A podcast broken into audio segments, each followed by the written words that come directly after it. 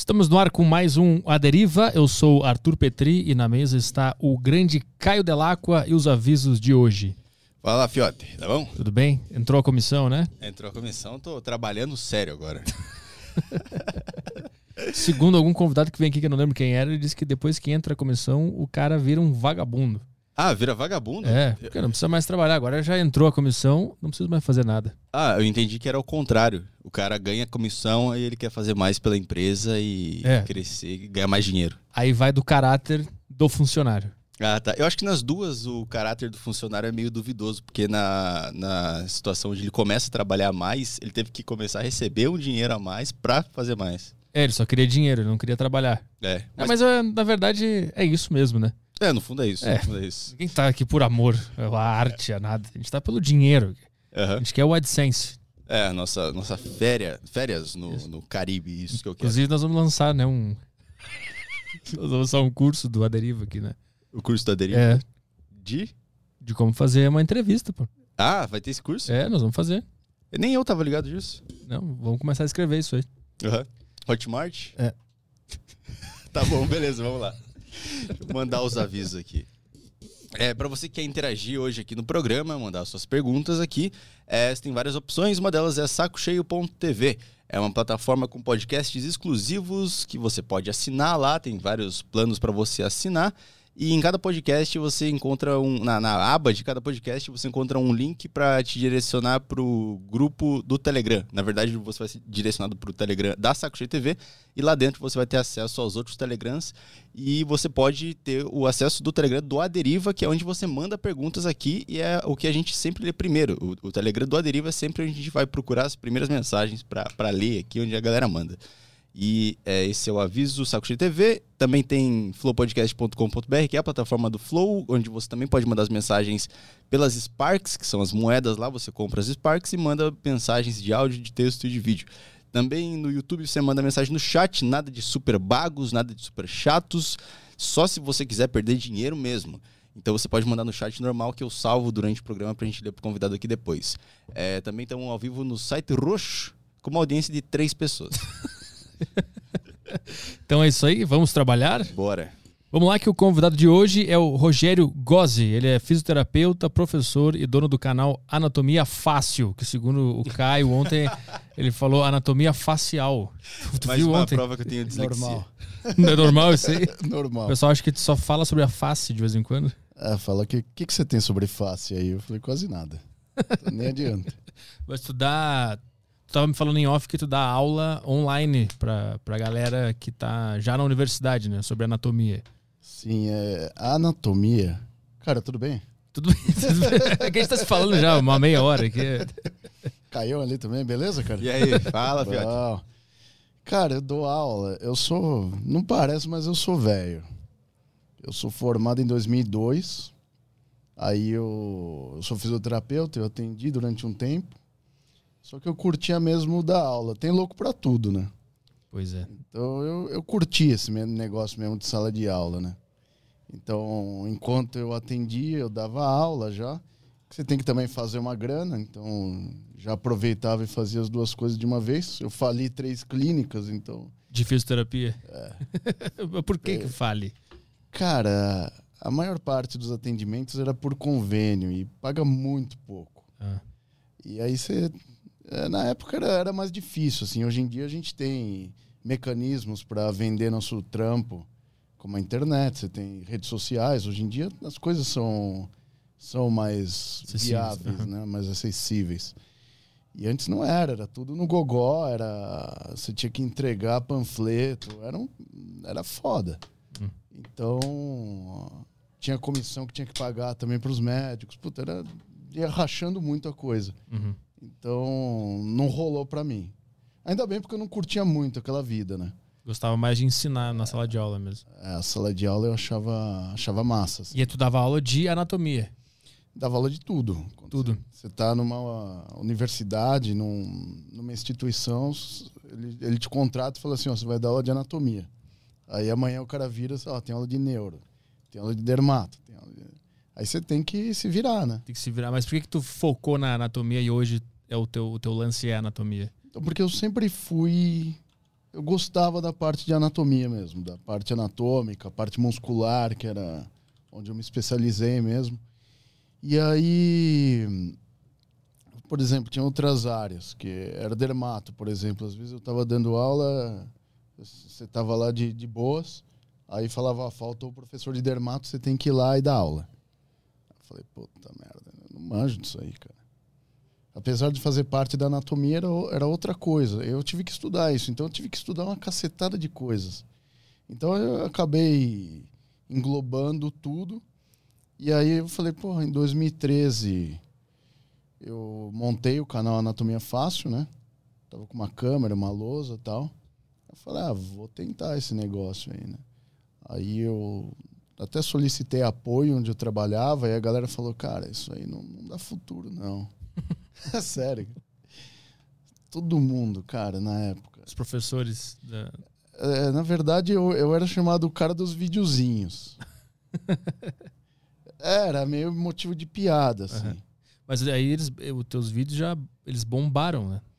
Aqueles vídeos de 2013 tem milhões de views. É, em 2013 mesmo, que foi quando começou, não tinha muita visualização que naquela época eu fiz o canal no YouTube, que sempre que a gente faz um conteúdo no YouTube, você pensa assim, Puta, esse conteúdo é foda, vai bombar. Aí nunca bomba. Ah, vou fazer um vídeo sobre o coração, vai bom, não bomba. Aí você sempre fica esperando o negócio aí. Naquela época o Face tava pegando forte mesmo. Aí eu fiz um, uma página do Facebook porque na, na época, só para você ver como que funcionava, até a galera que está assistindo aí, se for gente nova, vai se identificar com isso. Os outros professores, quando a gente tinha reuniões assim, eles falavam o seguinte, falavam, ó, tem que tirar o celular dos alunos. Porque o cara fica assistindo outras coisas, não sei o quê. Aí eu pensei comigo, eu falei, ah, eu vou fazer aulas onde o cara assista pelo celular e eu utilizo o celular como uma ferramenta de estudo para a galera. O pensamento era esse. Hum. E aí, quando tinha reunião, falava, aí os caras, pô, tem que tirar celular. Eu falei, não, eu deixo. Ah, mas, pô, isso aí que você faz tá tudo errado. Eu falei, não, funciona. A galera, quando eu tô fazendo aula, falou, ah, eu, eu preparava alguma coisa na página antes, falou, acessa lá, tem um exercício pra vocês fazerem na página. Ah, pelo celular. Uhum. Então, já tava pegando bastante esse negócio de celular. E aí eu falava, ó, tem um exercício lá sobre ombro, por exemplo. Aí os caras iam lá, já estava no Facebook mesmo, aproveitava e já fazia o exercício lá. Então é, você tem que pegar o, o que você tem na mão e utilizar. Eu, eu verificava aquilo como uma, um complemento, entendeu? Uhum. Aí tu, tu sai da sala de aula e começa a ensinar só pela internet. Hoje o teu negócio é só na internet, né? Só na internet. Em 2015, eu saí fora total e aí tô só internet mesmo. O que que, o que, que te chama a atenção na, na anatomia humana? Qual é o. Por que, que tu se apegou a esse lance? O que, que tem de tão misterioso ou de tão legal nessa, nessa parte? Pra galera que é da saúde, para quem estuda aqui, faz qualquer curso de saúde, faz físio, medicina, educação física, a base de tudo é a anatomia. É que nem se aprender a falar. Você tem que aprender as letras, depois você junta as palavras e aí você começa a desenvolver um vocabulário. A anatomia é isso para um profissional de saúde. Porque quando o cara vai lá e se forma, o cara se forma não tem base nenhuma de anatomia. A anatomia, tu diria que é o, é o principal pilar para as outras áreas da, da saúde? É o principal pilar. Pra, é aquela coisa, para você aprender a falar, você tem que saber uhum. as letrinhas.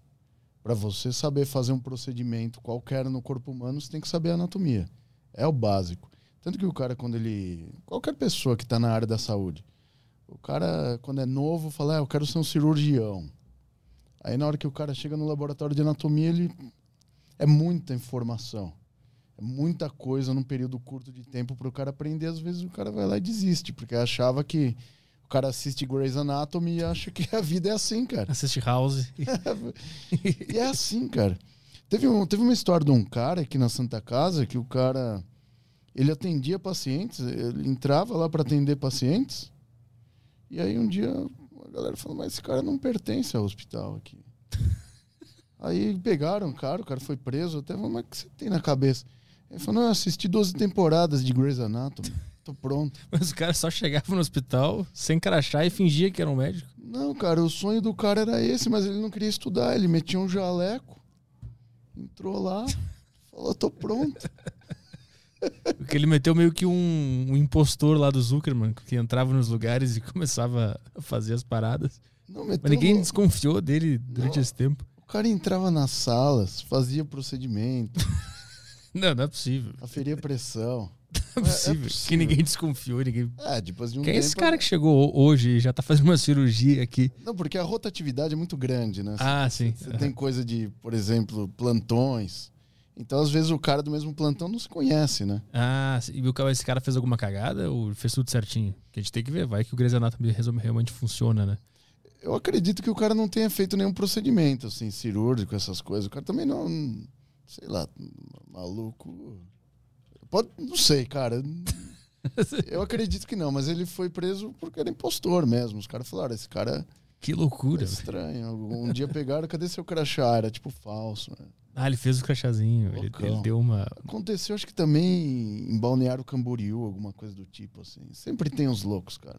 Quando eu vi House, me deu vontade de ser médico também. Cara, a galera assiste série e acha que a vida é assim. É pra isso que serve a série, né? Porra. Nos deixar um pouco mais, mais tranquilo em relação à vida. Tem que servir pra alguma coisa, né? Mas aí, como é que tu faz pra deixar a anatomia fácil, sendo que ela é uma coisa tão complexa e, e- e grande? Só pra eu entender, a anatomia é o quê? Não é só, o, sei lá, os músculos e os ossos. Cada sistema do corpo humano também é aprofundado na anatomia, né? É. A gente trabalha meio que por hierarquia, assim. Então, por exemplo, é, o cara quando começa a estudar, ele, o, problema do aluno, eu não sei por onde começar. É foda mesmo. Então você pensa assim, eu penso comigo. Por onde será que o cara começa a construir um carro, por exemplo? Aí eu vejo uma, tipo aquela represa de Itaipu, por onde começaram a fazer isso aí? Então, às vezes, o cara tá perdido nisso. Então, o que eu ajudo os caras é assim, por onde você começa? Então, a gente fragmenta tudo. Então, vamos supor, você tem uma baita de uma peça de carne para comer. Uma picanha gigante lá. Você tem que cortar. Aí você vai cortando, vai picotando. Tanto que isso que anatomia significa isso, né? Hum. Tomia é cortar. Ana é em partes.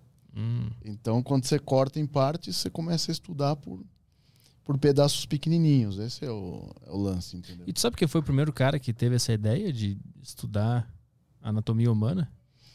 Cara, isso é antigo. Tem umas histórias muito loucas, assim. Eu acho que a molecada que tá aí agora tem que agradecer que vive nos anos 2000. Ó, a medicina antiga... É até legal falar dessas coisas que... Hoje em dia, quando um cara faz um curso da área da saúde, né? O cara já pensa no jaleco branquinho, já tem o status da área da saúde, que é uma besteira isso aí, né? E o cara, quando se forma, quer atender ator, jogador de futebol, e não é assim, cara. Você tem que ir no hospital atender o povão. Você tem que pegar lá os caras com, com o pé rachado e aprender as coisas. Senão você não consegue chegar onde você precisa. É, é um grande problema. A galera quer começar de trás para frente. O, a medicina, quando começou, cara, lá no Egito, era coisa antiga, assim. Tá desenhado lá nas paredes, né? Era coisa de pobre para pobre. Rei não queria meter a mão em ferida. E era ferida braba mesmo era muita doença sexual, assim, sífilis era uma coisa bizarra, assim. Você vê escritos antigos, é muita coisa de, de tratamento sexual nos pés também. Tem até a questão da lepra, que é uma coisa muito antiga, que falam que caía pedaço das pessoas. Não é bem assim, né? É que a pessoa perdia a sensibilidade e começava a machucar. Então machuca pé, machuca mão. E aí tinha essa. Hoje existe ainda a lepra, chama ranceníase, né? Mas é uma doença que existe, é controlada. A maior parte das doenças hoje em dia são controladas. Não é aquela história que a gente ouvia naquela piada de Eu não tinha uma piada sobre Jesus lá que o cara falava, segue meu dedo, fazia assim e o dedo voava. É, não é bem assim. Não era assim, não caía as partes do Não, corpo do você- cara. Você não tá parado no ponto de ônibus, cai um dedo. O cara vai chamar o orelha. ônibus, cai a mão. Tá. A orelha fala, o que, que você tá falando? Não, não, não é bem assim. cara. Só perdia a sensibilidade e ia usando de uma forma errada e daqui a pouco machucava. Era isso que, que É porque, cara, a gente consegue entender o que está acontecendo no mundo hoje, porque o, o ser humano é o mesmo há, há 10 mil anos atrás. Porque começou na, no Egito, depois você tem a que- questão do mar Mediterrâneo, aí subiu para a Grécia e os gregos eram, eram muito estudiosos, né? Tanto que a maior parte dos nomes em anatomia são gregos, né? Hum. Até quando a pessoa entra na, na faculdade, acho que quando ele está conversando com a mãe, fala, filho, pode falar grego comigo. Falei, é grego mesmo. Às vezes o aluno fala, puta, parece que meu professor tá falando grego. Uma vez deixaram um comentário desse no YouTube direto. Pô, parece que meu professor fala grego. Eu até respondo esse. Ele tá Não, ele tá falando. Foram os gregos que dividiram as partes do, do do corpo e deram nomes? Foram eles que originaram isso? É, eles meio que chupinharam a ideia dos egípcios, porque os egípcios, assim, eles tinham que fazer o tratamento, porque tem pessoa doente, sempre existiu gente doente. Enquanto o ser humano está na Terra, ele ficou doente. Uhum. Tinha feridas, era mordido por, por bicho, e era muito pior, era muito bizarro. É, Não, não existia higiene, não existia nada. Só para você ter uma ideia, até o século XIX, cirurgia era feita aqui, com a mão suja. O cirurgião bom, sabe quem que era? É. Sabe como que você escolhia um cirurgião no século XIX, Caio? Como é que é? O cara que tinha o, o avental mais sujo de sangue. Porque ele tinha muita experiência. É, porque meu, espirrava muito sangue e falou: esse cara é bom, esse é foda, esse é o bichão. Caralho. Tipo de, de, de, avental duro de sangue, assim, o negócio que grudava. Aham.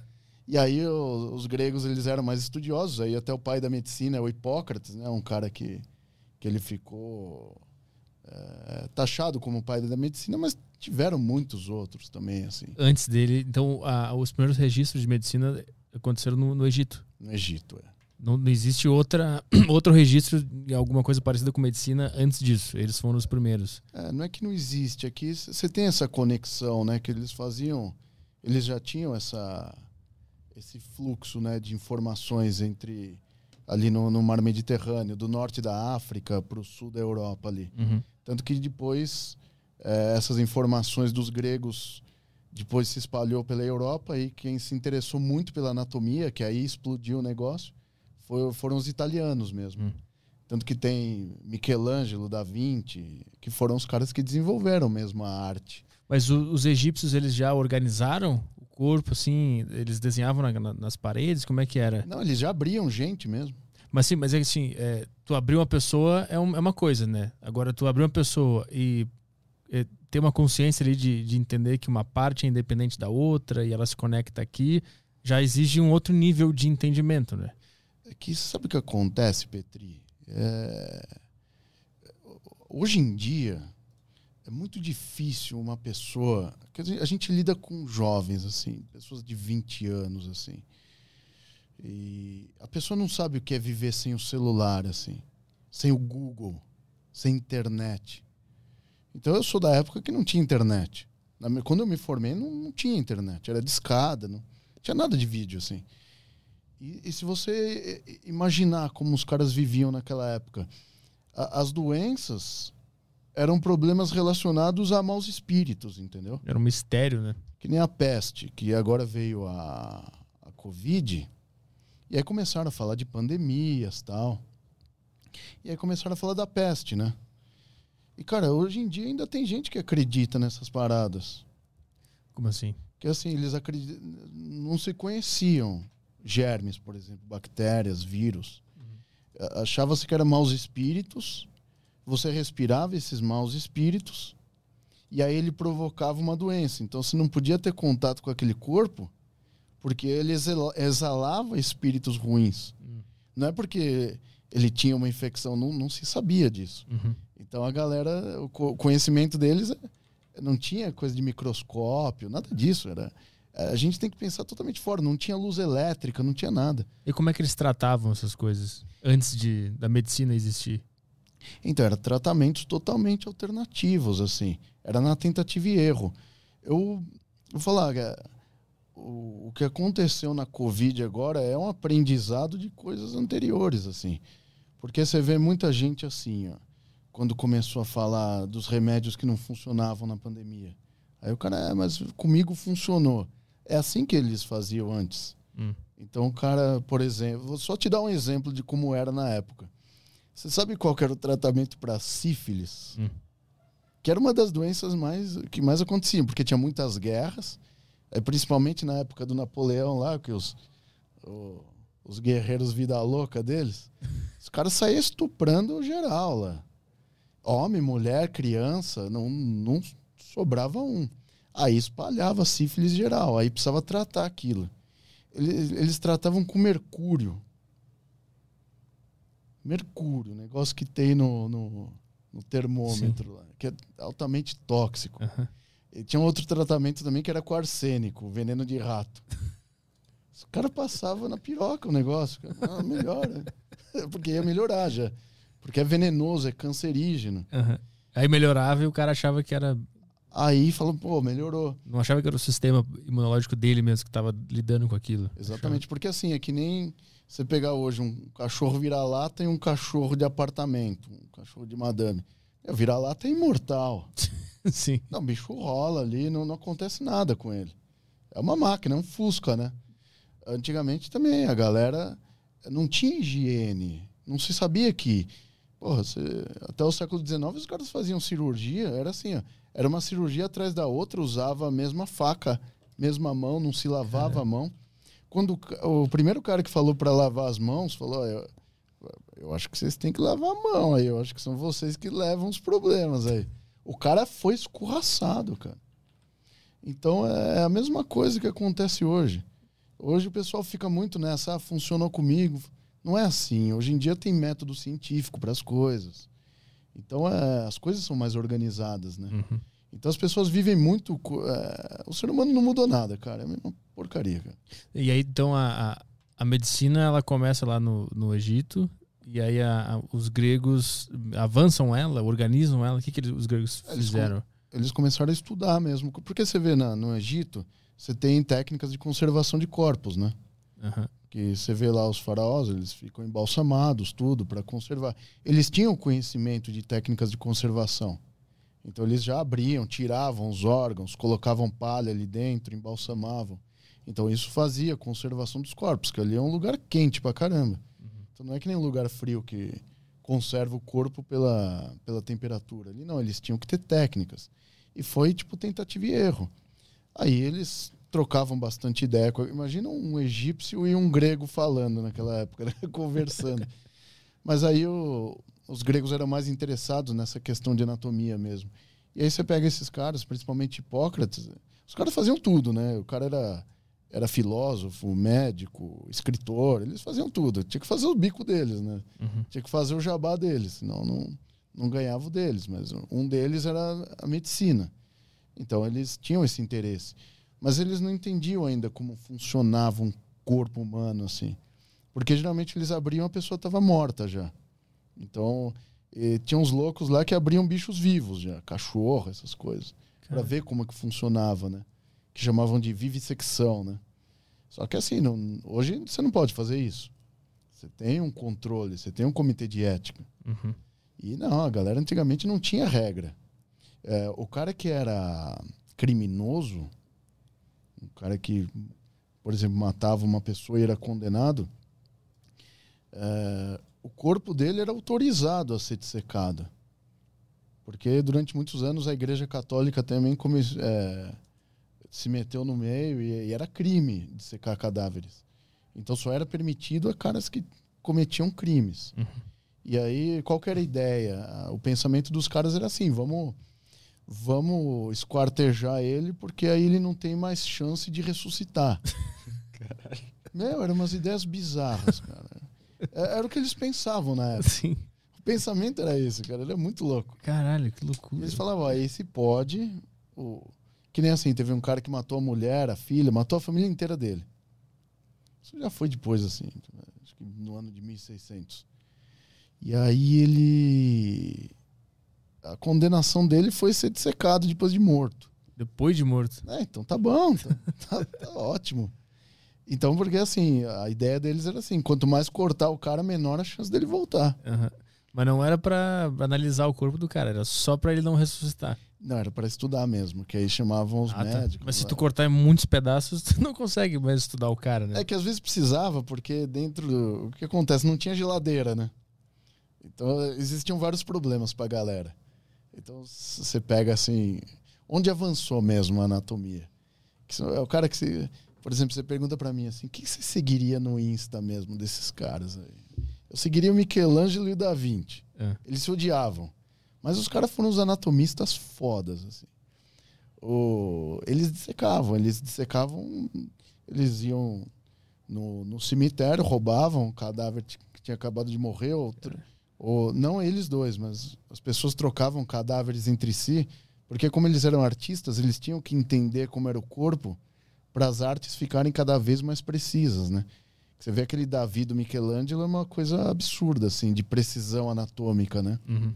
É aquele clássico, né? Aquele, aquele desenho clássico que tem é, aquele círculo. Bota aí, ah, bota aí o da, Davi de Michelangelo pra galera ver. O Davi é uma estátua de 5 metros. É, e qual é aquele que é um, que é um desenho que é o cara abertinho assim? Tem vários lá. O famoso é a Capela Sistina. Aí, ó, tá o, Davi. Eu confundi com aquele outro desenho. Quer ver, ó? Então, isso, isso aí o cara aprendeu a fazer porque ele roubava cadáver. Ele, ele aprendeu a fazer essa precisão que ele tinha porque ele roubava, estudava, ele tinha um ele tinha amizade com os médicos na época também, tinha o Vesalho também, que ele tinha uma eles tinham uma proximidade lá, que foi até o pai da anatomia moderna. E é aquela coisa, né? Ele sabia tudo. Não sabia o nome de uma estrutura, mas sabia tudo que estava ali. Bota uma, uma grande aí. É, tipo, é absurdo. Você dá um detalhe na mão dele, assim, tem algum detalhe da mão? Bota então. É, aí, é.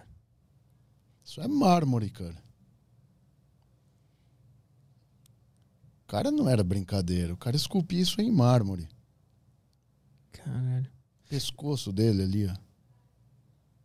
Então, ele tinha vontade de fazer uma réplica de um ser humano e para isso ele precisava roubar os cadáveres para analisar eles. Esse era o objetivo dele. Exatamente. Quanto mais ele estudasse, mais precisas iam ser as, as artes dele. Quer ver? Põe uma outra aí, Caião. Pietá. A Pietá é foda, cara.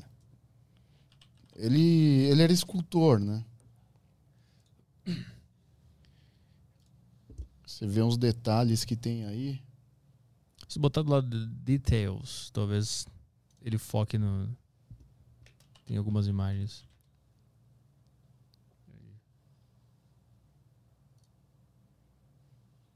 Você vê ali a, onde tem. Quer ver aquela outra imagem? Essa aí. Essa aí. Caralho. Você vê ali o corpo dele ali. Você vê os músculos certinho. Como é mesmo, entendeu? Uhum. Então a precisão das artes dele era bizarra, assim. Então o cara.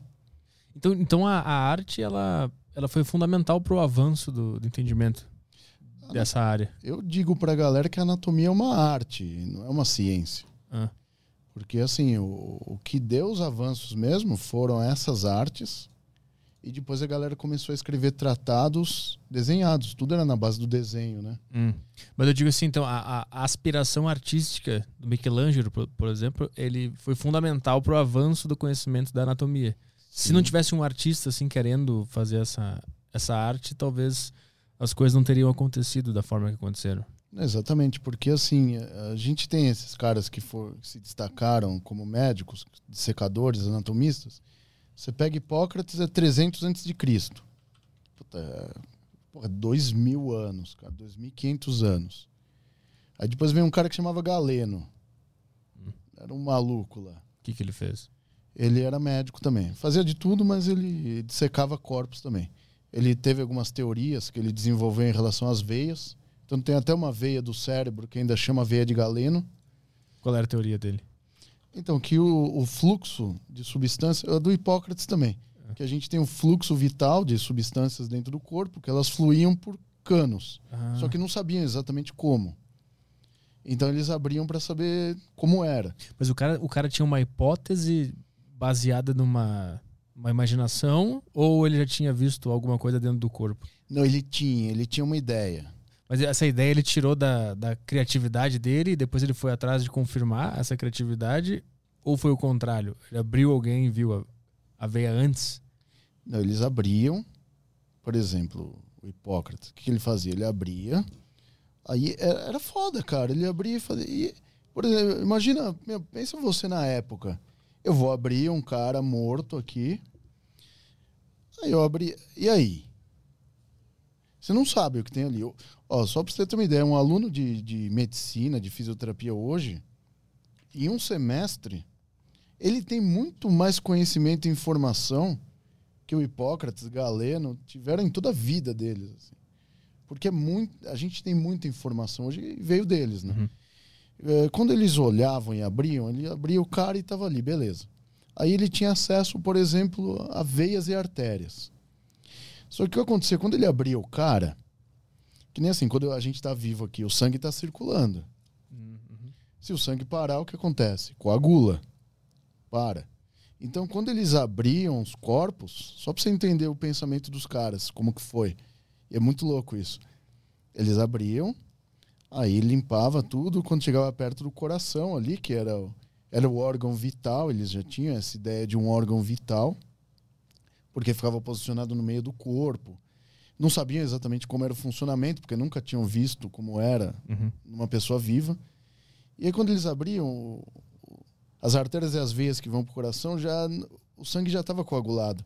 Então quando ele abria, eh, ele via ali coágulos, ele não entendia o que estava acontecendo. Uhum. Então ele não sabia que, que porra é essa. Que, que, que, que essa veia? O que, que essa veia faz? Ele É. não entendia, né? Não, e era muito louco porque assim, eles eles o Galeno foi um cara que teve uma, uma ideia interessante. Porque a- como as veias levam o sangue pro coração, é, é- é isso que uma veia faz, leva o sangue de volta pro coração. Uhum. como o sangue estava naquele fluxo e o cara morreu, o sangue coagulava dentro das veias perto do coração. Então, quando ele abria, ele via um baita de um coágulo perto do coração.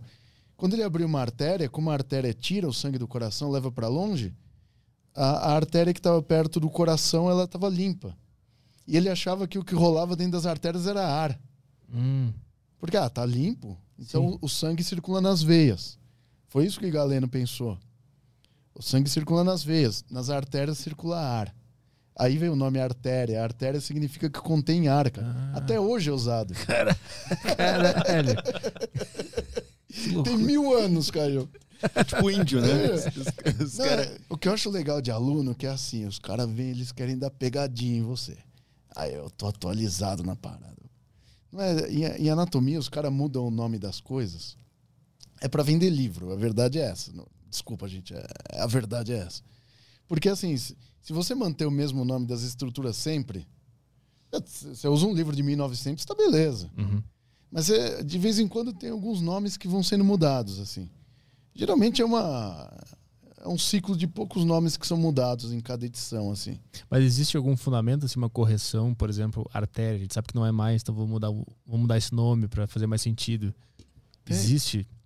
Tem, tem umas coisas que são corrigidas mesmo, que tem que ser mudadas. O que, que já foi mudado nesse sentido? Tem, tem uma história interessante, cara. Tem um, pra galera que é do- da educação física, tem um nome legal, assim.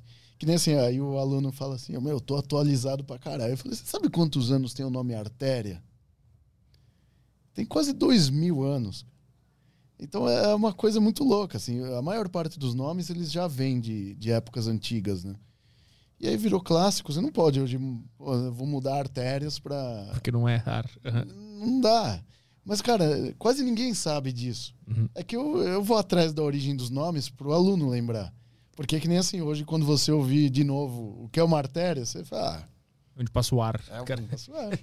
Mas pelo menos você vai lembrar, você vai ter uma imagem mental. Pô, os antigos. Uhum. Então é como os caras pensaram. Tem um músculo nas costas, quando a galera começa a fazer academia, ó, era o. Na década de 70 chamava grande dorsal. É Aquela asa, né? Que os caras fazem aquela asa. Grande dorsal.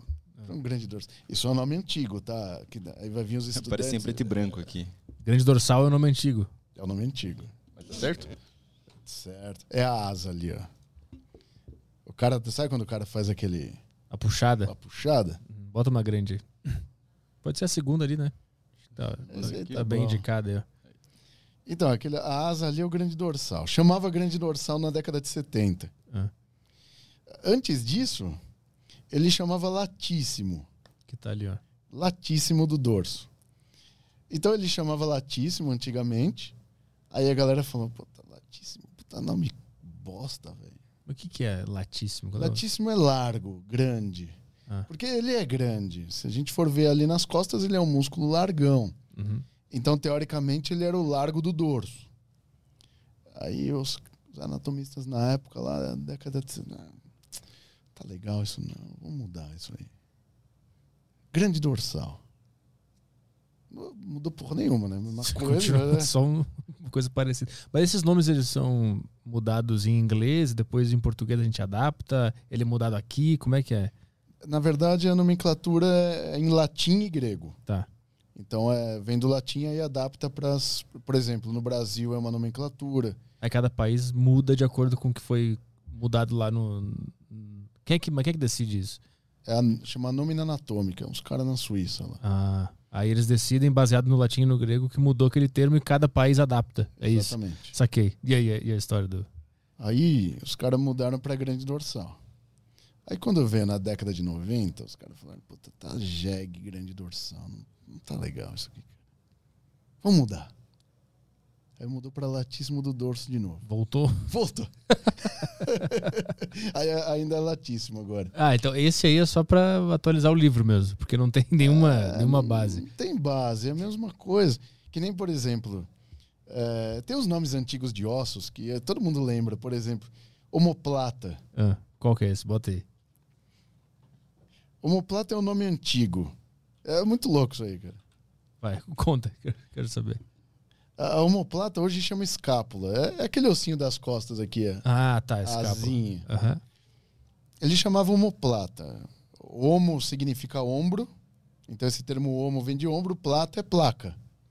Ah. Então é tipo a chapa do ombro.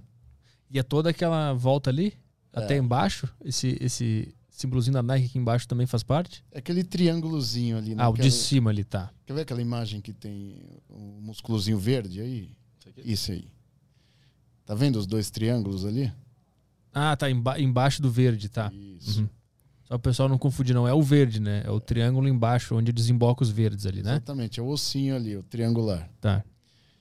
Chamava homoplata. É, homoplata é um nome grego. Ah. Aí mudou pra escápula. Sabe o que significa escápula? Olha aquilo ali. Pazinha, cara. No, no- no latim chama pazinha. É uma Pazinha. pazinha. E parece mesmo uma pazinha. É verdade, parece o- a, a ponta da pazinha. É uma pazinha, cara. Aham.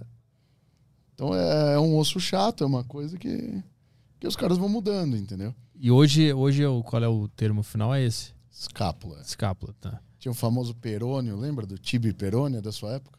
Não, Você é novo então, hein, cara? 32, não sei se... O Porra. que que é esse aí?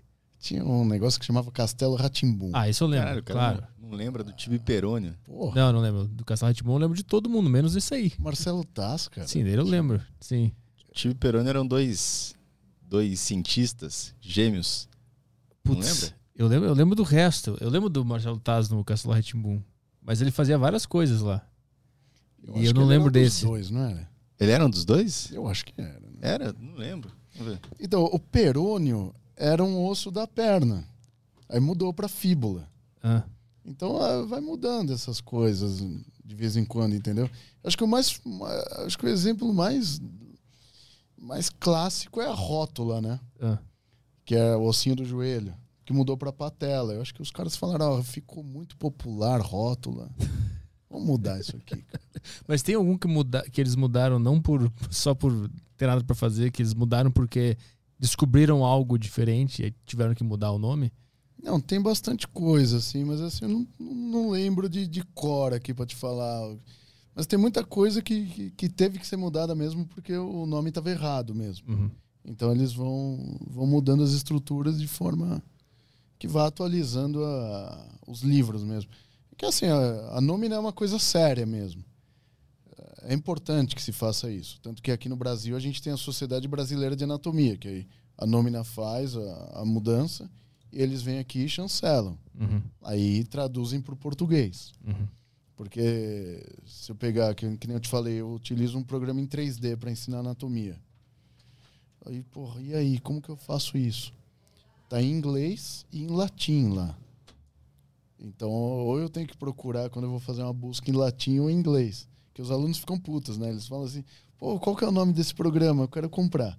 Aí o cara compra. Aí quando ele compra, pô, tá em inglês, cara. E latim. É, então, se vira, cara. Vai traduzir Google Translator. Então, a gente tem, eu, eu uso para dar aula um, um dicionário, que é um dicionário etimológico, de origem das palavras. Ah, Aí eu falo, ó, cara, é, aí eu começo a fazer isso aí. O cara, ó, o que, que é uma escápula? Da onde vem o nome? É pazinha que significa. Que tem esse termo no final, ula. É que nem aqui, você vai, vai falar criancinha.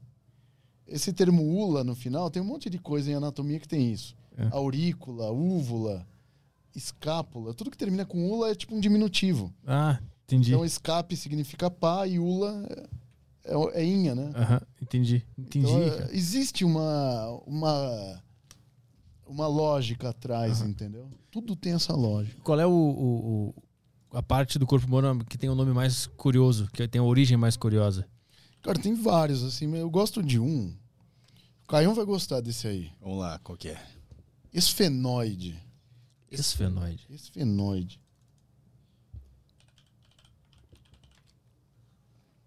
Onde é isso? Na É do- cabeça. Na cabeça. Ali, esse terceiro desenho, ó. Esse tá legal pra você entender o negócio. O que, que lembra isso aí, cara? Uma vespa, uma mariposa. É. Ó, você tá bom, você tá com a cabeça dos caras dos anos 500 já. Do- dos anos de Eu 1500. vou chegar em 2021 daqui a um tempo. Porque a galera, quando eles começavam a estudar, o, o aluno de hoje acha que ele tá fudido. Ele falou, eu não consigo, é muita coisa. Imagina pros caras que você não tinha nem referência. O cara teve que criar o negócio. Criar. Aí o cara abriu o crânio, tirou esse osso e falou, e agora? Aí ele falou, eu tenho que... A minha referência é alguma coisa do dia a dia. Aí ele olhou isso aí, falou, vou pôr o nome de esfenoide. Então o que termina com oide, tudo que termina com oide, qualquer coisa que você for, for ver que termina com oide é parecido com alguma coisa. Hum. Esfeno significa mariposa mesmo. Aí. Então é parecido com uma mariposa. Parecido com mariposa. Esse é o nome de- de- desse osso. Exatamente. é. Caralho. E aí, quando os caras olharam, falaram: o que, que tem ali? Tem asa, tem pata, tem corpo. É a mesma coisa que uma mariposa. Só, só por curiosidade, sabe o que significa debilóide? Debilóide É. é, que a, antigamente a fraqueza era, era a debilidade, né? Ah, tá. Então, uma pessoa que tinha uma. Antigamente era assim, hoje não, não adianta a galera olhar aqui e falar assim: meu, os caras têm, têm um preconceito. Não. Quando o cara tinha cara de retardado, ele falava. É um debilóide mesmo. Isso aí é, é um termo antigo mesmo. É um termo científico, né? Ele é Ah, parecido com um cara fraco, entendeu? Ah, tá, entendi. Que ele, ele tem o termo oide mesmo. Que nem, te- teve um termo mais propagado na década de 90 que o pessoal usava como um tipo de, Xingamento. de xingamento, que era mongoloide. Que era. Mongoloide parecido com o povo mongol, né? Que eles têm o, o olho mais puxado, assim. Eles achavam Ah. que eram um povo que tinha algum tipo de, de deformidade, entendeu? Ah, então o mongoloide é parecido com o mongo. Com o mongol. Ou mongol, Ah, com o mongol. Por isso que a Twitch derruba vídeo quando o cara fala mongoloide. É? Aham. Sabia disso? A Twitch derruba vídeo se tu falar essa palavra por causa de preconceito. É, eu pensava que era antigo, eu pensava que ninguém falava isso mais. É, pelo menos lá, no sul a gente chamava um ou outro de mangolão, a gente falava. Mangolão? Mangolão. Eu falava mongolão. É, também tinha, tinha, tinha os Mongolão. dois. Lá tinha o mangolão e o mongolão. Que deve ser vindo desse termo, né? É, são os derivados, é a, nome- a nomenclatura dos, dos adolescentes, né? É, aí já cabe a, a região de cada adolescente ali. Que tem muita coisa desses xingamentos que vem dessa, desse tipo de coisa, porque, que nem ele falou, faz sentido isso. De debilóide, mongoloide. É, eram palavras atribuídas a pessoas que tinham.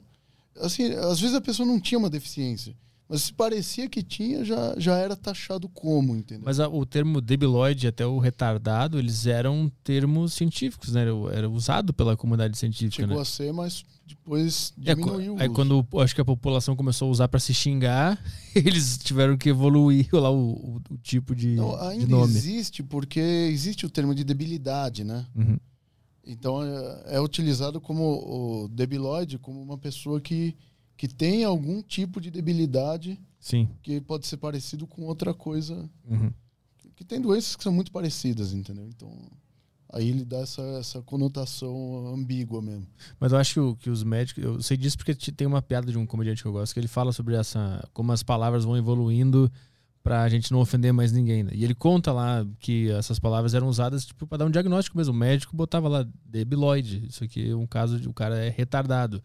Pra, passa- botava pra mãe da, da criança. Ó, ele, tem, ele, é- ele tem retardo, ele é retardado. E aí, como, quando a gente começou a usar pra- no dia a dia esse termo, os médicos tiveram que mudar. Aí virou mais uma. Eles foram deixando cada vez mais técnicos os nomes dessas, dessas doenças pra, pra gente. Acho que é pra impedir a gente de conseguir usar no dia a dia, né? É, idiota Ah. é uma palavra técnica, é, é idiotismo. Idiotismo. É, uma pessoa que tem um comportamento inadequado, assim. É, Os nomes antigos são mais interessantes, assim. Aham. Mas o idiota, esse, esse nome, ele vem de, de, de doença mesmo. Ele tem conotação de doença mesmo. O que, que significa idiota? Não, é para doenças mentais mesmo. Então eles, eles davam esse nome para pessoas que tinham doenças mentais. Mas tem alguma. Tipo, ota é alguma coisa, id é outra? Cara, eu não sei te falar. Essa aí eu nunca. Eu tenho um dicionário aqui, depois eu dou uma olhada, mas Tá. eu, eu acredito que, que ele vai estar no termo de ismo, né? Que ele entra como tipo um- algo patológico. Entendi. Tanto que até ultimamente o pessoal tem. é, é, hoje se fala homossexualidade. Uhum. Chamava-se homossexualismo. Aí o pessoal falou, não, homossexualismo conota doença tal. Aham. Mas eu, eu, lembro que tinha essa, essa discussão na faculdade de jornalismo. E aí eu, eu falava, tá, mas jornalismo é o que? É, também é uma, Uma doença? é uma doença? É patológico? é, patológica que a gente tá fazendo aqui também. Eu perguntava isso porque não Mas sabia. humorista. Você sabe de onde vem o humor? Sabe o que é um humor? Ah, O que que você acha que é um humor, cara? humor, da origem da palavra humor, talvez um estado, o estado da pessoa. Cara, assim, é bizarro, cara. O que, que é? Que nem assim, vou- o, o líquido, dentro do seu olho tem um líquido. É um gel, né? Seu, seu olho é uma bola porque é, tá cheio de, de líquido. Se furar, ele murcha. O nome desse líquido é humor aquoso. Humor, do, do termo original, é, é líquido. Então, humor é líquido. É. E aí, e o humorismo, humorista, Humorista é um, o que, que tem a ver? Porque quando o cara ri, ele chora? é um liquidificador, não sei o que, que significa isso aí. É, por que, que isso virou alguma coisa a ver com Você comédia? pode né? procurar o, o termo, a origem da palavra humor, é líquido. Será que tem alguma coisa a ver com quando o cara ri, ele começa a chorar de rir, ele chora de rir? Será que tem alguma coisa a ver? Faz o cara chorar. Não sei, cara. É, porque pode ser que tenha alguma coisa a ver. Que o, o Hipócrates, aquele mano lá do passado, ele falava que o corpo humano tinha quatro humores. Hum, Não é porque eram humores porque eram estados. dados. Aham. Eram quatro líquidos. Que era o sangue, que era o principal. Aí tinha a bile, que é aquela coisa do, do que é produzida no fígado. Tinha a bile amarela e a bile preta. E um terceiro líquido que era a fleuma. O que, que é esse? Seria um líquido branco, seria o semelhante à linfa hoje. Ah, o que, é linfa também? É assim, tem dois líquidos que circulam no seu corpo. É sangue e, e água, que é a linfa. Ah. Porque o sangue ele é vermelho porque ele tem hemoglobina. É, uma- é um pigmento. Uhum. E a linfa não tem isso. Então a linfa é o que circula no sistema linfático. Sabe quando você corta alguma parte e começa a sair um líquido? Às vezes não sangra, mas sai um líquidozinho. Aham, Aquilo é linfa. E isso era chamado de humor. Quatro humores. É, quatro humores. A bile, por exemplo, era um, era um líquido produzido no fígado. É uma coisa amarelada, esverdeada, assim. Tanto que a, a vesícula é verde, né? Que loucura, quatro humores. E hoje a gente usa humor pra falar de um estado emocional, né? É, não é mais usado isso aí que ele fazia, né? Sim. Mas interessante é o- a- como se originou e hoje é, o, o cara tá feliz, o cara tá triste, o cara tá. tá- Não isso- faço a mínima ideia do que porque os caras colocaram isso. Assim, é, Como que isso chegou até esses, o que a gente usa hoje, né? para termo de saúde, humor é líquido. Ah, é? O que é humor é líquido. Não é tipo qual o humor do paciente. Ah, tá bem. Não, não é isso. Não, que tem até o- a questão, o termo histérico, né? É. histérica, né? Que fala. Porque eu, eles já relacionavam isso às mulheres, a galera que acha que essa questão de machismo já vem do passado mesmo. Que a mulher, quando chegava perto da menstruação mesmo, eles achavam que o. Olha que louco, meu negócio é. Eu gosto das histórias do passado. É. Os caras achavam que o excesso de sangue era prejudicial para o corpo. Então a mulher ela ficava brava e eliminava. que- Porque aí depois tudo virava uma mágica. Nossa, as coisas. Então os caras começaram. Aí, aí veio até um tratamento, cara, que é a sangria. Já ouviu falar de sangria, cara? Aham, aham. Não, Mano, você não tá ligado. hoje em dia tem nego fazendo sangria. Explica pra ele que é sangria aqui. Sangria você faz perfurações na pele para deixar fluir sangue. Simplesmente sai sangue do corpo. Tem gente que tá fazendo hoje em dia ventosa com sangria. Isso aí é um tratamento, do- é muito antigo. Os caras achavam que, que o, o problema tava no sangue e se tu tirasse o sangue, os caras iam ficar bem. Era isso que eles pensavam? É, você tem uma, eu tenho uma doença. Essa doença é causada por excesso de sangue. Então, se tem muito sangue, Deixa vazar. deixa vazar. Aí eles pensavam isso, porque a mulher ficava muito mal antes da menstruação. Ficava nervosa, não sei. Aí eles deram o termo histérica. Ele- Elas ficavam histéricas. Mulheres, eu não, não, não, eu Não tá concordando, só, É, só tá contando uma contando história. uma história. Não fica histérica aí, calma. Que aí quando fizer o corte, aí... Ó, o cara. hein? O, o termo histérica vem de ístero, que significa útero. Ah, O, o estero é, é útero. Então só pode ser histérico alguém que tem útero. Então a Ah. gente tá de boa. interessante. Entendeu? Então não posso chamar um homem de histérico. Não. Tem nada a ver. Nada a ver. Cara, Histérico é só quem tem útero. Que tem, por exemplo, histerotomia, é retirada do útero, né? cara, eu fico me me perguntando como é que o cara é, é, conseguiu conciliar esse calendário. Tipo, quando sai esse sangue, ela fica bem. Ela não fica mais como ela estava antes. Que foi o cara que observou isso e, e teve que anotar, né? Pra eh, perceber um padrão e tal. Mas eu acho que naquela época a galera não tinha muito o que fazer, né? Tinha que sobreviver. É, era o dia seguinte. E era muito observacional as coisas, assim, tratamentos também. Que, pô, você pegar tratamentos com ervas, essas coisas, para o cara acompanhar e ver evolução, cara, era muito complicado mesmo. Tanto que tem, depois a gente pode até falar disso aí, a história das drogas é interessante. Ah, Que eles testavam, os médicos testavam neles mesmo, Ah, é? para entender efeitos, assim. Você sabe como que os chineses faziam para anestesiar uma pessoa, para fazer uma cirurgia nela, por exemplo? Como? Em que ano? 1.200, mais ou menos. Como? Caio que vai gostar dessa. Você já fez alguma cirurgia, Caio? Nunca fiz. Já fez alguma? Eu já fiz no meu saco só. Ah, que bom. Tomei uma anestesiazinha. Tomou anestesia ou foi no... Foi aí aquela anestesia completa, aquela. O cara conta Geral. até 10 e eu, e eu durmo. Se, se fosse... Se a gente tivesse no ano 1200, se fosse chinês, os caras iam dar uma paulada na sua cabeça pra você dormir. Era É. isso. Era um nocaute. Aí o cara podia acordar ou não, Era uma briga de bar. mas funcionava. Tem que ver que funciona. Aí depois os caras foram atrás de. Sempre eles foram atrás de alguma droga pra sedar as pessoas, assim também. Era um objetivo da, da humanidade, obviamente das pessoas que mexiam com medicina, achar algo que anestesiasse o ser humano. Isso foi- sempre foi um objetivo. Os caras queriam achar algum tratamento para as coisas, porque assim, era da mesma coisa que é hoje. Eles queriam. Era o ego do cara de entrar pra história também, como Uhum. um cara que, que descobriu aquilo. Então os caras eram muito curiosos, assim. Muitas coisas eh, eles acertaram, mas tem muita coisa que hoje em dia não, não se faz, que nem a sangria que a gente tava falando. É, era, era coisa observacional. Eles falaram, pô, a mulher tá nervosa, saiu sangue. Puta, tá tudo bem amanhã. Então ele falou, pô, excesso de sangue é ruim. Uhum. Aí o que, que eles faziam? Quando a pessoa tava passando mal, tinha febre, o cara começava a furar a pele da pessoa pra sangrar. Vai melhorar. Não, o cara, tipo, pegava uma infecção e morria. Aham. Então tinha uns tratamentos muito bizarros, assim. Eu, eu, eu tava lendo outro dia sobre uma. Tem, tem um aqui no, na Zona Norte, tem um tatuador que é assim, eu não sei se aqui na, por aqui tem, né? Chama Barba, Cabelo. Como que é? Cerveja, Barba e Tatu. Ah, tem várias. É, tem várias, né? Aham. Naquela época você podia falar que era barba, cabelo e sangria.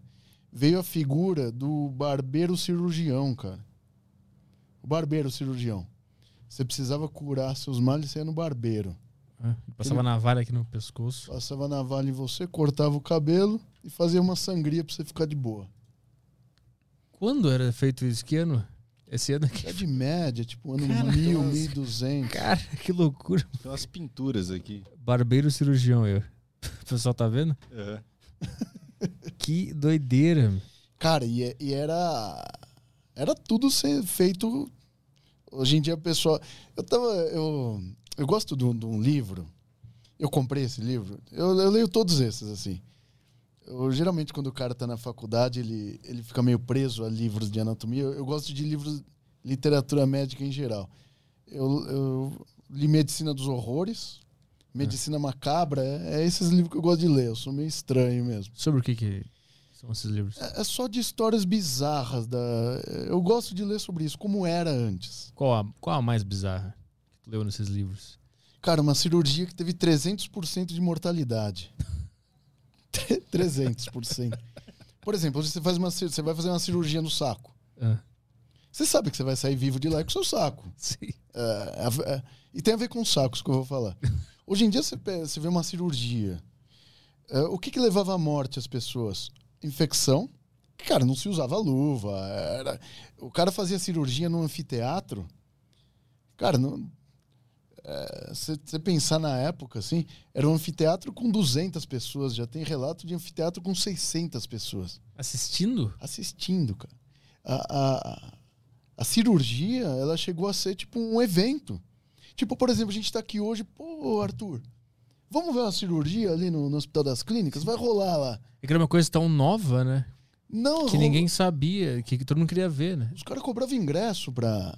Então, porque, eu- porque eu imagino que isso foi logo que descobriram a, a- a cirurgia, né? Então meio que virou um evento daquela, daquele povo ali de caralho, os caras aprendendo a fazer isso. Não, que assim, a cirurgia sempre foi feita, assim, se você pegar parâmetro Ah. histórico, sempre fez.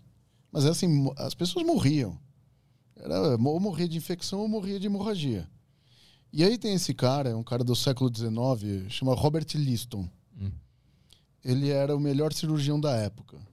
Então esse aí você passaria nele. O Caio, quando fosse passar em, em consulta com o Robert Liston, ia falar, esse é o melhor. Sabe o que tornava ele o melhor? Ele fazia uma amputação em menos de três minutos. Famoso cutelo. Eu faço uma em 10, pô. É, tanto que isso aí os caras falavam que era o termo era cortar linguiça mesmo. O cara, entre, entre cortar o membro do cara e suturar, era menos de três minutos. O bom era o que demorava menos. Aí ele foi operar um cara. Essa história é foda. Ele, é, a mortalidade na época era de 60%. Então, porra, você ia numa cirurgia, os caras te seguravam. É, primeiro pra você não fugir. E aí você ia gritar pra caralho, porque não existia anestesia. Era, era- a gente tá falando de coisa pré-anestésica. Uhum. Então tinha que ser rápido. Imagina, porra, a gente tá aqui, de Ah. repente vai chegar um cara e vai cortar. Você tem que ser amputado. Por isso que a velocidade era, um, era uma qualidade nessa época. Era uma qualidade, porque assim, o cara ele tinha que cortar rápido, que aí já começava a gritaria. cara, é- era horror mesmo o negócio, cara. Era uma coisa, a gente tá aqui, isso aqui fosse um hospital. Era tipo. "Ah!" Era, era uma coisa terrível. A gente tem que dar graças a Deus de, de, de De ver viver na época que a gente tá vivendo hoje. E que a certeza que você sabe, você vai viver. Aí o Liston foi fazer uma cirurgia de amputação transfemoral. E qual era o. o por que, que o cara ia fazer essa cirurgia aqui? Gangrena. Ele- A pessoa tinha uma gangrena, tinha apodrecido a perna por algum motivo. Tá. Às vezes o cara tinha diabetes, ou tinha lepra mesmo, e machucava o membro inferior e começava a apodrecer. Hum. E aí, geralmente as cirurgias eram de amputação, né? Aí ele foi fazer uma cirurgia bem perto aqui do, da, da virilha, né? Aí ele começou a cortar. Aí na hora que ele começou a cortar, ele foi cortando, em vez de cortar a perna, cortou as bolas do cara. Aí na hora que cortou as bolas do cara, o cara deu um grito. Ah. Ele se assustou, tirou o facão. Na hora que tirou o facão, ele cortou um assistente dele. cortou, se não me engano, nos dedos do assistente. Porra, era bem afiado esse Era, meu, cara, era, meu, era um açougueiro de luxo, né? E aí a faca pegou também num cara que tava assistindo a cirurgia, que devia estar bem perto. Morreu os três. Morreu o cara que tava sendo operado, perdeu as bolas e morreu. O, o assistente e o cara que tava no público. 300% de mortalidade. Ah, É a única cirurgia da história com 300%, cara. o que mais que tem nesse livro aí de história Ah, boa? Tem as coisas bizarras, assim, alguns tratamentos também, a base Ah. de, de- de veneno, a base de mercúrio. A, a parte cirúrgica é interessante porque o século XIX, eu, eu acho que era uns, foi bem divertido, assim, do, do meio 1850 para frente, assim. Ah. Que a galera começou a descobrir coisa anestésica, sedativa. Então te- teve um cara dessa época também, que era. o- Todo mundo conhece o Listerine, né? Aham. Sabe a origem do nome, Listerine? Qual é? Que tem Lister, né? Eh, Teve um cara que chamava Joseph Lister. O Lister, ele foi, ele foi amigo do. Amigo não, ele leu as coisas do Pasteur, né? Que todo mundo sabe o processo de pasteurização do leite, né? Ah, O Pasteur tinha essa questão. Ele já tinha ideia que existiam bactérias, micróbios que causavam infecções. E aí o Lister leu as coisas dele e falou: porra, eu acho. o pensamento dele, 1860, assim, 50. Eu acho que o que. Assim, eles não viam, eles não, não tinham ainda o conhecimento disso. Eu, eu acho que o que leva a tanta mortalidade de, dos pacientes é a infecção provocada pelo cirurgião. Que ele chega com a mão suja, a faca suja, tudo sujo. O que, que ele começou a fazer? Ele pegou um ácido lá, que era o fenol, começou a diluir em água e lavar a mão e o ferimento antes da cirurgia. E, cara, caiu de 60% de mortalidade para 10%. hum. E o cara foi praticamente escorraçado na época. Que aí os caras falaram, mas como assim eu tô levando infecção para os pacientes? Tanto que o. Sabe qual era a rede social da época? Agora que veio a, a pandemia, você ouviu falar dessa da revista The Lancet? Todo mundo fala dela. Qual? Não. The Lancet. The Lancet. Tudo é The Lancet. É uma revista científica, tem mais de 200 anos. Ah. Começou no, no Reino Unido lá. Só que na época que ela começou, em 1800 e pouco, era assim: se você era médico e fazia um procedimento no, no seu consultório, você abria uma pessoa, ah, viveu. Você ia lá publicava lá: ó, eu fiz um negócio que deu certo aqui.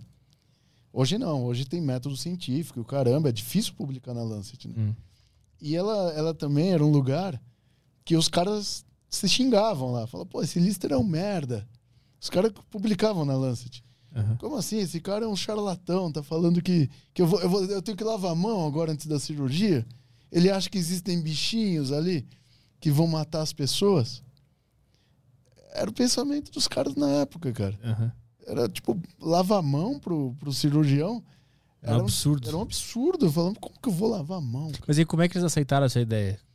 porque começou a cair mesmo a mortalidade aí no, no, no início dos, mil, dos anos 1900 aí veio o conceito de doenças bacterianas virais Uhum. e aí já eh, ele já tinha morrido quando quando ele foi meio que falou assim reconhecido, é né? reconhecido Aham. que até o cara que investou, inventou o Listerine o- é um antisséptico então Uhum. o Lister ele ele fez a primeira manobra antisséptica mas existiram outras assim E por isso que o nome é Listerine, porque Ah. é, em relação a é homenagem a esse cara ou é um termo já que virou científico? Não, é homenagem, Homenagem ao cara. ele. Porque Caralho, o cara que, foda. fez falou, porra, o cara foi tão foda na época do. de. de ter a coragem de falar pros caras isso. Uhum. Mas ele já tinha morrido, ele fez um, o Listerine. É começo do, dos anos 1900, isso aí. É engraçado imaginar que uma ideia tão simples assim causou polêmica, né? Cara, a pandemia agora. É.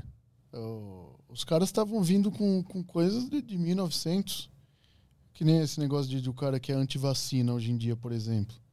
É. É, quando as vacinas foram criadas, que você tem, teve a revolta das vacinas em 1904, Uhum. a galera não queria tomar vacina. Ia ser obrigatório. Oswaldo Cruz falou: é, todo mundo é obrigado a tomar essa, essa porra aqui. Só que ninguém sabia o que era. Eles estavam certos na época. Eu falei, "Pô, tomar isso, tomar isso pra quê? O que, que é uma vacina? O que, que é um vírus? Uhum. As pessoas ficaram com medo. Elas estavam putas por outros motivos também, né? Já era motivo político também. Que foi no Rio de Janeiro isso aí. Mas a, a galera tava ferrada da vida. Hoje em dia, não. Os caras, todo mundo tem o conhecimento. Uhum. Se você entrar hoje, você- você pode fazer uma busca e você vê o que é uma vacina, como age. Quais pro- Hoje eu estava ouvindo rádio de manhã e a pessoa estava falando que a vacina matou uma pessoa. Hum. Não é assim que funciona também. Você não pode atribuir isso. Vão estudar para ver como é que é, entendeu? Então o pensamento do- da pessoa de hoje é muito parecido com o que era antes mesmo. A gente não corre o risco de daqui uns 100 anos ter um podcast dos caras falando de 2021, falando de nós da mesma forma? Tipo, o que, que os caras faziam em 2021? Os caras falando daqui a 100 anos. Então. Eu fico pensando nisso às vezes. é, e pode ser um lado ou outro, né? Que, que esteja certo. Que a gente pode estar totalmente errado. É. Totalmente errado.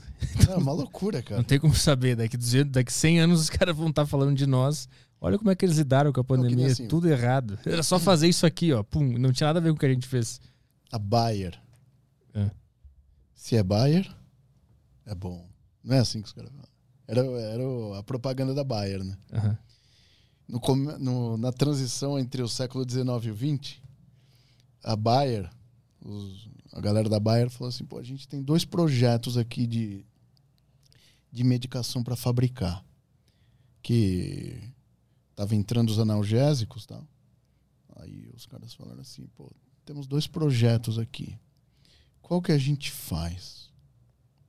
A aspirina ou a heroína? O que, que você acha que eles escolheram? Heroína, óbvio. Os caras largaram o projeto da aspirina e começaram a produzir heroína em escala industrial, cara. Se você Cara, pensar isso hoje, você fala, cara, os caras estavam produzindo heroína. Aí eles deram para os funcionários da Bayer testar. cara. E quem era contra era o, O cara, tipo, meu, era o anti-heroína. Parando esse cara. O cara deram. E aí, esse nome heroína, ele se deu porque os caras. O que, que vocês sentem quando vocês tomam isso? A melhor coisa do mundo. Me sinto heróico. Ah, Daí veio o termo heroína, cara. até Eles- então era qual era o nome? Tinha algum nome? É derivado da morfina, né? Um sintético da morfina. Aham. Porque o. Quando os caras começaram a estudar essas coisas, eles sempre iam atrás de, de plantas, né? Por isso que os caras gostavam de fazer essas viagens para outros continentes. Meu, você, imagina quando os caras vieram pro Brasil e viram esse monte de planta aqui. Levaram tudo para lá para ver para que que servia, entendeu? A, a questão da, da, da morfina é interessante, né? Porque se você pegar gente viciada, se a gente vivesse antes de 1800, você não ia conhecer os vícios que, que existem hoje. Que nem o. Depois da descoberta da morfina, isso foi no começo de 1800, assim. A galera começou a ficar viciada em morfina, porque a morfina vicia mesmo. Então é um puta de um analgésico. Só que ele causa duas coisas. Ele causa dependência, você fica dependente dele. Não é que tipo, ah, eu- você precisa daquilo. Uhum. Você pode não estar com dor, tal, mas você precisa daquilo. Ele gera tolerância. Ou seja, quanto mais você toma, mais você precisa. Sim. É tipo o parâmetro de droga é assim. Uhum. Então você tem dependência e tem tolerância. Então a planta da papoula, os caras tiravam duas coisas: o ópio e a morfina. Então vem da mesma planta. E, meu, puta dos, ana- dos sedativos, né? É hipnótico. Ferrado, mas tem muito colateral. Uhum. Se tomar muito, você tem uma parada é, respiratória, é um negócio complicado. O que, que eles fizeram? Eles sintetizaram uma morfina que foi a heroína. Só que dava uns colaterais ferrados, né? Até o pessoal entender esses colaterais demorou um tempo, né? Então, até entender que tinha tanto colateral, aí já viciou muita gente. Porque o, É, pois é. você pensar em guerras, assim, os soldados, eles lutavam dopados, cara. E acredito que hoje seja assim ainda. É, qual era. Tem um documentário na Netflix sobre a, sobre a, a relação de drogas com as guerras. Né? E qual era o principal, a principal droga que eles tomavam para não sentir dor? Morfina. Era a morfina? Não era uma outra? Não tinha uma outra? Não, a morfina foi a principal mesmo. Mas que não é- era uma história que, que eles davam drogas para os soldados irem para o campo de batalha e meio que e perder o medo, e ter mais coragem de se arriscar. Era uma outra droga. Deve ter sido LSD essa aí. Porque assim, tem outra, eu não sei de que guerra estão falando, mas por Acho que é exemplo, da segunda, segunda guerra. na Segunda Guerra foi o LSD, cara. O LSD. O, a Bayer é alemã, né? Os alemães, os caras são sinistros, cara. É, eles fizeram a opção pela heroína, mas depois deu merda, lógico. Porque assim, o que, que aconteceu? antes de 1900, você não tinha relatos como você tem a partir de 1920, mais ou menos, da quantidade de doenças mentais causadas por drogas. Uhum. Isso é coisa, é coisa nova. Não existia isso. Ah, vi- eu tenho viciado. Não, os caras eram bêbados. Era álcool. Era álcool. Os caras eram viciados em álcool. Todo, sempre foi assim. Quando vieram esses extratos de plantas ferrados, a morfina causou muita dependência. Então, basicamente, quando você tinha uma ferida de guerra, o cara vivia eh, dopado de morfina. Tinha até uma história de um capitão lá, de um, de um exército, que o cara jogava morfina na mão dele, ele passava no, no, no, no campo de batalha para os caras lamberem a mão dele. Que já se sabia que a absorção sub, eh, sublingual era mais eficiente. Né? Aham. Eu passava com os caras lambendo a mão do cara. Cara, tinha guerra que os caras tinham ferida, os caras jogavam terra. Eles achavam que terra curava ferida. E aí, quando vê essa questão da, da, da morfina, é interessante. Começou a dopar os exércitos. Então, os caras já lutavam dopados, e dopa mesmo, que é um baita de um depressor do sistema nervoso. O cara fica loucão. Tipo, é um hipnótico, né? Loucão não, não de louco, assim, fica, fica grog. Aí veio heroína, que aí depois abandonaram e fizeram aspirina, aí foi sucesso, que aí venderam para sempre. E aí tinha um, um estudo de doutorado alemão. Aí foi um alemão lá, trouxeram uma plantinha para ele, Caio. O amigo veio para América do Sul e trouxe uma plantinha pro alemão lá. Levou folhas de coca para ele. Aí o alemão falou assim: preciso estudar melhor isso aqui. Isso aqui foi, isso aqui foi acho que em 1850, nessa época, assim. Aí o cara foi estudar aquela plantinha e conseguiu isolar o ativo da planta. Aí ele descobriu a cocaína num trabalho de doutorado. Você pensar isso hoje, você fala, puta merda. E ele viciou todo mundo que tava ali no laboratório. A galera adorava ele, cara. Os amigos dele lá. Mas ele, eles viciou ah, porque ele queria ver a reação desse, dessa substância. É, né? ele precisava testar a E a substância. substância ele testava nos amigos ali em volta. Era um analgésico, puta Uhum. analgésico. Ele, a, a cocaína é um analgésico local. Tanto que você tem outros analgésicos que são derivados, lidocaína, xilocaína. Ah. São anestésicos. É um bom anestésico local. Só que aí ele causa outros efeitos. O que, que seria do rock and roll sem a cocaína, né? Causa outros efeitos, como Sabe- o rock and roll, por Você exemplo. sabe quem era cocaleiro pra cacete, cara? É. Te contar, você fala, meu, não é possível. Ah, vamos, vamos começar pelos escritores. Tá. Júlio Verne. Uhum. O cara tem aquela criatividade para escrever aquelas coisas, não foi tipo, ah, o cara ele ele bebia um vinho, tinha um vinho que um que um camarada francês fazia quando quando foi descoberta a cocaína, o extrato da coca, né? No extrato não, a, o ativo da coca. Ele ele tinha uma uma vinícola, como que chama? Vini Mariani, alguma coisa assim. E, e o vinho que ele fez, aí fica fácil, né, ter cliente. Tinha 10% de álcool e 8% de cocaína. Tá vendo? Esse- E aí, tem cliente ou não tem, cara? Vendeu pra caralho, Se a cara. gente fizer hoje isso aí, a gente fica milionário. Não, cara, hoje os caras já fazem isso aí. Tem ainda? Não, Ah, tá. os Então. caras fazem na... Ah, ah, tá. Entendi. Então vamos fazer, pô. Vamos fazer esse. Mas não conta pra ninguém. Tá. Cara, quem, quem adorava o vinho dele? Arthur Conan Doyle. Você sabe quem que Esse é? não, esse não conheço. Escritor lá. É, o escritor que fez Sherlock Holmes. Ah, tá. Aham. O Sherlock Holmes, o, o Arthur Conan Doyle era viciadaço em cocaína. É, na verdade, na bebida, né? Mas era a cocaína que fazia isso. O Conan Doyle, quando ele escreveu o, o Sh- Sherlock Holmes, O cheiro. é o Sherlock, né? O Sherlock Holmes é tipo. É o Watson que conta a história do Sherlock, né? Aham. E, e tem umas passagens do livro que, para quem leu Sherlock Holmes, hoje Sherlock está muito mais produtivo do que o normal. As substâncias que ele está. Ah, O Sherlock era cocaleiro, velho. Sherlock cheirava umas lá para fazer as. ele ora o vinho. Não, Sherlock eu acho que era era uma questão mais profunda mesmo. E o cara ficava mais, mais produtivo mesmo. A cocaína é um negócio que, que deixa a pessoa muito ativa, né? Ela é um. Ela é um anestésico, mas ela é um estimulador, né? Mas quando que a humanidade começou a cheirar a cocaína? Cara, não sei quando isso aconteceu, mas eu acho que foi mais ali pra, pra década de 70, depois daquele.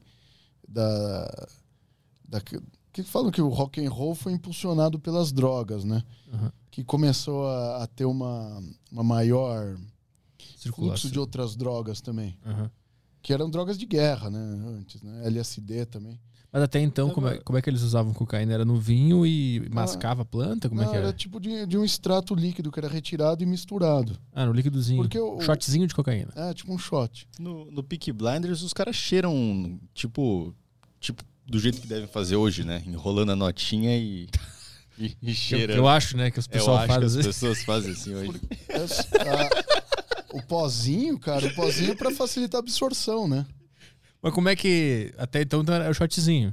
Tomava o shotzinho. Não, que, que tava no vinho, né? Tava Sim. nos líquidos. E né? aí como é que- a como é que- Coca-Cola. Ah, Era o líquido também. sim, e como é, que, como é que isso evoluiu pra carreirinha em cima de um prato e uma Ah, mina é. de biquíni do lado? Sabe como que os caras cheiravam? Começaram? Slayer. Isso. Sabe como que chama essa parte da mão aqui, ó? É. Como é que chama? Isso aqui, ó. O porta-pó. É quase isso, cara. É, mas é porta-fumo. Porta Caralho. Isso, é- isso aqui é um nome técnico que eu vou te falar, Caio. Isso aqui chama tabaqueira anatômica. Cara. Tem um. Essa, qual parte? Essa aqui, ó. Ah, eu não tenho. Eu, não, ó, eu nunca. eu não, não- é aqui. É é pra cá, aqui, ó. Ah, tá aqui. Olha como o cara. Ah, mas o meu é pequenininho. O meu dá uma. Uma A minha meia dá boa. aqui. A minha dá boa. A minha é bem pequenininha. Vai ter que dar duas. Deixa, eu- deixa eu ver a do Caio aí, deixa eu ver se ele. A do Caio, deve ser- a do Meu Caio é boa. A cara, do Caio é boa. Aí, Vou levar o Caio pros rolês agora. Tirando sua mão aí, cara. empresta a mão. Consegue a mão aí. Isso aqui os caras pegavam tabaco, cheiravam tabaco, que era o rapé, né? Rapé. Os cara, Cara, que louco. isso aqui era um lugar de, de cheirar coisas, cara. Isso é usado tecnicamente nos livros e na. Tabaqueira anatômica, um espaço anatômico entre tendões aqui. Cara, eu ver. foda. Isso aqui é um, Pessoal, faz o teste, o tamanho da sua tabaqueira. Aqui, ó. Nessa partezinha aqui, ó. quem tem tabaqueira anatômica grande, dá o like aí. Vamos ver. Quem tiver a maior, fala, comenta aí. Qual a média aí? Diz. Vamos ver quem é a maior. Quem for maior, a gente manda um prêmio. Manda um presentinho. É, a gente manda um presentinho. uns vidrinhos aí pra você. A gente manda umas. umas isso. Isso aqui foi Um parã- saquinho. é, Isso aqui é parâmetro de dosagem de cocaína. Da, da- do pino da cocaína. É mais ou menos o Ah. quanto que o cara aguenta cheirar numa aspirada ali. Porra, então Deus fez tudo certinho. Fez. Pro cara não ter uma overdose. Exatamente. É uma dessa por dia. Deus fez o negócio pra tu não morrer. Só que não, né? Os caras cheiravam eh, o pó de, de tabaco aqui, cara. Então aí de- deu esse nome, né? E era coisa de nobre na época. Cara- quanto mais nobre o cara era, deixa eu dar uma cheiradinha no rapé. Então aí a, a própria cocaína tinha gente que utilizava esse espaço para fazer a cocaína antes da carreira, assim. Aham. Eu, eu acredito que tenha sido anos 70 essa questão da cocaína em pó. Mas a- a- as drogas elas foram descobertas inicialmente pela medicina e depois popularizou. Sempre foi a medicina que começou e depois popularizou. Foi porque você geralmente vem de planta, né? Então essa história de que ah, tudo que é natural faz bem, não é bem assim, né? Porque assim, tudo que é natural tem um efeito pra gente. Por que que sin- sintetiza isso? Por exemplo, fazer uma xilocaína.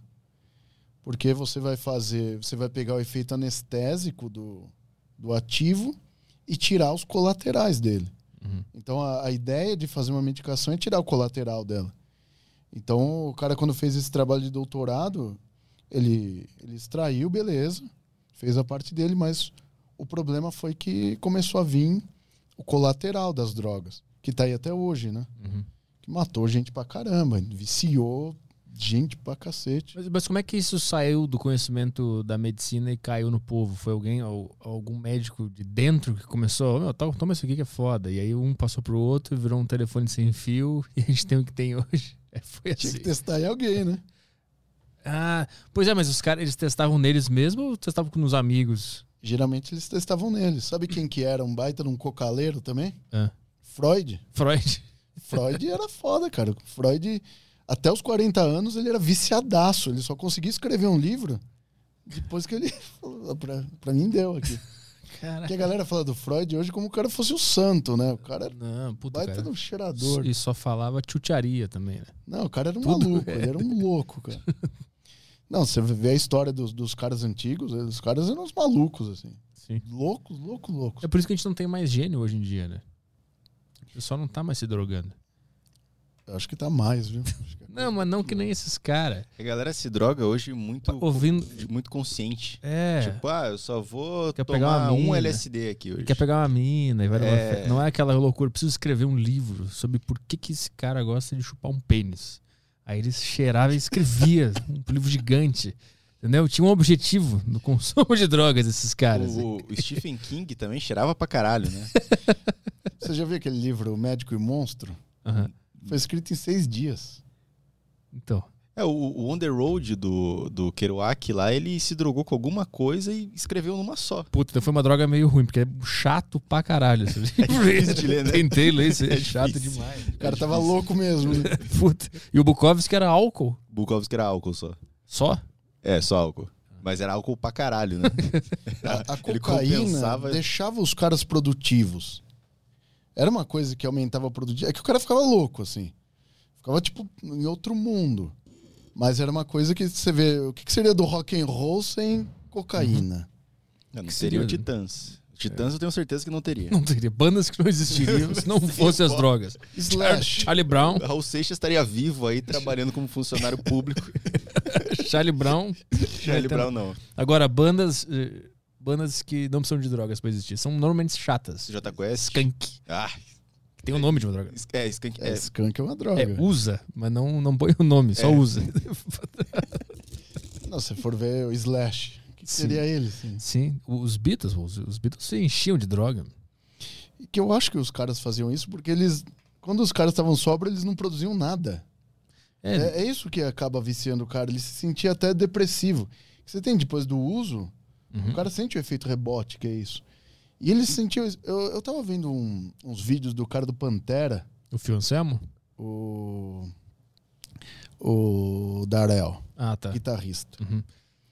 Ele cheirava tanto que ele ligava uma câmera. Quando ele cheirava, ele começava a tocar guitarra. Tocava. É, caía. Quando eu acordava no dia seguinte, deixa eu ver o que deu aí. Vamos ver qual riff eu criei. Cara, te- tem, vídeo na internet. Se você achar, você vai ver ele louco, cara, fazendo uns negócios. Bota aí, eu quero ver isso aí. Mas ele filmava pra depois ver o que ele fez, cara. Sim, era tipo um brainstorm cheirado. Não, Depois é, analisava, longe do efeito da droga, ele analisava. é muito louco. Eu cheguei a ver esses vídeos. Eu falei, meu, e o cara tá lá, tipo. E é questão de o cara, tipo, lembrar, não é que ele, ele vai tocando e lembrando da notinha, não é bem assim. Ele deixa acontecer, né? Deixa rolar. É, existe também a- a- as teorias de que as drogas são portais com, o- com o universo, né? Com esse, essa entidade maior além de nós. E a gente tem contato com ela, quebra todas as barreiras, entra em contato com ela e por isso consegue criar, consegue acessar esse mundo das ideias e tal. Existe toda essa, essa pira, mas é uma coisa Isso mais. é meio com droga psicodélica, né? Todas, todas. A, Tem, tem gente que defende a cocaína. a né, cocaína, a ponto. ligação com Deus, tem um monte de, de tese. É que, na verdade, você deixa o cérebro dependente. E o cérebro, É.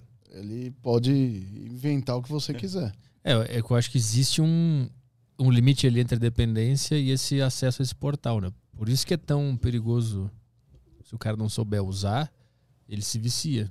Mas se ele souber usar, ele acessa esse portal aí. E aí fica que nem o Paul McCartney até hoje aí. É, não de dá boas. o cara falar, ah, eu uso conscientemente, que não é. Quando o cara é dependente, Então. É outra pegada. O, É. o cérebro é dependente. Não é que. Quando você vê o cracudo, que o cara. Ele não. O cara tá totalmente fora da realidade. Sim. O cérebro do cara trabalha fora do corpo. E é. é- é- E tudo isso vem dessa época já. Todos Sim, os é. extratos foram derivados disso, né? Mas esse que é o lance da droga, né? Ou tu vira um cracudo caminhando na rua berrando, ou tu consegue criar uma puta música, um negócio. É, é lá ou cá um negócio. é um- Não tem esses vídeos aí? Tem ele morrendo, só que pouco triste. Eu não sei. Sabe como é que eu pesquiso pra aparecer aí? Faço a mínima ideia. É algum vídeo que ele tá na frente do sofá. Tá tocando guitarra na frente do sofá. Loucaço. É com cocaine não apareceu nada ali. O, o LSD também foi um. Foi um.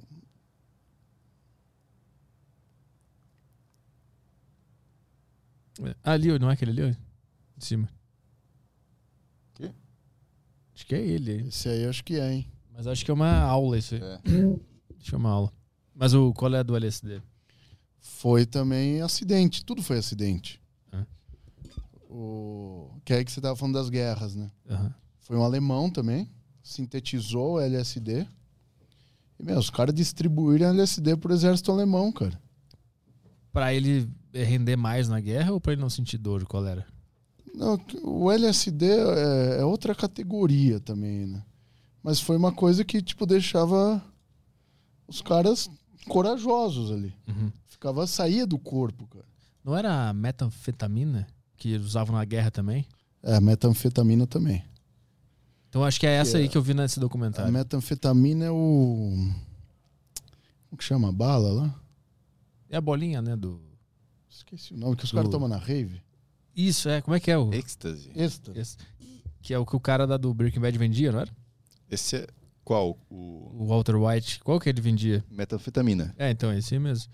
Que aí eles usavam isso na guerra também para os caras terem mais coragem e, e se arriscarem mais no, no campo de batalha, né? Só que eles não falavam pros caras que era aquilo, né? Eles davam meio, ah, toma esse negócio aqui. É um remédio analgésico aqui pra É, você. Mas eles sabiam do efeito de verdade e ou eles, ou eles achavam realmente que era um anal- analgésico que davam pros caras. Eu acho que não deu tempo, que foi 42, era logo no começo da guerra, não, não deu nem tempo disso. Que na, na guerra também veio o avanço de neurocirurgia, né? Ah. Que a porra dos caras lá abriam cabeça de judeu vivo, né? Então eles começaram a mapear o cérebro. Tanto que um, um mapeamento que a gente tem, que é bem preciso assim, não se sabe exatamente a origem. Mas todo mundo sabe que foi na guerra aquilo ali. Uhum. Que os caras abriam a cabeça do cara, então o cara abria o coco de um, Um cara vivo. de um cara vi, de um cara não, de um judeu, né? Porque o negócio deles era com judeu. Aham. Era judia de judeu mesmo. Então eles pegavam os caras, abriam a cabeça dos caras vivos. Porque assim, o cérebro é a única parte do corpo, não, não é a única, tem outras também, que não tem receptores de dor. O cérebro não dói. Hum. O cérebro propriamente dito não dói. Uhum. Então, quando. cê- não sei se vocês já viram essa. Até o Caião pode pesquisar isso aí. O cara fazendo neurocirurgia tocando um violino, assim. Então.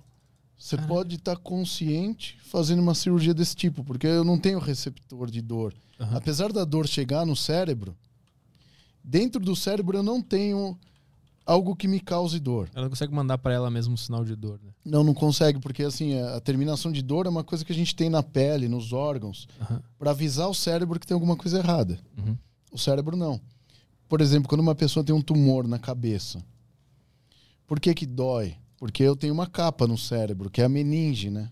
Que a gente ouve o nome meningite, né? Ah.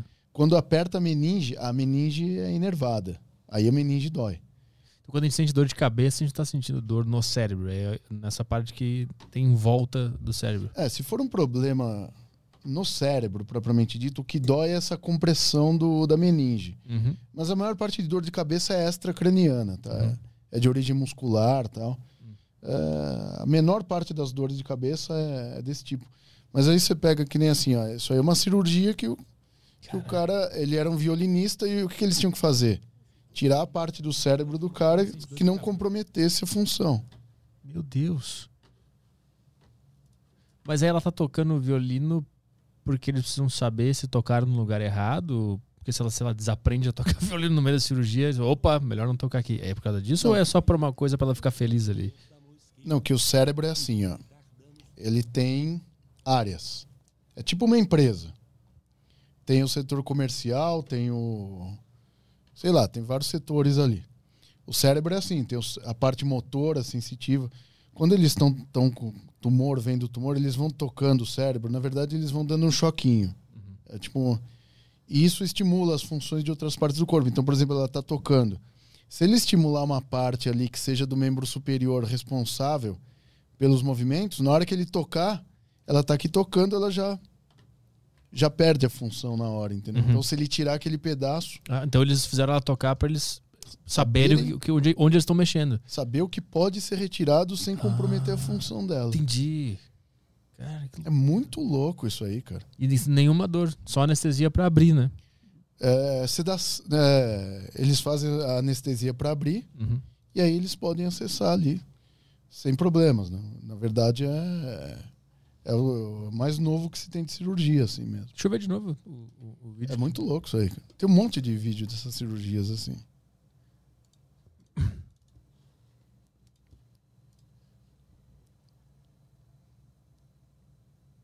Será que mostra alguma parte onde ele, onde ele toca em algum lugar e ela trava?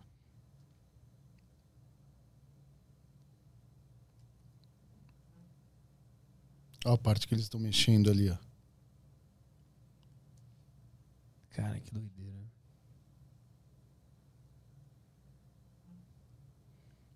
Aí você pensa, estão mexendo dentro da sua cabeça ali.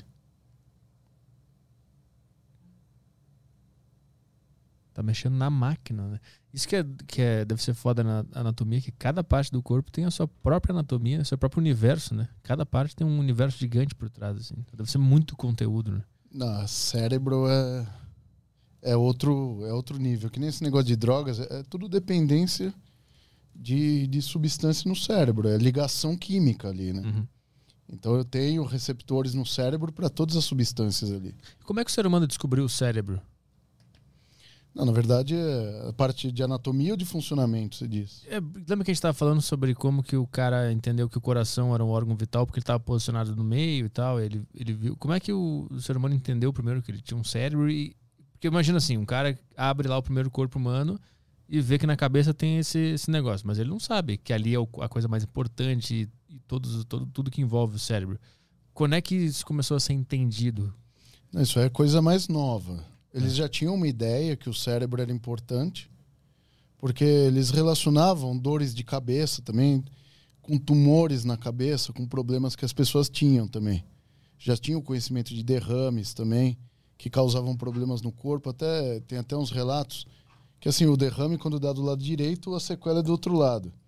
Então, se eu não me engano, isso é anos de 1700 os caras já começavam a pinçar a artéria carótida do mesmo lado aqui, o que estava errado, né? Hum.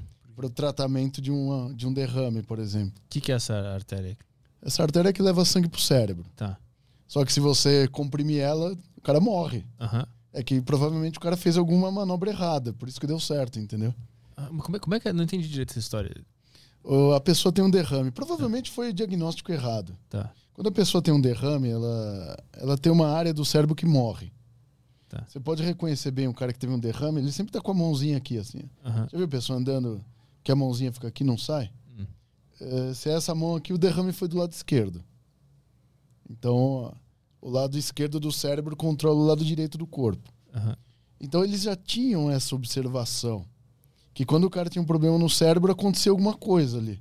Só que ele achava que era o mesmo lado. Uhum. Então, o cara ia lá ele amarrava a artéria. Hum. Porque, porque ele pensava, não se sabia também exatamente como que era. o- Já tinha um conhecimento de, de fluxo sanguíneo, mas ele não, não relacionava as coisas. Ele achava que se ele amarrasse a artéria, os sintomas iam. Tipo, o braço do cara ia voltar ao normal, entendeu? Ah, entendi. Ele achava que se não tivesse mais sangue sendo derramado, era isso? Não ia ter problema mais? É que o derrame não, não é tipo sangue derramado sempre, né? Ah, É falta de sangue no cérebro, na maior parte das vezes. É, Esse nome derrame é um nome popular, né? ah. A gente chama de AVC isso aí, né? Que é um acidente vascular no cérebro, né? Por que o cara achou que se ele parasse o fluxo de sangue ia curar? Não faço a mínima ideia, cara. Os caras tinham umas ideias muito loucas. Eles faziam isso mesmo pra ver se dava certo, né? Era tentativa e erro da época, né? A loucura da medicina é que muita coisa foi avançada por, por fazer é, coisas muito horríveis, né? Atitudes muito horríveis avançaram a, a medicina. E é meio que ruim de admitir isso, né? Então, quanto pior foi, melhor foi. É, então. Tinha uma, tem uma história de um cara que era um, era um general do exército britânico, tipo o machão, né? É aquele- O cara tinha pedra no, no- na bexiga e ele não acreditava nos médicos. Ele mesmo enfiava uma lima na uretra dele pra serrar as pedras, cara. O cara era louco, velho. No relato lá, falei que o cara fazia isso pelo menos oito vezes por dia. Caralho. Falei, o que esse cara fazia, cara? Mas ele ajudou a avançar a medicina, né? Então, aí existem cirurgias de acesso uretral, né? Graças a esse cara. Minimamente invasivas. Então é possível. Eles começaram a ver que era possível, né? Graças a esse maluco aí. Graças a esse Cara, maluco. Tem um monte de coisa louca que os caras começaram a ver que era possível mesmo. O que mais que tem desse tipo, desse tipo assim? Cara, que nem transplantes, por exemplo. Essa substituição de um órgão. Isso aí também era uma coisa que, porra, como assim? Substituir um órgão. Na, na, na história da medicina, eles queriam substituir órgãos, por exemplo, eles queriam colocar o órgão do guerreiro numa outra pessoa. Pra ver se ela faziam beber o sangue de guerreiros que morriam também. Então era coisa de louco, assim, né? E hoje em dia se faz transfusão Aham, aham. faz transplante, faz tudo. Então tem um monte de, de maluquices que, que hoje em dia, tipo, você fala, ah, porra, pode funcionar, né? E tem descobertas também que, que foram descobertas por causa de crueldades, né? Não tem uma história sobre, sobre o- a cor do olho que faziam cirurgia na pessoa viva pra descobrir alguma coisa sobre como é que a cor do olho funcionava? Um- não tem um negócio, não te lembra nada disso que eu falei? Cara, não. Eu lembro que tinha alguma coisa a ver Como é que é com a? Segunda Guerra, não sei se eram os nazistas ou se eram o- o- o- os, os aliados, né? Que faziam isso, que, que pegavam o cara vivo e estudavam o olho do cara pra ver por que, que cada ser humano tinha uma cor diferente. E aí iam lá e tentavam mudar a cor do olho do cara com substâncias e tal. E o cara gritava e era uma merda. Mas aí, por causa disso, descobriram como é que funciona o olho. Então, tem, tem muita história assim macabra que acabou sendo de, de- que nos ajudou a entender mais, né? Que nem assim, o, a questão de, de evolução no, no, no conhecimento do cérebro é, é até interessante, assim. Legal não é. Mas é interessante, que nem assim, você pegar. Falei, o, o século XIX foi O mais divertido. Foi divertido. Tinha um cara, um francês maluco também, que ele. Antes eles faziam também bicho, né? Abria a cabeça de cachorro, macaco. Sempre foi assim, né? Então tem esse francês aí, o Brocá, ele abria a cabeça de cachorro a rodo.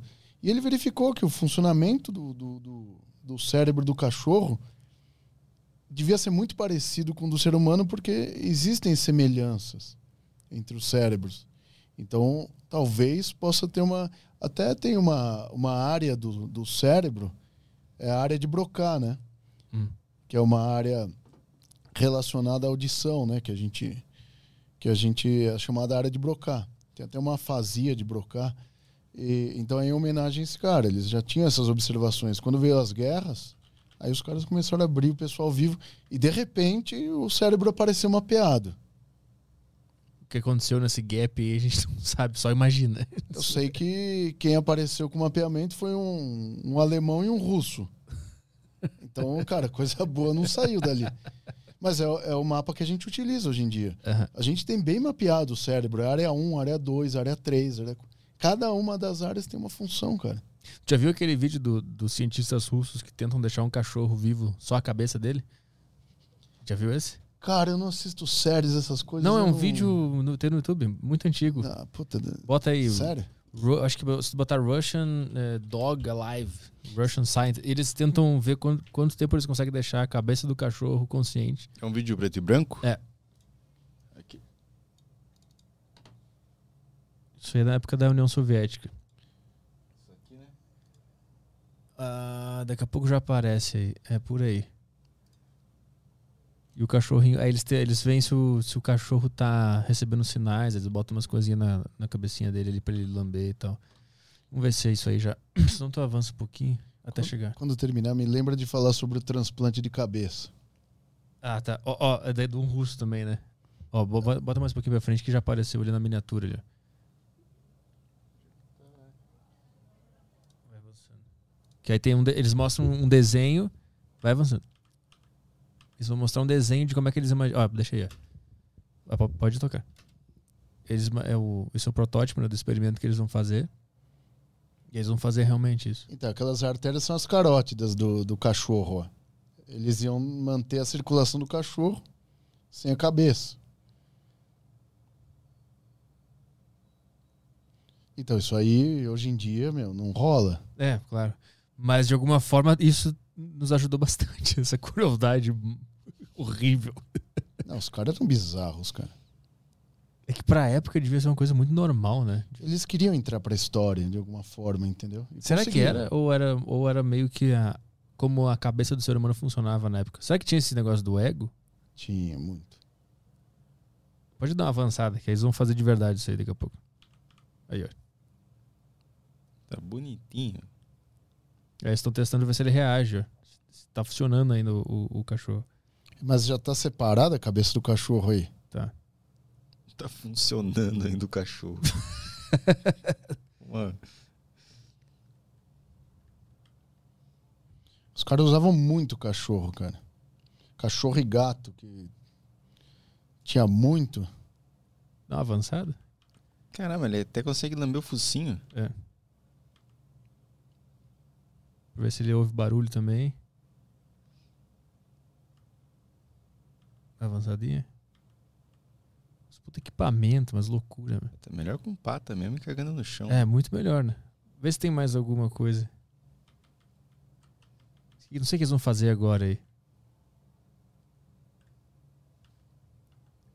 O que será que vai rolar agora? É outro cachorro?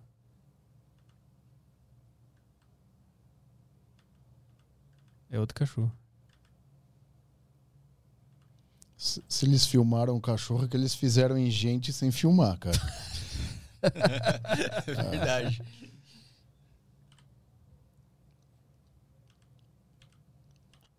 Acho que não mostra mais nada interessante aí. Aí eles vão testando, né? Ver que, que como é que ele reage. se eles cons- Eu não sei qual era o objetivo desse desse experimento aí. Cara, eu acho que eu posso até entender o que eles quiseram fazer. Ah. Tem um italiano, Canavero, italiano fanfarrão aí. É um neurocirurgião italiano. O projeto de vida dele é fazer um transplante de cabeça. É tirar a cabeça de um cara e transplantar para um outro corpo. Teve, tinha um caso de um voluntário, né? De um cara que ele Tem. tinha a parte de baixo toda. Ele tinha esclerose lateral, Era um russo, né? um russo. Uhum. Aí o que, que o o Canaveiro já tinha? esse- Eu acredito que esse russo já tenha morrido. Eu acho que ele morreu. Vai procurando aí russo transplante de cabeça. Põe Canaveiro. É, eu lembro que a- ele foi fazer nos Estados Unidos e proibiram, não deixaram, né? Ele e aí no- China. e na, na China deixaram? É. Como é que é essa história? Ele começou a fazer em cachorro, começou a transplantar a cabeça de cachorro um pro outro. Só que assim, é uma coisa que não vai dar certo. Eu já fiz um vídeo com um neurocirurgião falando sobre isso. E não, não funciona assim, porque tem funções vitais que elas têm que acontecer na hora. Por exemplo, ligação arterial e venosa. Hum. Beleza, vai rolar. Mas ligação de nervo demora muito. Porque a galera às vezes assiste uns filmes. Lembra a outra face Não. com o Nicolas Cage? Se eu lembrar da história, talvez eu, eu, eu já tenha visto. Era o é- Nicolas Cage e o, o John Travolta. Ah. Eles trocam de rosto. Ah, tá. Tipo, é engraçado, o cara troca de rosto, aí vai chegar pra, pra encontrar com a mulher do outro lá. O corpo é outro. Tipo, a mulher, ah, tá, então. Então é aquela. É uma coisa muito louca, assim, quando uma pessoa vê um filme desse. Porque na, na cirurgia tira o rosto de um, põe no outro, e o cara já sai, tipo, dando risada, né? E não é assim. cê- os nervos demoram muito tempo pra fazer a religação dos estímulos. Muito tempo, eu te digo, 8, 10 meses, mais de um ano, às vezes nem religa. Às vezes não fica com a função completa. Mas isso foi importante porque às vezes tem pessoa, por exemplo, teve histórias de pessoas que tomam mordida de bicho na cara, de urso, de cachorro, e aí eles vão pegar um doador morto e fazer um, um transplante de rosto. Aham. Isso já, já foi feito. Mas cabeça não, você tem nervos que saem do crânio, que eles têm que ir para os órgãos internos. E não dá para viver ali só emitindo, não dá para viver sem emitir esses estímulos, entendeu? Uhum. É uma coisa que O corpo não, não, não suporta, não suportaria esse tempo de adaptação. Não, É e isso. é muito longo o tempo de Sim. adaptação. O cara ia morrer em E, breve. assim, o Canaveiro ele ficou com essa ideia, fez, fez aqueles TED Talks falando sobre isso. Mas vê o, olha, o que aconteceu com Valerie, é aquele ali, ó, o russo, a primeira pergunta ali, ó, né? Não, não, a primeira pergunta. É, o russo é o Valerie. Volta ali. A primeira pergunta ali, as pessoas também perguntam. É, o russo é voluntário para participar do primeiro transplante de cabeça da história, mas isso é 2017, não tem a... Ainda não diz o que aconteceu com ele. Não, não, não vai dar certo. Não... É. Esse aí, nesse modelo, é... aí ele foi pra China lá fazer com o chinês. Até o chinês saiu fora. O chinês, de última hora, ele desistiu, né? Não, o chinês falou, meu, não, não vai rolar. É, eu lembro dessa história que eu, eu lembro que eu li e eu comentei no outro podcast que eu tenho. Ele ia fazer nos Estados Unidos, esse, esse russo ele tem um problema, ele tem a. Como é que é o nome da doença? Esclerose, né? Esclerose lateral, eu acho que ele. Então ele anda, anda de cadeira de roda e não se mexe, né? Aí ele, ó. E aí, só que ele, a cabeça dele tá normal, o cérebro tá normal. E aí ele, ele se voluntariou para ser o primeiro ser humano a fazer essa cirurgia, né? E aí ele tava tudo certo para ele fazer nos Estados Unidos, se eu não me engano. E aí o, o governo não deixou. E aí, um cara na China liberou, ele marcou tudo, ele foi para lá e de última hora o cara cancelou, né? Aí esse italiano surge e se propõe a fazer, né? Aí eu não sei o que aconteceu. Não, na verdade a ideia foi do italiano. Ah, foi essa A a ordem. ideia é do, é do neurocirurgião. Uhum. Mas ele fez outros testes, até ele, ele publicou uns artigos, mas é, tinha algumas fraudes ali. Deu, deu ruim pra caramba pra ele ali. Pra esse italiano, o canaveiro. É. E ele, ele foi muito divulgar esse, esse tipo de cirurgia. Seria legal se rolasse. Mas assim, do ponto de vista biológico, é, é, é um risco-benefício que só vai gerar sofrimento pro outro camarada lá. Mas aí, será que a gente não tá em 1200 agora, dando uma paulada na cabeça de alguém? E daqui 300 anos, se a gente fizer uma maldade dessa, os caras vão, vão conseguir, vão entender, puta, olha, gente tem que fazer assim, ó, porque eles fizeram 2021, o cara sofreu muito, vamos melhorar esse negócio. É que tem uma coisa que não muda, que é a biologia, né? Sim, mas a gente pode não estar enxergando algo que os caras vão enxergar no futuro. Que nem assim, ó, cicatrização. A gente tem nossa cicatrização hoje, nos anos 2000. Como era a cicatrização de um cara no ano 6000 antes de Cristo? É a mesma? Igual. Sim.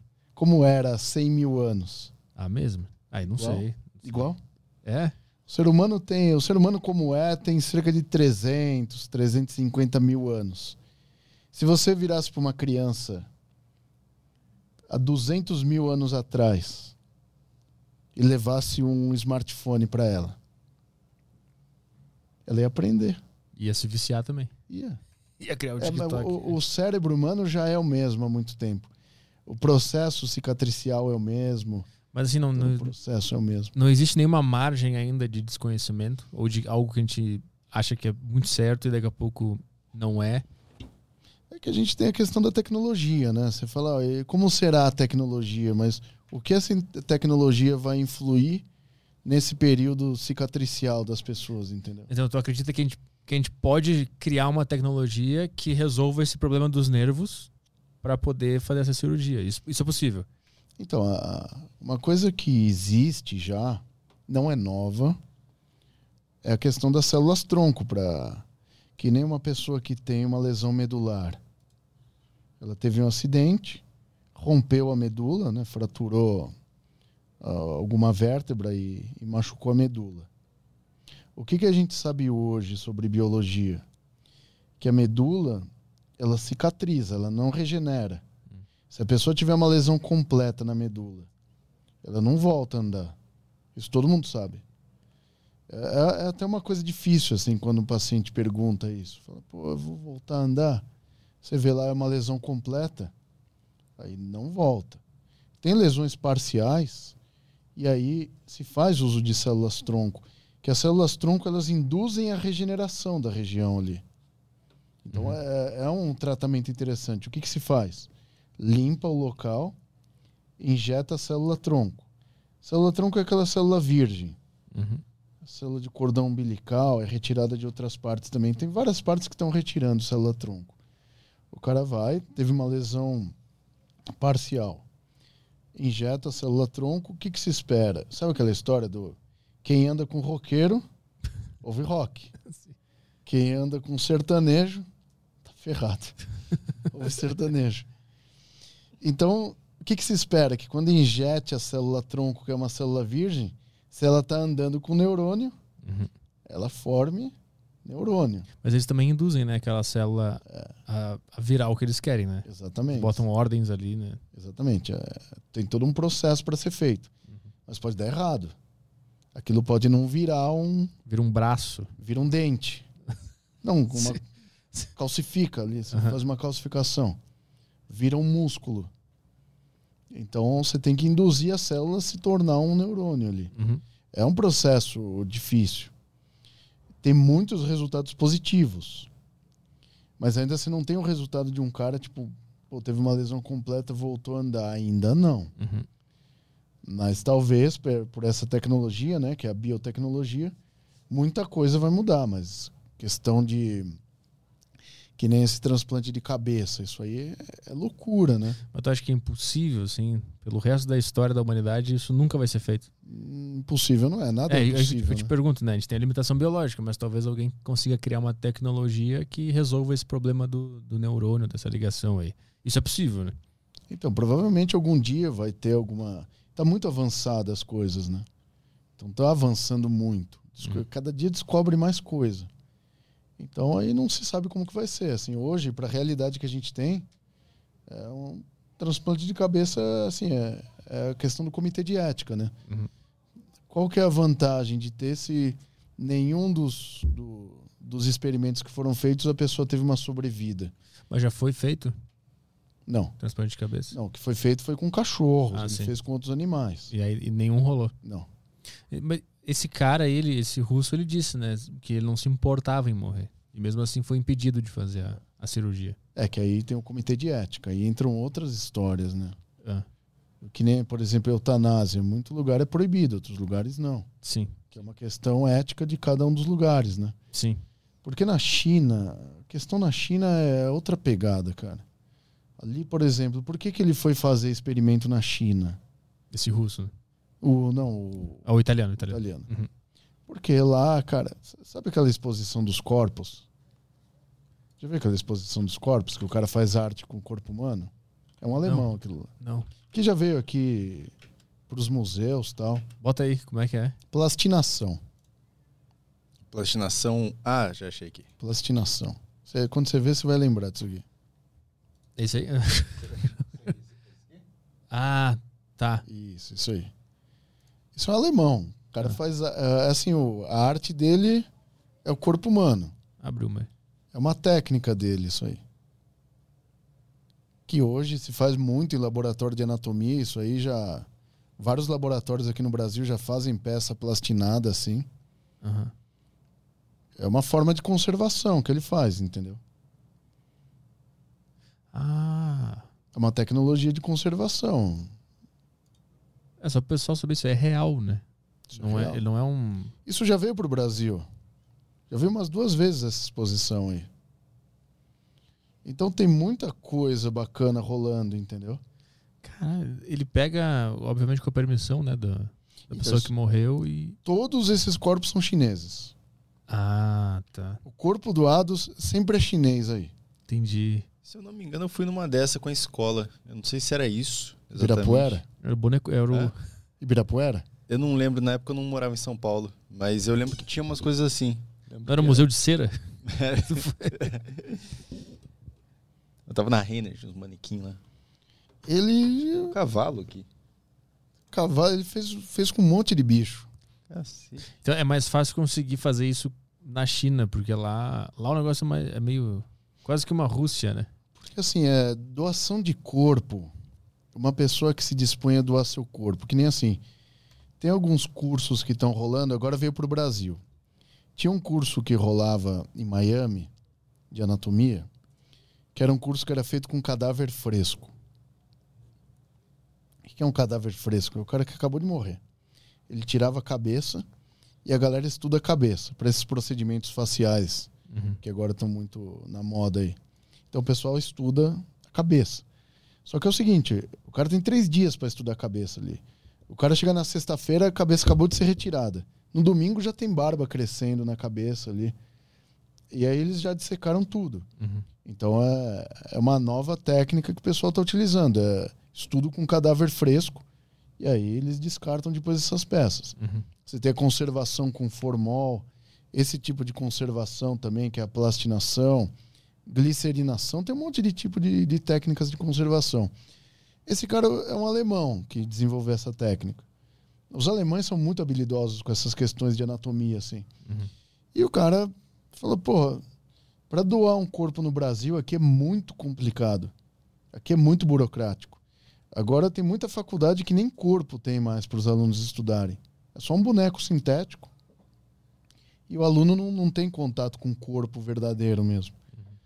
Porque, assim, pouca gente doa o corpo aqui. Quando o corpo vai para doação, é, é indigente. É um cara que morreu, ninguém reclamou o corpo. Mas aí vai para a polícia lá. Vai para o IML. Só que, cara, o tempo está correndo. Por exemplo, cérebro. A conservação do cérebro é muito complicada. Se você não fizer o preparo do cérebro nas primeiras 24 horas, ele, ele vira água. Vira, ele liquefaz. Uhum. Então tem que fazer o preparo com formal antes. Então, às vezes, quando chega na hora de, de fazer a retirada dos órgãos, aproveita pouca coisa, assim. Uhum. Então, esse cara aproveitou isso porque lá a lei é mais branda para isso. Saquei. Então, a- ali não é que tem mais indigente. É que mais gente tem a, a questão da, da doação de corpos lá. É menos burocracia. menos burocrático. Saquei. Esse do cavalo é real também? É. Vê umas imagens aí. Vai passando. O cara dá mão- a mãozinha. Ele bota os caras pra dançar ainda. Não, tem uns negócios muito loucos, cara. É arte. O cara faz arte com o corpo humano aí. É engraçado, né? Como a arte tá diretamente ligada com a, com a medicina nesse. Em relação ao corpo humano, né? Cara, eu sempre falo pros alunos que anatomia não é ciência, é arte. A arte. Arte, É, é. a arte da natureza, né? Ou, ou de Deus, se quiser acreditar, né? É que assim, tem o pessoal que tem mais medo dessas coisas, mas se for ver, é bonito isso aí, cara. Tem gente que acha que é de mau gosto. Mas é bonito de fazer isso. Pô, você pegar as artes dos caras que eles faziam lá. O que, que ia sair se os caras não manjassem dos Paranauês? Acho que o pessoal acha que é de mau gosto porque a, a maioria das pessoas tem muita dificuldade de lidar com a morte, né? E aí acaba achando que é mau gosto fazer esse tipo de coisa. Que você fez uma entrevista outro dia com uma técnica em necrópsia também. Até eu tava vendo o pessoal comentando lá. Falar, ah, não, parece que fala como se, se a pessoa não fosse nada. Não é, é a prática diária. Sim. Que assim, eu, eu dei muita aula em laboratório de anatomia com cadáver. Tenho amigos que ainda estão em laboratório. É o trabalho que, que se faz. Então, você vai preparando os corpos para os alunos entenderem as coisas. Então, tem parte que você tira só a pele para a pessoa ver o subcutâneo. Os alunos aprendem também. É importante para um aluno de medicina dissecar um cadáver. Tanto que hoje em dia tem muito aluno brasileiro que está indo para a Argentina e para a Bolívia e para o Paraguai estudar medicina, porque é mais barato. Tem corpos lá também. Uhum. Eu vejo que na Bolívia tem, tem muito assim. Que eu já fui dar uma palestra em, na fronteira ali com o Paraguai. Tem muita faculdade de medicina lá. E todas têm corpos lá praticamente. Uhum. E para o aluno de medicina é importante. Ele tem que entender como é o corte, a resistência da pele, o que tem por baixo. Sim. Então é, é muito importante isso. O que você falou é verdade. As pessoas têm essa, essa resistência com a morte. É um processo natural. Vai acontecer. É a única certeza que a gente tem. É, e mesmo assim, é, é difícil de aceitar, né? É difícil aceitar que isso vai acontecer. E aí gera todo esse negócio. Como assim a gente vai fazer arte com, com esses corpos? Ah, que absurdo é, É, isso. é, é. Não, que você pegar uma, por exemplo, você pegar uma arte do Egito Antigo, vai. Pega uma arte do Egito Antigo aí, Caio. Vamos lá. É horroroso que os caras desenham sobre o corpo humano, assim. não, não tem proporção anatômica. Qualquer arte ou alguma específica, tu Ah, quer não, ver? Pode ser nessas mulheres. Você vê, olha a diferença de um, de um desenho desse e de um desenho de Da Vinci, por exemplo. Sim. ou de Michelangelo. Uhum. Não tem acurácia anatômica, entendeu? Eles não tinham essa preocupação. Eu fico perguntando o que, que despertou no ser humano essa vontade de, de entender o próprio corpo, assim, porque, por exemplo, até aí não tinha esse, esse interesse todo de saber com detalhes como é que o corpo funciona e como ele se organiza, né? E aí, em um certo ponto, começa a existir essa, essa preocupação. Não, que você for ver ali, tá vendo que ela tá colocando alguma coisa no, no rosto da outra? Uhum. Tem muita imagem de, do Egito Antigo que esses desenhos na parede são tratando de doenças. Hum. Porque o, o, o, o, interesse que foi despertado, que assim, a pessoa não se interessa pela saúde. Ela só se interessa quando ela está doente. Se interessa pela doença, né? É. Quando que ela vai, ah, vou reparar no corpo? Não, quando está doente. Uhum. Então é.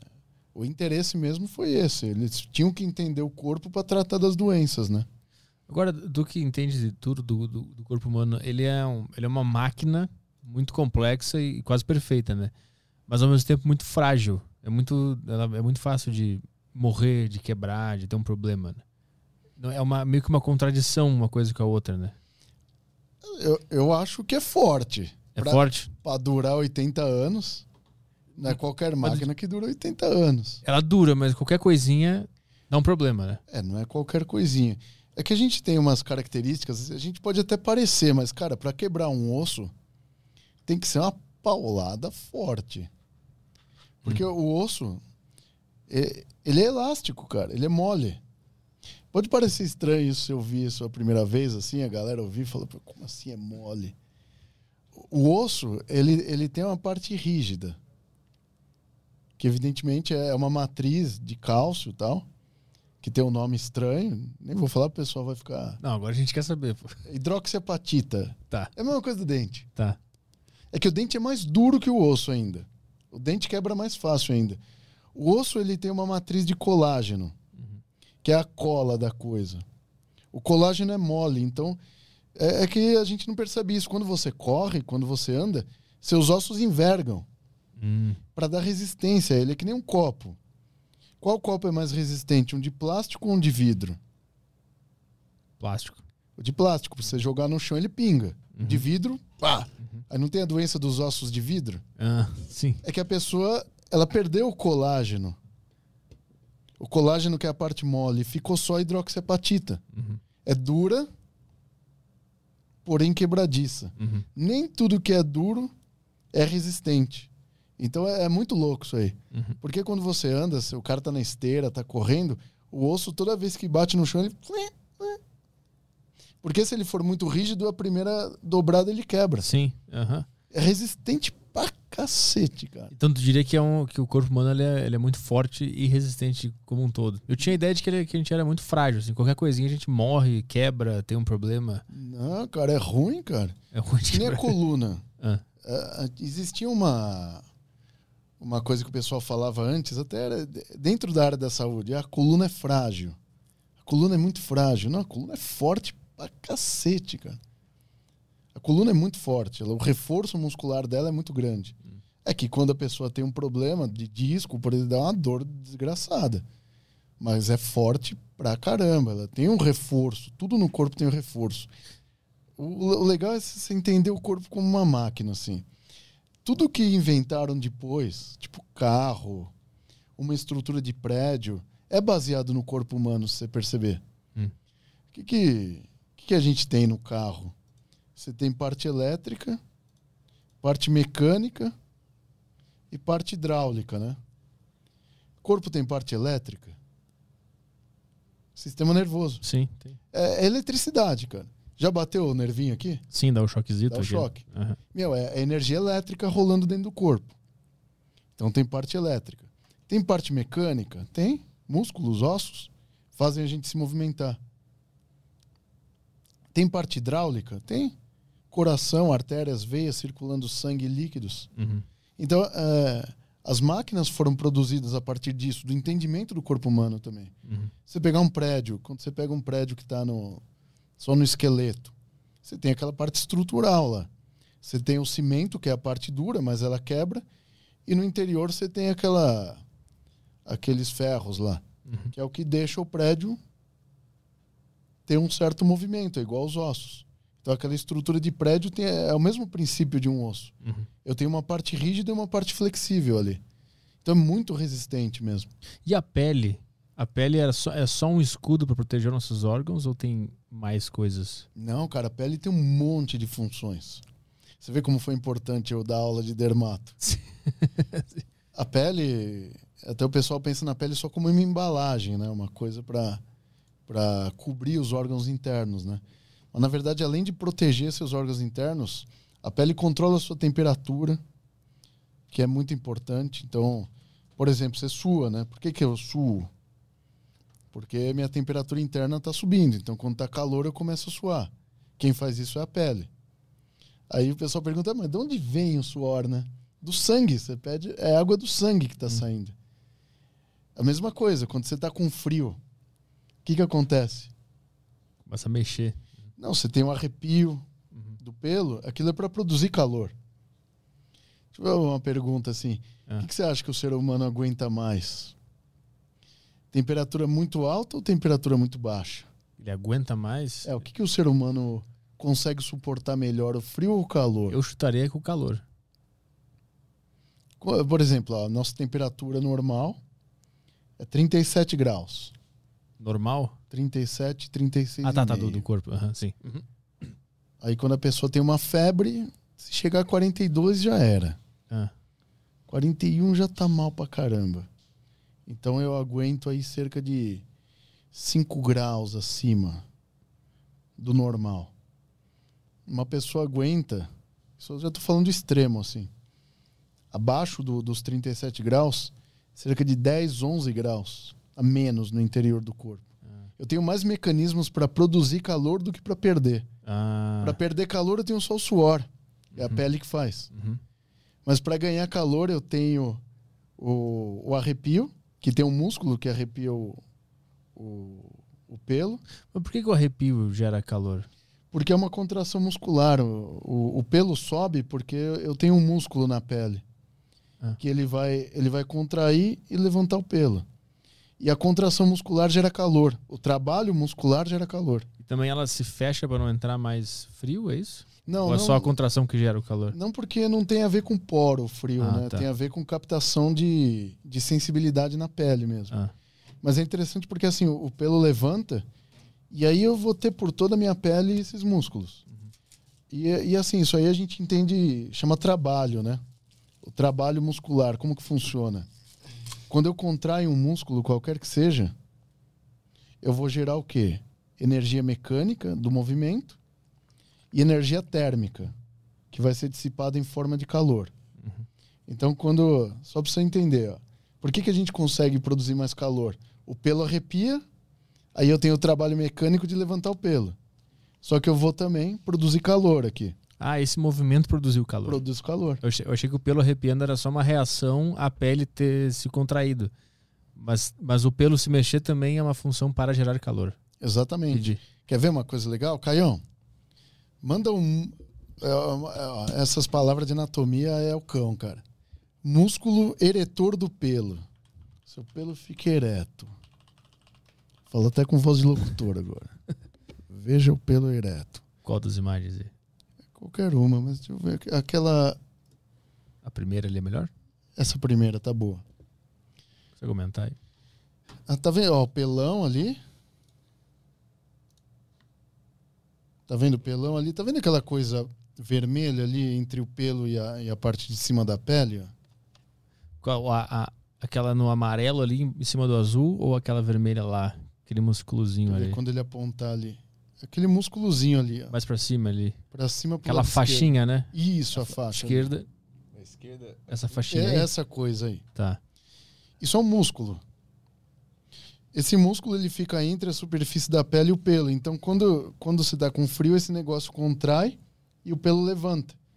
Aí a gente produz calor. A gente tem três formas de produção de calor que a gente não percebe. Cara, mas é muito pouquinho, né? É. Então, mas você tem pelo corpo inteiro, cara. Sim, sim. Muito pelo. E aí, qual que é o segundo mecanismo? Você começa a tremer. O que, que é o tremor? Gerando Movi- movimento. Movimento. E aí, por último, quando você já está no você se encolhe, Uhum. Você produz mais calor. O encolhimento não é só para guardar o calor. O encolhimento também produz calor. Produz calor. Aham. Então você fica encolhidinho e você está produzindo.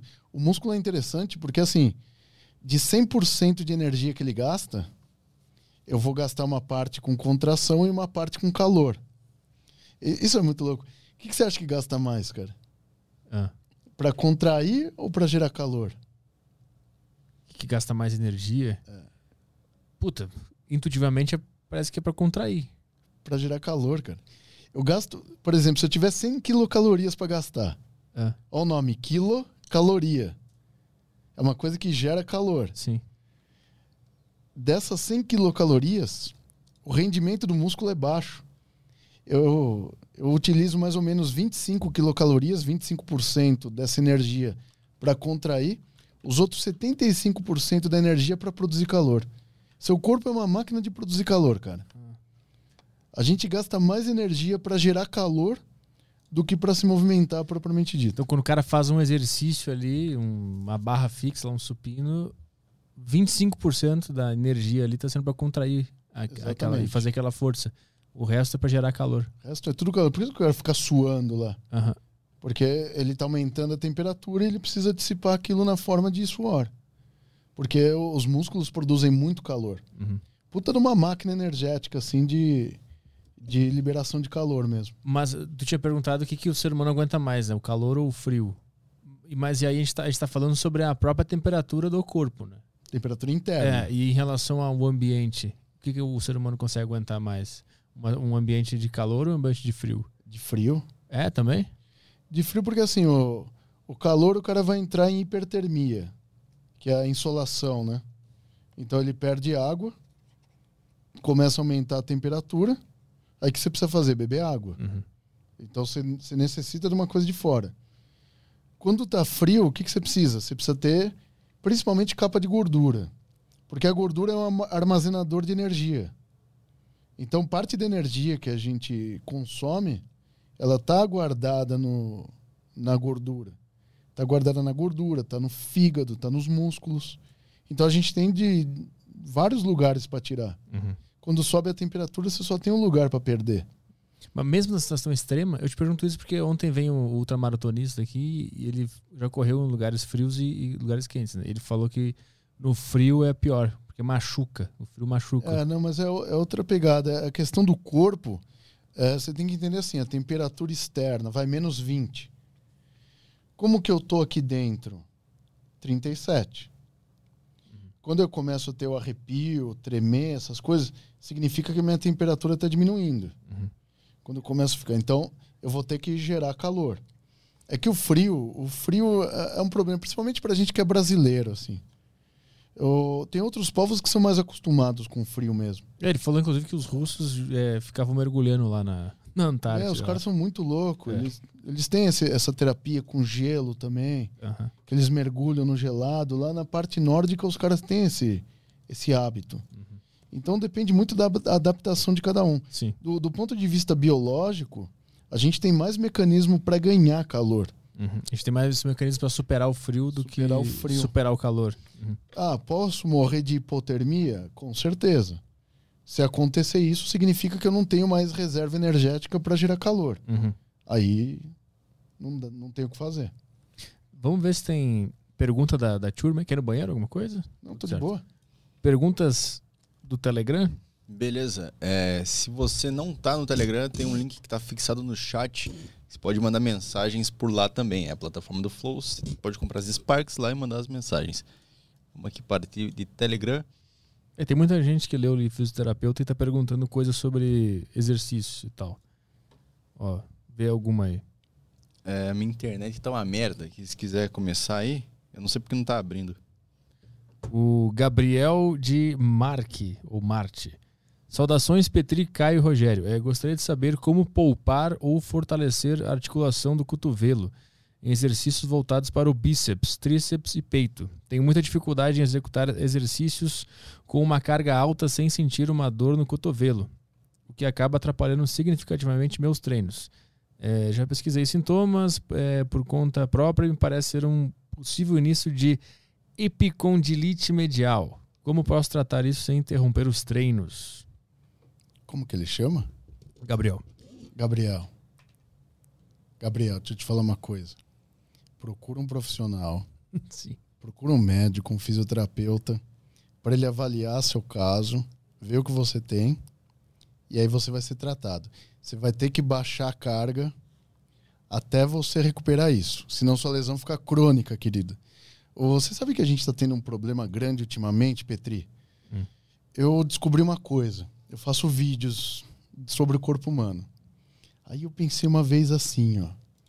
Eu fazia vídeos sobre sistema circulatório, sobre coração, e um dia eu pensei assim: vou começar a fazer vídeos sobre doenças. Vai bombar.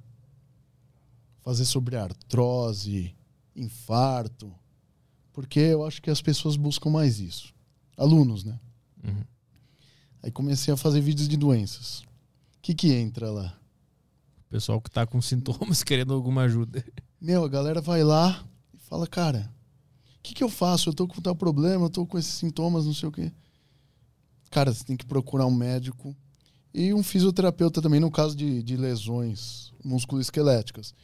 Porque se você ficar procurando sintoma pela internet, cara, você vai achar tudo. Então ele falou, pô, ó como que tá hoje as coisas. Ah, de acordo com os sintomas aqui, eu tô com epicondilite medial. Sim. Pode ser. Sim. Se você tivesse, vai ter que tratar. Não é só uma questão de baixa carga. Às vezes você pode estar fazendo uma carga muito alta na academia, o que gerou esse problema. Então é, não é uma, uma lesão tão simples a epicondilite. Se não tratada, ela se torna crônica e depois, às vezes, você tem que baixar tanto a carga que você vai desistir da academia. Eu recomendaria que o cara procurasse um profissional mesmo. E se você tem esse hábito na internet também, gente, a, a internet não é um lugar, um lugar para você fazer autoexame. Você tem que procurar uma pessoa para te avaliar. Uma vez uma me mandou uma mensagem no, no direct do Insta e falou assim: tô com uma dor, não sei o que. blá, blá, blá, blá." Aí ela deixou embaixo assim: só não me manda procurar um médico. Aí, lógico que eu respondi: procura um médico. Sim. Tem que irritar a pessoa. Voltou a internet aí? Voltou. É, vou tocar um áudio aqui do Luan Caldas. Vamos lá. Fala Rogério, beleza? É, aqui quem fala é Luan, interior da Bahia. Eu sou fisioterapeuta também. Queria saber da, da sua da sua opinião sobre essa polêmica aí de, de- de- da galera com esse boom da internet, né, do Instagram, começar a postar antes e depois de resultado, tanto na área de estética também, quanto na área de da área ortopédica, neurológica, né, do, do- aumento de, de amplitude de movimento, aumento de força muscular. O que, é que você acha dessa, dessa, dessa questão aí que às vezes o, o CREFIT proíbe, depois libera? Valeu. O- Só para esclarecer que o CREFITO é o órgão de classe do, do fisioterapeuta, né? Ah, tá. E a rede social é uma coisa muito nova. O profissional da saúde está tendo problemas para lidar com a, com a rede social. Principalmente conselhos de classe, né? A área da saúde é uma coisa muito complicada. Eu vou até para responder a pergunta do Luan aqui, mandar um abraço pro Luan, que também é, é da turma aí da fisioterapia. O- de uns anos para cá, a galera começou a postar antes e depois. Então, por exemplo, você tem um procedimento estético de nariz, por exemplo. Você posta antes e o cara posta depois. Aí os conselhos falaram: não, isso não pode. Porque configura um tipo de propaganda que não pode ser a realidade. Então é proibido. Então, por lei, O médico não pode, né? o médico não pode, o dentista não pode, o fisioterapeuta também.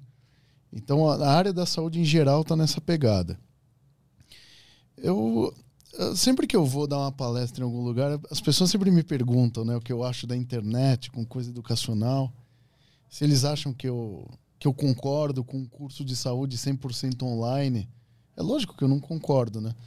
Mas tem algumas coisas, por exemplo, a rede social é um local pro pro pro profissional mostrar o seu trabalho. Então, o arquiteto ele mostra o quê? As fotos do, do ambiente que ele faz. Então, a, a gente trabalha com saúde, né? Então, existe isso porque eu, eu acho que os conselhos de classe não evoluíram ainda também com essa questão. de redes sociais mesmo. Eu acho que é, que é uma questão é, legítima dos, dos conselhos de classe, mas eu acho que tem algumas coisas que, que tem que ser mostradas. Se existe um benefício no antes e depois, por que não mostrá-lo? Uhum. Eu acho que só não pode mostrar o, o que é falso. Eu acho que informações falsas têm que ser banidas. Que aí entra nas fake news, né? O cara faz um antes e o depois, tipo, de outra pessoa. Eu já vi isso. Aí, evidentemente, tem que, tem que fazer isso. Eu, eu tenho muitos colegas que fazem esse tipo de trabalho, porque eu não, eu não sou mais da, da parte de, de atendimento, né? Mas eu, eu vejo que é um trabalho honesto. Os caras fazem um trabalho honesto mesmo. Postam antes, postam depois e, e toma mó pau do conselho. Então, eu acho que o, se você for esperto, você não posta, porque enquanto não for regulamentado, não rola. Pergunta do Pedro. Pedro, vamos lá. Boa tarde a todos e ao grande Rogério. Já me salvou, já me salvou e com certeza irá me salvar por muito tempo. Minha questão, Aí, minha questão é que eu vou trocar de curso e irei para medicina.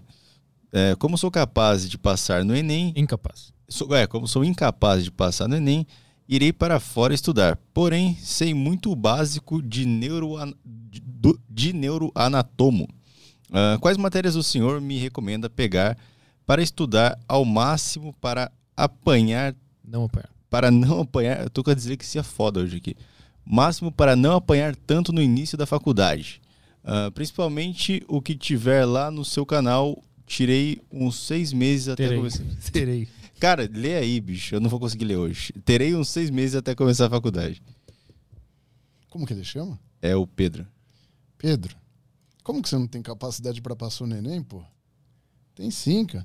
E vou te falar, existe uma coisa pior que o Enem, que é neuro. E você vai estudar neuro, então. O cara já se botou numa Ah, condição então, de cara. incapaz. Você pode. Pedrão, vai na fé, cara. No, a minha playlist maior que tem no YouTube é de neuro. Tem quase 100 vídeos de neuro lá. Pode ir lá que, que você passa. Eu, eu, eu tenho um contato bem legal com a galera que tá na fronteira aí fazendo curso de medicina, né? Hum. Que no Brasil é muito caro medicina. E aí os caras vão lá pra fora, é, é 10% do valor que é aqui. Aí o cara tem que fazer uma prova para revalidar o diploma, né? Então, já saiba que você vai ficar seis anos fora. Você vai ter que aprender espanhol. que O que eu acho que é pior que é. Que o Enem. Se você aprender um, um espanhol que você vai ter que aprender anatomia em espanhol, eu acho que você tem problemas maiores que o Enem, cara. Faz o Enem aí. É foda? Não, vou te Foca, falar. foca no Enem que tu passa, meu. Cara, a galera aprende o anatomês espanhol. Em espanhol. Espanhol. E é diferente o espanhol da América do Sul do espanhol espanhol mesmo. Os termos mesmo. Sim. É embaçado. Então, só pra falar pro cara, né, não fica dizendo, eu sou incapaz de passar. Vai lá, Ninguém é estuda e incapaz passa. meu. Não é incapaz. Tem um monte de gente que passa. Né? Então, é aquela coisa, é o que eu falo pra todo mundo. Se, se eu conseguir um dia, você pode. Todo mundo pode. Não pode se, se rebaixar assim. né? Pedrão, autoestima, velho. Toca a ficha aí, Pedrão. Vai, pergunta do, a do John. Quer que eu leia? O John. Manda ver. É, boa tarde, Caio. O cara mandou um boa tarde, Caio, Petri e Rogério. Gostaria de fazer duas perguntas. Primeiramente, qual a morfologia de um osso que mais te chama a atenção? Esfenoide, é o mais bonito do corpo. Que é aquele que a gente, que a gente falou, né? Esfenoide e o temporal são os dois ossos mais fodas mesmo. Mas mas aquele que a gente passou aqui? É, tem, põe ali o esfenoide. Não é o da mariposa. Da, É o da mariposa. é o da mari- Ah, tá. Da mariposa. Esse aí, só pra você ter uma ideia, ó, no- na minha plataforma lá no Anatomyflix, eu tenho uma aula sobre esse osso aí. É, a aula só sobre esse osso tem uma hora e quarenta. Por que que ele- qual é a função dele? Por que que ele é tão complexo? Então é que ele, ele é um osso que ele fica entre a base externa do crânio, a base interna, e ele faz parte também da, da nossa órbita. Ah. Então ele, ele fica numa área de transição. Então ele é muito complexo, é um osso muito. É bonito, o bicho é bonito de ver assim. Tem ele na cabeça? Eu quero ver. Ali, ó, a imagem do lado ali, ó. Ah, essa aí, né? A do lado esquerdo ali, a que tá em verde, ó. Ah, tá. Mas aí eu não consigo me localizar exatamente no corpo É assim, ó, humano. tá né? cortado aqui, ó. E tá vendo por cima ali. Tá vendo por cima, tá? Essa aqui não tá boa? É que esse é um corte também no meio, né? E aquela na esquerda embaixo ali? quê? É, essa aí dá pra ter uma noção um pouquinho melhor? Esse aí não é, não é o esfenoide. Ah, não é. É que, tipo assim, eu olho isso aí e eu não consigo compreender qual a localidade, localização. É, então, ele é um osso interno ali, cara. Ele, ele é a zona de transição entre a parte de cima do crânio, a de baixo e a, e a órbita. E a função dele é o que? Estabilização, deixar as coisas no lugar? É, isso aí ele, ele forma a base interna do crânio, onde o cérebro fica apoiado. Ah, Ele forma a base externa do crânio, porque assim, o cérebro está aqui em cima. E para eu conectar o cérebro com os outros órgãos, o que, que eu preciso? Eu tenho a saída da medula, uhum. que ela vai entrar pela coluna, e eu tenho um monte de nervo saindo pela base do crânio também. E o esfenoide, ele, ele, vai, ser, ele vai ter um monte de buraco para sair esses nervos, ah, entendeu? entendi. E é muito importante, cara. Tem, tem nervo que vai para o olho, tem nervo que vai para a face, então ele vai servir também nesse ponto de passagem, né? É um cabo para sair os fios. Como se a gente Exatamente. botasse uma placa aqui nesses fios para eles não ficarem todos bagunçados, assim. Por exemplo, aqui, ó, aqui seria a parte de cima do crânio, o cérebro. A parte de baixo aqui, o andar de baixo, seria o céu da minha boca, por exemplo. Aham. Ele fica entre os dois, vamos supor. Uhum. Não fica, mas vamos pensar. Então eu tenho o cérebro aqui e lá para baixo eu preciso passar uns fios, eu vou ter que fazer uns buracos. Uhum. O esfenoide seria o chão. Entendi, entendi. Ele é assoalho do crânio, é, Cara, é muito louco. E o temporal também, né? Que é esse osso do lado aqui, a vulga têmpora, né? o tirinho na têmpora, bota aí. Deixa eu ver. Temporal, põe temporal. O- Pô, por que que tu gosta desse? Porque ele também. Esse osso. Ele é muito louco, cara. Bota. Vou botar na tela aqui, o temporal. Tá aí o osso temporal, aí. Osso. Aí. É esse da parte lateral aqui, ó. Qual que a gente abre? Essa aí tá boa? Tá boa. tá- É bem a lateral mesmo. Ah, Sabe por que é muito louco? Ele também tem esse esquema de forame de passagem, né? Passagem de nervos, né? É, é por ele também que o, o seu ouvido, o seu ouvido, ele sai por aí, pelo, pelo temporal. Ah. E ele é muito louco porque essa parte que você está vendo aqui lateral é o, é o osso mais mole que a gente tem. Que é a parte escamosa dele, ela é bem fininha. É um osso muito mole. tem alguma função ele ser mole assim? Tem. É, essa região que ele está é, é a região escamosa dele. É onde eu tenho encaixe de uma parte do cérebro que é o, que é o lobo temporal. Então ele, ele representa uma zona de transição entre dois ossos, né? A, a parte de cima, que é muito dura, e essa parte lateral, que é mais mole. Então é uma, é uma zona mais. é, não é que ele. Não é que não tem movimento, mas é uma zona mais mole mesmo para dar mais maleab- maleabilidade nesse local. aí. Se ele fosse duro, o que ia acontecer? Eu não sei te falar, cara. É que eu quero entender a função dele, entendeu? De ser mole? É. Não, seria mais uma parte de movimentação mesmo para quando você vai tomar uma pancada mesmo e ele absorve tá. mais choques. Eu achei que tinha a ver alguma coisa com o desenvolvimento do, da cabeça. Que se ele fosse duro, talvez ela não ia conseguir se desenvolver. Não, não, porque quando a gente está desenvolvendo, a gente desenvolve a partir das suturas, né? Que são as fontanelas. O que, que é isso? A moleira da criança. Ah, tá, tá, tá. tá. Então, quando a gente é criança, as moleiras estão abertas. É uma casca de ovo, sabe ovo? Aham. Tem a parte dura, que são os ossos, e tem aquela membrana lá. Aquela membrana seriam os locais de crescimento mesmo. Uhum, uhum. É, o muito louco do, do temporal é que essa parte aí é a parte mais mole, e, e essa parte que fica atrás da orelha aqui dele, que é a parte petrosa, é, representa um dos ossos mais duros que a gente tem no corpo. Hum. Então, o mesmo osso é o mais mole e o mais duro. Muito louco, cara. A parte de baixo dele é dura e a parte de cima é mole. A, a de baixo tem explicação para ser dura. Ah, qual é? É porque eu tenho passagem de nervos, artérias, coisa muito importante. Tem canais ali de, de passagem. Ele tem que ser bem rígido pra Ele não. tem que proteger, é uma Uhum. área protetora. Uhum. E ele chama temporal porque ele. A primeira parte do, do, do cabelo que fica branca é aqui, né? Na parte lateral. Ah, é por isso? Por causa da passagem do tempo. Foda, né? Caralho. Osso temporal. E a gente achando que era coisa de temporal mesmo. Eu, eu pensei que tinha alguma coisa a ver com o temporal, sei lá. Água, sei lá. Não tem nada a ver. Não, É o cabelo, cabelo branco. Ele, cabelo. ele perguntou mais alguma coisa aqui, deixa eu ver. O John ainda. É, eu fico fascinado com o esfenoide. E, e sacro em vista anterior. O que é isso? Nossa. O que que é sacro em vista anterior? Põe o sacro de fora aí, ô Caio. Vou mostrar o sacro aqui. Mostra. Como que é? Sacro? Sacro. Essa é posterior. É, é, tem uma anterior ali, ó, no andar de baixo ali, ó. Essa aí. Hum. É um gosto meio duvidoso, né? Deixa eu ver, ele- mas ele justifica aqui? Não. Não. Por que, qual é que é desse, de- desse osso aí? Não, que esse osso é assim, ó. Vamos, vamos lá. Esse osso é o final da coluna. Coluna vertebral termina no sacro. Sabe de onde vem esse nome, Petri? Da onde? Sacro. O que é sacrossanto pra você? Alguma coisa que tá iluminada, além, Sagrada. sagrado, isso? Osso sacro, sagrado. Por que, que ele é sagrado? Então, a, a teoria. Tem um monte de, de, de origens que os caras falam. Mas ele é chamado de osso sacro porque nessa região abrigava os, o- o- os órgãos da reprodução, né? Que são. Que todo mundo das antiguidades eles falavam que eram órgãos é, sagrados, né? Aham, E aí colocaram ele, como ele tem uma relação com, com a pelve, aham. como se fosse um osso sagrado. Talvez essa seja a, ideia que os caras tiveram na, na hora. aí. E tem aqueles buracos porque passa nervo ali, tá? Hum. Ele, ele continua aqui, ó. Também, se ao saber o quão interligadas e interdependentes são as estruturas de um corpo humano, é, como cada papel, como cada parte insignificante tem o seu papel, quase como se fosse arquitetado, você acredita que, ah, tá. Resumindo, tu entende, tu percebeu que o seu- o corpo ele é tão complexo, tão perfeito, tão legal, tu acredita em Deus? Essa é a pergunta dele. Acredito. Puta, essa é uma coisa, cara. É o John? O John, É o John. Vamos falar sobre.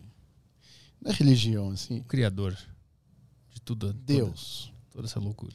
Rogério, você acredita em Deus? É uma das perguntas que a galera mais me faz. Eu, eu tenho um problema na área da saúde. Tem uns vídeos, Petri, que eu falo assim, ó. Quando eu comecei, eu não falei mais isso porque eu falei, eu não quero mais confusão com essa turma aí.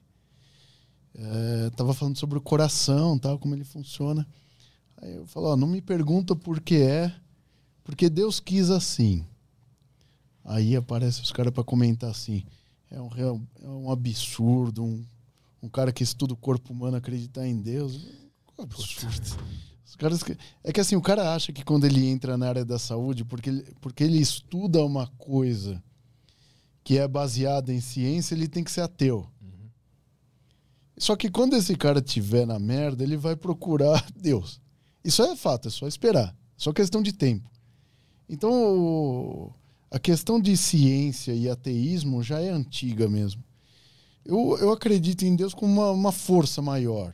Mas, Porque as pessoas querem personificar, né? sim, fazer uma persona.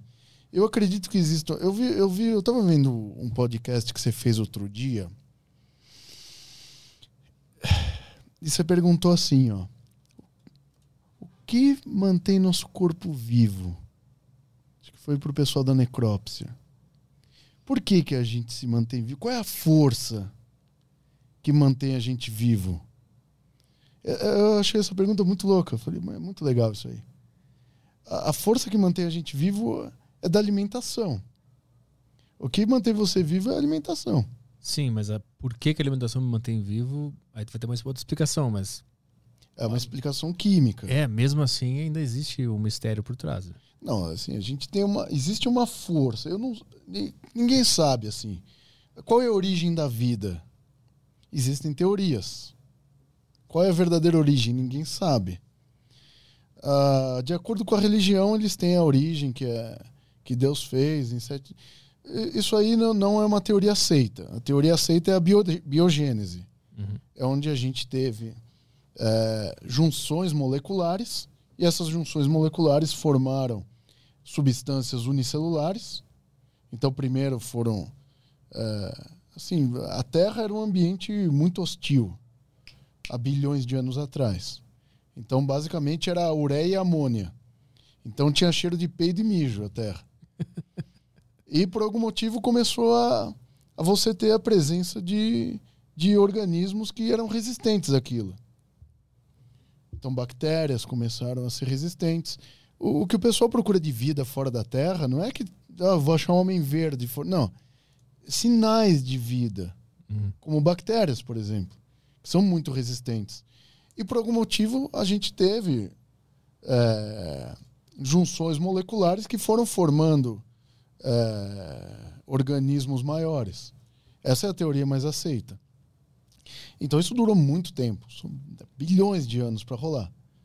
E aí também deturparam a teoria do Darwin, né, que falam que é a teoria da evolução e não é, é a teoria da adaptação. Então que o, os seres são adaptados ao seu meio. E porra, como a gente não vai ser adaptado ao nosso meio? Porra, seu pulmão respira esse oxigênio aqui. Quanto eu tenho de oxigênio no ar ambiente? 21%. É o que eu preciso para manter minhas funções. Se tiver mais oxigênio, o que, que acontece? Ele se torna tóxico. É, é, vira toxina. Que é o tal do radical livre. O radical livre é um, é um excesso de oxigênio nas células. Então a, gente foi feito para a Terra mesmo. Então existe alguma força que rege isso. Eu não personifico, mas eu sei que existe alguma coisa assim. E eu acho que a gente não vai ter uma resposta para isso tão cedo. E aí as pessoas na área da saúde ficam tipo forçando a gente a, a não acreditar em nada. Ah, você tem que ser ateu. Tem... Não, não sou, eu acredito em alguma coisa. Entendeu? Então, não, não exerço essa religiosidade e tal. Mas acredito que existe uma força mesmo. Mas, mas quando tu vê o corpo humano por dentro, entende tudo como ele funciona, tem alguma relação com a tua crença? Quando tu, tipo assim, tu olha o corpo e tu pensa, cara, isso aqui, isso aqui é inacreditável. Só pode ter algo por trás disso. Faz parte da tua crença em Deus Não, esse é. entendimento sobre o corpo? Aí eu vou mais na de Darwin, ah. de adaptações. Que nem tem órgãos que a gente demora séculos assim e eles vão evoluindo. Que nem tem órgãos que os caras falam que não serve para nada, né? Tipo apêndice. Sim. e o siso, o dente siso. É, por exemplo, o apêndice. Ah, para que serve para apendicite? Não, ele é, ele é um órgão imunológico. É. Ele serve para imunidade. Mas quando dá problema, quando dá ruim, é foda. Ah, o apêndice serve para alguma coisa, então. Serve. Ah. Aquela é evidência porque de que o intestino, provavelmente, em alguma época, ele já foi mais largo naquele ponto. Ou que seria uma, uma região onde fosse somente para o sistema imune. Então, tem algumas teorias. Então, talvez uma involução do intestino. O dente do siso, que você falou. Se a gente pegar a, a evolução para o ser humano que veio do Neandertal, falam muito disso. O, se você pegar os hominídeos antigos, como que era? Era uma cabeça pequena, porque o cérebro era menor, e uma puta de uma mandíbula. Os caras tinham um quarto molar. Então é, era uma baita de uma mandíbula, cabia mais dente. O que aconteceu? A gente foi ficando mais inteligente, ou seja, a alimentação ficou melhor. Então veio a era do fogo, que você tem alimentos mais fáceis de ser consumidos. Então o cérebro foi crescendo. Conforme o cérebro foi crescendo, a mandíbula foi diminuindo. Aí eu não tenho mais espaço para o siso. É uma adaptação. Então a gente tem essas teorias adaptativas assim. Eu, eu não acredito que tenha sido uma, uma coincidência, ou, ou que Deus quis. Mas é assim uma adaptação ao ambiente que a gente está vivendo e a, e a, forma do corpo, né? Mas é essa, essa inteligência, inteligência que se adapta é um grande mistério também. É. E essa é aí que tá a chave do negócio. Que eu, quando vejo isso, eu acredito em Deus. É, eu também, mas eu a questão do corpo humano, assim, ah, isso foi feito assim porque por que, que a gente tem dois braços, duas pernas e uma cabeça? Que, mas o que, que, que é essa inteligência que entendeu que tinha que ter dois braços e duas pernas? Talvez a adaptação ao meio. Mas qual é a inteligência que consegue se adaptar ao meio? Entendeu? Que adaptar ao meio é uma é um conceito, assim, tá? Eu entendo, as coisas se adaptam ao meio. Mas onde que está essa inteligência que se adapta ao meio? Como é que ela entendeu que ela tem que se adaptar? Por que, que tem isso acionado na, nos animais e nas plantas e que faz ela se, se adaptar? É a sobrevivência, né? É o processo de sobrevivência. Exatamente, mas qual é a inteligência que entende que tem que sobreviver? eu vou indo até, eu vou indo até chegar na, na parede, entendeu? Aí é o mais forte. Aí é força, aí é é outra pegada. Que, que foram excluindo assim, outros bichos que eram mais menos adaptados, foram substituídos por outros mais adaptáveis e mais fortes, né? Sim. Que era, eram as teorias aceitas mesmo. Os caras deturparam muito o Darwin, cara. Ele foi meio. O Darwin também ele roubou uma ideia, né? Ele foi um ladrão de ideia também. Até é uma história louca também, mas.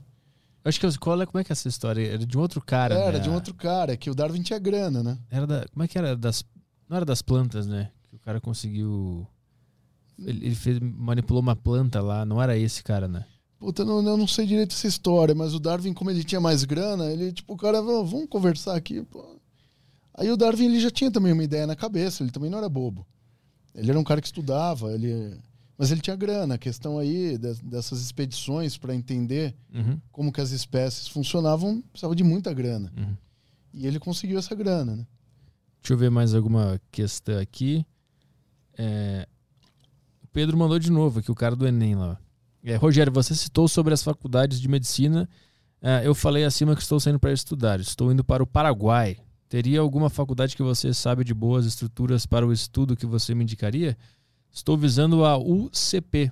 É, pode ser de outro país daqui da América Latina. Ah, ele quer alguma indicação de faculdade boa da América Latina. Eu conhecia o CP, é a Central do Paraguai. Vai na fé, cara. É que tem muitas lá, cara. Eu gostei da estrutura desses caras. É que a gente não faz propaganda deles, mas que, que era uma boa estrutura, era. O Matheus mandou aqui. Olá, povo, boa tarde para todos. É, Rogério, o que você tem a falar sobre o transplante completo de braço? Braço completo, ele disse aqui. Que aconteceu no começo do ano na França. Obrigado. Não, não acompanhei, mas. é, Eu, eu li algo do tipo, já fizeram transplante de orelha, de braço, de perna. Então isso aí é cada vez mais feito. É como se fosse um reimplante. Quando o cara perde um braço, se conservar direito, ele consegue fazer. Para membros funciona bem. Para membros funciona bem. Tem o áudio do Léo Knorr, ou só Nor. Mandando um salve aí especial pro Rogério, porque ele me ajudou muito a passar na- nas aulas. No, no começo eu não entendi absolutamente nada sobre anatomia e é, movimento, biomecânica e cinesiologia. E como estudante de educação física, as aulas do, do YouTube dele me ajudou bastante. Inclusive, a plataforma dele é muito boa também. O Anatoflix, Anatomia Flix, alguma coisa assim. Eu assinava. Valeu, meu irmão. Tem mais um áudio aqui do. Ele perguntou alguma coisa? Não. Não. Felipe, então, áudio do Felipe. Salve Caio Baralho, salve Petróleo, salve Rogério. Rogério, te falar, ah, vocês anteriormente estavam falando que a ciência teve muitos avanços quando nas guerras eles pegaram faziam experimentos absurdos com seres humanos, animais e tudo mais. Eu queria saber sua opinião sobre a ética, porque hoje em dia essas coisas não são feitas mais por causa da ética. Você não acha que se a gente pegasse e desmontasse as pessoas, uns animais, uns bichos, trocasse os corpos ali, pegasse as células tronco, não ia fazer avançar mais a ciência? Ou não? Tu acha que realmente a ética interferindo na saúde do corpo humano tá melhorando, melhorando alguma coisa? Quem pensa assim é porque não é o corpo dele que tá em jogo, né? É, mas claro. Não, ética é importante. Pô, a gente viu um vídeo agora do- dos caras com cachorro com a cabeça cortada, gente. Não, isso não é nem mais aceito. E, e isso era feito com pessoas antes. Então, o cara que era criminoso, essas coisas. Então, que, que a gente falou de histórias macabras aqui é porque realmente foi bizarro. Pra gente chegar nesse nível que a gente tá, o pessoal fala assim, né? O cara liga a televisão e, e põe no programa do Datena. Fala, meu, o ser humano está cada vez pior. Não, pelo contrário, o ser humano está cada vez melhor. Se você tem mecanismo de controle para esse tipo de coisa, como o comitê de ética, é porque a gente está melhor. Se a gente tivesse pior, meu, você ia ter esse tipo de experimento com seres humanos. Que os caras iam falar, ah, meu, pega o cara lá que é criminoso. Antes faziam isso. Mas aí já. Eu já passei dessa fase também de, de odiar as pessoas. Assim, é, tem que usar criminoso para isso. Não. Deixa o cara preso lá a vida inteira, pô. Não solta na saidinha, né? Deixa eu ver aqui a mais uma pergunta do John aqui. Gostaria de saber qual o ponto exato em que morre uma pessoa que levou um tiro na testa. Imagino que a bala a 2 milímetros dentro do lobo frontal. É lobo mesmo ou é lobo? Lobo. Lobo, lobo. Lobo frontal não matou ainda. É, três também, quatro idem. Um tiro a queima-roupa na nuca que tem um caminho menor até atingir o, o tronco encefálico. Teoricamente mata mais rápido que um tiro a queima-roupa na testa. O cara tá querendo O matar que, que você alguém. quer fazer, cara? Muito específico isso aqui, John. Tô com medo de. Eu tô achando que o cara tá. tá- É. Ele quer saber em que, em que momento, em que ponto exato morre uma pessoa que leva um tiro na testa. Talvez tenha um cara jogado nos- na, na sala dele sangrando. Ele não sabe se o cara morreu ainda ou não. Mas ele tá armado agora? Não? Eu espero que não. Caraca, cara. Ô, John. Que isso, rapaz. 2 milímetros dentro do lobo frontal não matou ainda? Dois milímetros dentro do lobo frontal. É, isso aí é o seguinte: é uma pessoa que tomou um tiro na cabeça em qualquer lugar. O problema é que a bala entra, aí eu gero uma, uma expansão, uma lesão expansiva, que o, o buraco de entrada é menor, aí ele vai expandindo, e aí gera uma baita hemorragia dentro do crânio, né? Hum. Então o que a pessoa vai ter vai, vai ser uma hemorragia, ela perde muito sangue. Então é a perda de sangue. Quando, quando a ferida é, na, é no pescoço, a pessoa morre. É que nem quebrar o pescoço, né? Tá falando de tiro na nuca, né? É, ali tem o, o controle da respiração, né? É, o seu controle respiratório tá aqui. Tá na nuca. Quando uma pessoa. Olha lá, já dando ideia pros caras. Lembra no, no, no Platum, cara, quando tinha aqueles filmes de guerra que o cara perdia a arma ele matava os caras quebrando o pescoço, né? Co- Como que morre uma pessoa com o pescoço quebrado? Por parada respiratória, né? Que você você desliga o, o bulbo, né? Ah. E aí a pessoa para de respirar. Então é por parada respiratória. Então não tente isso em casa, John. É, então se o cara tiver. Vende essa arma, meu Se filho. o cara tiver jogado aí só com 2 milímetros, pega o pescocinho e dá um. Só pra confirmar aí, tá, John? É mais barato. O Carlos mandou aqui. Boa tarde, Arthur Pedrinho, Caio Hidratado e Rogério. Eles nunca brincam com o nome do convidado, só com o nosso. É, eles É, sempre que- respeitam o convidado. É que, é que o meu, eu já sei, eu falei, já vai, vir- vai vir merda. Referente à medicina ser uma arte. Rogério, o que você acha da precisão anatômica dos fatalities do Mortal Kombat? Eu acho sensacional, cara. É maravilhoso. Eu já o cara vi. arranca a medula do cara. É, eu já vi algum vídeo, um documentário ou algum teaser sobre o Mortal Kombat que eles falavam que eles estudaram a anatomia pra pra fazer perfeitamente os. Procurei fatalities do Mortal Kombat. Eu acho que é o Mortal Kombat X, que é o mais perfeito de todos. Que eu acho que eu só conheço do. Que o do Sub-Zero ele explode o cara congelado, né? Tem aquele que é amarelo, é o Sub-Zero amarelo. É o que- Scorpion. é o Scorpion que puxa a medula do cara. É, mas nesse, nesse Mortal Kombat o último aí, se eu não me engano, me corrija no chat se, se- qual é o, o, o Mortal Kombat que tem os Fatality foda, perfeito. Se é no X ou é em outro. Que aí tem até as compilações, assim, de tão perfeito que é o negócio. Deixa eu ver se. Tomara que não caia, né? Isso aí é o jogo, cara. Tá assim, caralho. Ah, vo- volta um pouquinho. Ah, por exemplo, ali, ó. Volta ali, volta ali. Vamos, vamos pausar naquela parte pra ele ver se tá, se tá tudo certo. Meu irmão. Qual que é? É. Eu voltei muito? Puta, não lembro. Quando abriu a cabecinha ali da, da pessoa. Eu sou da época que, era, que os gráficos eram menores. Foi do início, então. É, tu era da época do 2D, aquele do, do Mega Drive. Sim.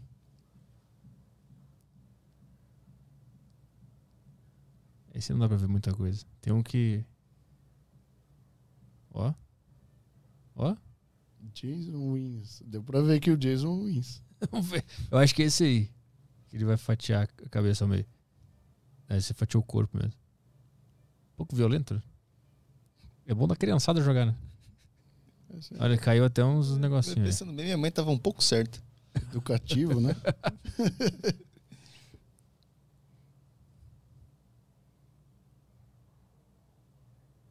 Se tiver alguma coisa que é impossível aí, tu. É, isso era impossível, né? Do cara se livrar assim. Mas é pela arte.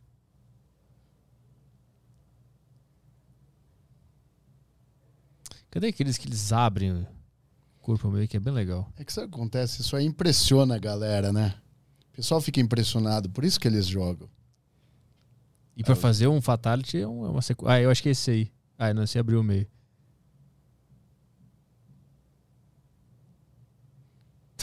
Sou só eu que tô achando engraçado isso? Olha esse aí. Pausa aí. Faz aí. Essa cena, velho. Que porra é essa? Será que tem. Tu não- Tu consegue identificar alguma coisa aí? Nada. Então nada.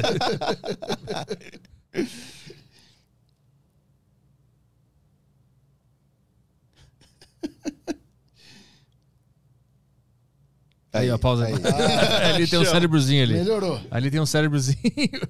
Eu quero ver, Caio. Aqui. Daí, ai, quase. Aí. Aí. Ah, olha ali, cara. Você sabe que ali no cérebro, naquela parte de baixo, os caras puseram o corpo caloso. cara. Ah. Corpo caloso é, o- é- é a coisa que liga os do- as duas partes ali. Ah, então tá certinho. Tá, Foi um detalhe importante que eles pegaram. É, parece o tronco encefálico ali que o camarada que tá afim de matar alguém falou também ali embaixo. É, mas. Porra. Não, tá bom esse aí? Tá bom. Passou? Passou. Vê vê que tem. A gente vai achar o que ele corta aqui no meio, aqui, ó.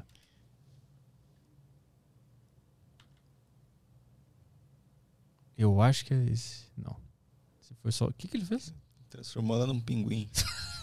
Aí, aí, aí. pausa aí, pausa aí. Cara, pera aí, ele usou- de cinzeiro? ah, ele fumou e usou de cinzeiro. velho. Mano. Pausa ele- pra ele analisar. Esse cinzeiro aí tá bom? Esse é o cinzeiro que você quer ter em casa? Ah, mas tem a mandíbula ali, ó. Tem a, a medula, tem a, a faringe saindo ali. Tá bom, tá, os caras estão bem, gente. É assim mesmo? É. Cara, parece. Parece que tá faltando coisa, né? Pelo. Só na intuição, assim. Não, tá faltando, mas. Ah, tá faltando coisa. Ah, tá. tá. Bom, eu acho que é isso. Vamos ver se. Ó, é assim o esqueleto? Cara, tu- tudo o cara pergunta. e é assim aquela parte ali mesmo? Os caras estavam inspirados quando fizeram isso aí, né? Sim, eles, eles falam que eles fizeram um brainstorm pra ver as coisas mais horríveis que eles, que eles podiam fazer. Olha esse aí.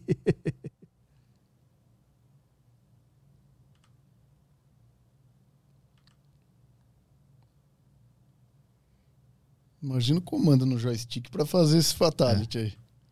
Bom, acho que tá bom, né? Vamos ver mais uma pergunta aqui. Tá, tá aprovado. Ah, tem uma pergunta gigantesca aqui do. Olha lá outro cérebro ali espalhado no chão. Ah, não vi. É desse cara aí? É. Ver. Ah, tá. O cara mandou uma puta pergunta gigante aqui. Feliz. É. É, Puta programa foda, maravilhoso e valeu. Mas só um adendo de uma situação que ficou em minha cabeça. O LSD não foi criado como uma arma de guerra pelos nazistas, mas sim descoberto pelo suíço Albert Hoffman no final dos anos 20, enquanto ele estudava sobre o fungo do ergo para tratar enxaquecas. No final dos anos 30, ele volta a estudar a substância e acidentalmente se infecta com ela. Volta para casa de bicicleta e completamente louco para se tornar fascinado pelo LSD e o estudar exaustivamente. Hoffman amava tanto o ácido que ele não criou patentes e distribuía amostras de graça. No final dos anos 40, começo dos anos 50, os potenciais terapêuticos do LSD eh, são pesquisados pra caralho e a CIA tenta usar ele secretamente para dominar mentes de inimigos no projeto MK Ultra. Aí nós, nós vamos para o outro é. lado, né, Fe- Feliz? Eu concordo, mas acho que a galera não, não vai gostar muito dessa teoria. Lá pelos anos 70, proíbem o ácido, mas estão voltando a estudar o potencial medicinal dele de volta nos últimos anos. Hoffman tinha uma autobiografia foda que o Arthur ia curtir pra caralho ler. Abraço e perdão pelo textão. É o fã do Hoffman aqui. É, bravo. eu acabei de ler um livro que falaram do alemão, então Ah, então temos uma, uma briga aí. temos uma divergência. Gabriel eh, perguntou aqui: quanto à relação da gordura e geração de calor, sabendo que mulheres têm um nível de gordura corporal eh, normal maior do que a dos homens, por que mulheres geralmente sentem mais frio? Porque o frio não é relacionado com essa gordura. A gordura, a mulher tem um tipo de gordura diferente. Tanto que ela tem uma camada de gordura maior, a gente tem a gordura subcutânea e a gente tem um outro tipo de gordura, que na mulher é praticamente exclusiva da mulher, que é a gordura marrom, que é uma gordura hormonal, é uma gordura de origem hormonal. É para produção de hormônios mesmo. Uhum. Então, assim, você. você ouve falar bastante de hormônios esteroides, né? Uhum. Quando a pessoa ouve falar esteroide, você já pensa em alguma coisa ruim, né? Ou não? O que, você pensa quando. Ah, eu não, porque eu, eu tô ligado, eu tô ligado. Mas eu. Normalmente as pessoas acham que é, uma- que é bomba, né? Que é- Não, que o esteroide, É. esse nome esteroide, é uma classe de hormônios, né? Uhum. Que a gente tem os proteicos e tem os esteroides. Esteroides são hormônios sintetizados por gordura, por colesterol. Hum. Então é, é um tipo de gordura importante para a mulher que e não é relacionado com, com sensação de, de frio, entendeu? Uhum. O, o que faz a gente sentir frio é receptor de pele. É a pele, a superfície de pele mesmo. Hum. Você falou, ah, tem as funções da pele, né? Uma das funções da pele é sensibilidade, né? Conectar o ambiente com o cérebro. É por isso que a gente tem sensibilidade na pele. Você tem sensibilidade ao tato, por exemplo. Por quê? Você encosta numa superfície que te pica, você vai tirar. Então é um tipo de conexão, é uma proteção. Mas por que, que elas sentem mais frio? Por causa da pele? É diferente? Não, não tem nada a ver. É, é subjetivo isso aí, é a sensação de cada pessoa. É mesmo? Mas É. não é um padrão? Não. Porque sempre que a gente vai no mercado, na, naquela seção do- das carnes, sempre tem uma mulher assim, escolhendo frango, fazendo assim. É, o que pode explicar isso seria que o homem ele tem mais massa muscular e produz mais calor. Ah, tá. Não tem a ver com gordura ou com sensação de. Isso aqui. É, tem mais um áudio do Léo aí. Vamos lá. Fala, ô Rogério, uma coisa que me chamou a atenção no começo, quando eu comecei a assistir os seus vídeos, é, e ainda, eu tenho essa curiosidade ainda, eu não assisti, o- não peguei o começo do podcast, eu não sei se você falou sobre isso, se o Petri perguntou sobre isso, é, mas por que que você usava o, o- seu óculos escuro em todos os vídeos, em todas as aulas? Só diferenciado do, dos outros pessoal aí? Não, cara. Eu usava óculos escuros. Quando eu comecei, eu fazia com óculos escuros as aulas, né? Porque eu tenho, eu tenho um problema na córnea que chama ceratocônia. Eu fiz cirurgia no olho, caramba, e meu olho é muito sensível à luz, assim. Então depende do, do ambiente. E quando eu comecei a gravar, era um lugar muito claro mesmo. Uhum. Aí eu comecei a fazer de óculos escuros mais pra, pra dar uma amenizada na, na claridade mesmo, porque eu sou fotossensível. Ah, boa. O Pedro Santos perguntou aqui, ó. Baseado em seus conhecimentos do corpo humano, comente a pior forma acidental de falecer: queimado ou por afogamento? Afogamento, certeza. Por quê? Porque queimado você tem um mecanismo de bloqueio de dor. Você já percebeu quando você tá, por exemplo, você está dirigindo, ou você está num lugar e, e o carro breca assim, você sente um, um tipo de, de sensação nas pernas, nos braços, assim? Você já sentiu isso? Ah, aquele famoso frio na barriga, aquele? Não, também dá nas pernas isso aí. Frio na barriga é normal também. Ah. Aquilo é liberação de substâncias na- no nosso corpo. E, e a gente tem durante alguns minutos, quando você tem um acidente ou um tipo de queimadura, coisas do tipo, um mecanismo de bloqueio da dor. Hum. Tá? A gente tem uma liberação gigante de beta-endorfinas e outras substâncias que são muito potentes elas acabam bloqueando a dor. Então, durante alguns minutos, você não sente dor. Aí, depois que passar o efeito dessa substância, você sente, evidentemente. Mas, mas se o cara morrer queimado, esse sistema ele consegue bloquear a dor até o cara morrer? Então, depende do tempo que ele vai ficar ardendo lá, né? Ah. Então, aí, não- sei quanto tempo ele vai ficar nessa situação, mas às vezes o cara até desmaia antes. aham. E, o, e o afogamento? É, o afogamento já é uma coisa mais agonizante, né? Que você tá. Você acaba engolindo água e morre por falta de ar. É, é como se você morresse assim. Aham. Você tem que esperar o tempo para que seu, seu corpo fique lavado de gás carbônico e você apague. Então eu acho que até o processo de apagar aí o, o afogamento é pior. Porque não tem essa questão de, de um mecanismo de dor que nem a, Da queimadura. que nem a queimadura. Mas se, se é rápido que esse sistema de consegue bloquear a dor, meio que o restante da morte não é uma merda? Porque se tu vai queimar e vai doer até a morte, É, o cara vai apagar. A verdade é que nos dois casos ele apaga, né? ah, o, o corpo do cara, pra defender ele, quando tem muita dor rolando, o corpo dá uma desligada. Às vezes a dor é tão forte que faz o cara desmaiar. É que nem aquelas histórias que, que falam que quando a pessoa.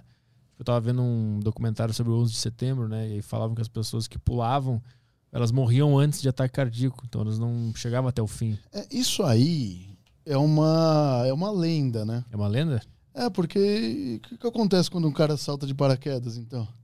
Ah, mas ele sabe que ele não vai morrer. Te- teve uma, uma menina na Colômbia, eu acho, faz um mês, que ela entendeu errado que, que era pra ela pular, ela pular de bang jump.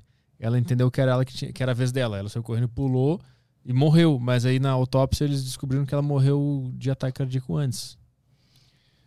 Eu não sei te falar se, se dá essa diferença, mas o, a questão de você saltar de um prédio em chamas é, é uma queda livre, né?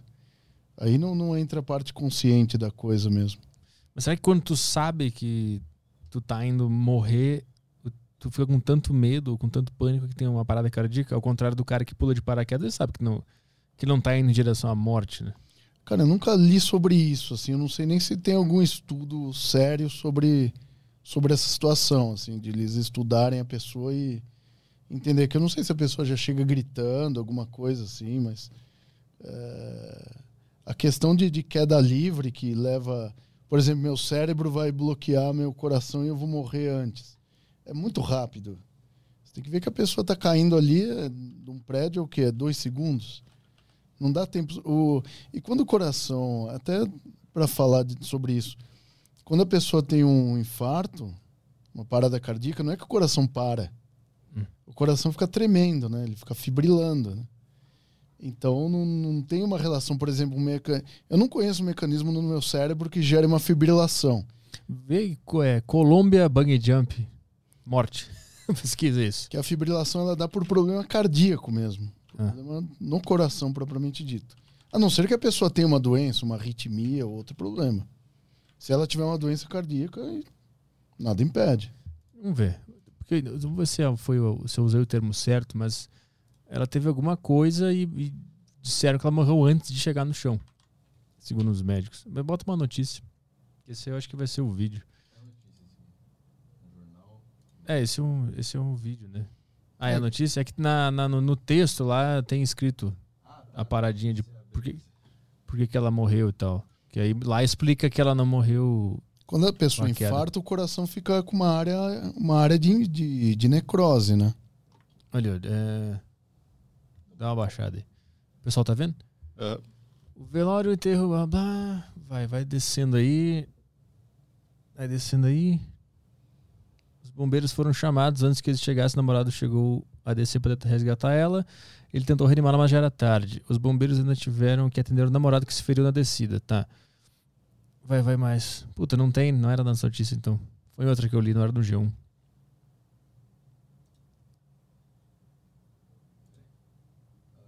Só achar no Google aqui. É, hum, mulher morre. UOL, vamos ver o UOL se tem. Que era Aqui. no UOL que eu li. Eu li até no Desinformação lá essa notícia. Jovem morre ao soltar de bungee jump viaduto. Ela, ela achou que ela tava com equipamento já e ela, ela se atirou antes da hora. É, vamos ver aqui. Vai descendo. Essa seria a primeira vez que ela pratica o esporte radical junto com outras 100 pessoas. Em vídeo ci- circulando nas redes sociais, ali ó. Ah, eles fizeram a retirada do corpo e o levaram até Fredônia, onde o lado, o laudo médico apontou que ela morreu de parada cardíaca enquanto caía, e não devido ao impacto. Eu queria saber como que eles chegaram a essa conclusão aí. Porque quando a pessoa infarta, você tem. Por exemplo, uma pessoa morreu. Você vai tirar os órgãos e ver o que aconteceu. Uhum. Então, o coração, quando infarta, ele tem uma evidência ali de lesão. Então, por exemplo, a pessoa infartou. E, e o infarto também, ele não, não é uma coisa, tipo, acontece agora. Ele leva um tempo para acontecer. É falta de suprimento sanguíneo no coração, né? Hum. Isso aí eles devem atribuir isso a arritmias. O, o pânico não gera um, um problema no coração que pode levar à morte? Pode se a pessoa tiver um problema de arritmia, por exemplo. O, o coração ele tem que bater no ritmo. Uhum. Até sei fazer isso.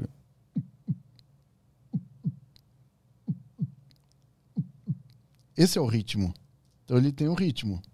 Se uma parte bate numa velocidade, a parte de cima bate numa velocidade a de baixo em outro, aí eu vou ter diferença no, na pressão sanguínea. E o sangue não consegue sair. Se uma pessoa tiver um tipo de arritmia, tem vários tipos assim. No momento de, de pânico é possível o corpo É. manter isso? Então pode ser isso, né? Pode ser. Que lá na queda ela. Só se for por arritmia. Mas assim, é, mu- é tão rápido que não dá pra você falar assim, ah, morreu no meio. Evidentemente, vai acelerar o coração, mas que nem essa aí, que é uma jovem. O coração, ele aguenta. Quantos anos a menina tinha? ah, 20? Era nova. Então, 20, 25 anos. 20 an- 25 anos, o coração aguenta ali 190, 190 e poucos batimentos. Hum. Então tem também, eu já vi uma outra história, era até interessante, foi num portal também, falou que o batimento cardíaco de um cara lá, de um corredor, chegou a 300 batimentos. E isso não existe mesmo, né? A não ser que o cara tenha uma fibrilação ou outro tipo de problema. Uma ataque cardíaco ventricular, onde bate muito forte. Mas é uma questão de, de doença mesmo. Então, se a pessoa tem doença, aí é outra história. Vamos ver aqui. é, o Felice perguntou: gordo sente menos frio? Gordo produz mais calor. E aí sente menos frio? Então, aí, Consequentemente. aí a gente tem aquela história, né? Que o, a, a sensação na pele é uma coisa, né? A produção de calor é outra. Então, talvez ele produza mais calor e tenha menos sensação de frio. Boa. É, Melhor pôr uma blusa. o John tá de sacanagem agora. John de novo? Ah, Mas agora ele, ele só continua a piada. Boa tarde a todos. Sabemos que para realizar a bomba de sódio e potássio, temos a necessidade de ingerir sal. Será que é sacanagem ou tá sério? É, quando ingerimos demais, as células percebem é, e devolver um sinal de sede para diluir e filtrar esse sal em excesso. Tá, o que, que ele quer aqui? Quero saber até que ponto nós existimos por vontade própria e não somos apenas reações de mi- micro-organismos vivos que querem sobreviver e multiplicar. Ah, Eu pulei aqui a- todo o texto dele e essa é a pergunta. Não, sal. O que, que tem a ver o sal com a Quer que eu leia toda a pergunta? Quando ingerimos é, demais, as células percebem e devolvem, eu acho que ele quis dizer isso, um sinal de sede para diluir e filtrar esse sal em excesso. Até que eu, tô entendendo. Recebemos um dano capaz de des- destruir nossas células. Então, uma série de eventos vão sinalizar o estímulo de dor para nos afastarmos o mais rápido desse perigo. É, só repetiu a mesma informação. Quem é o perigo? O sal? É, ele quis dizer que quando o nosso corpo sente que tem alguma coisa errada, ele manda um sinal. Por exemplo, tem muito sal, ele nos manda sinal de sede. É isso que ele tá querendo dizer. Hum. A cara dele. Para acompanhar o raciocínio. Tá. A célula quer se dividir, ato que gasta energia. Então, ela nos manda o estímulo de fome para consu- consumirmos carboidratos e proteínas, que serão utilizadas em novas estruturas. Essas células querem perpetuar sua linhagem. Então, nos mandam o estímulo sexual de reprodução. Ah, entendi. É uma boa, é uma boa observação, Joe. Olha, ele quer saber até que ponto nós não somos só escravos dessas células, que elas querem se reproduzir e elas nos usam para elas se manterem vivas. Então, elas nos mandam impulsos de reprodução, impulsos de sede, de fome, para elas continuarem vivas.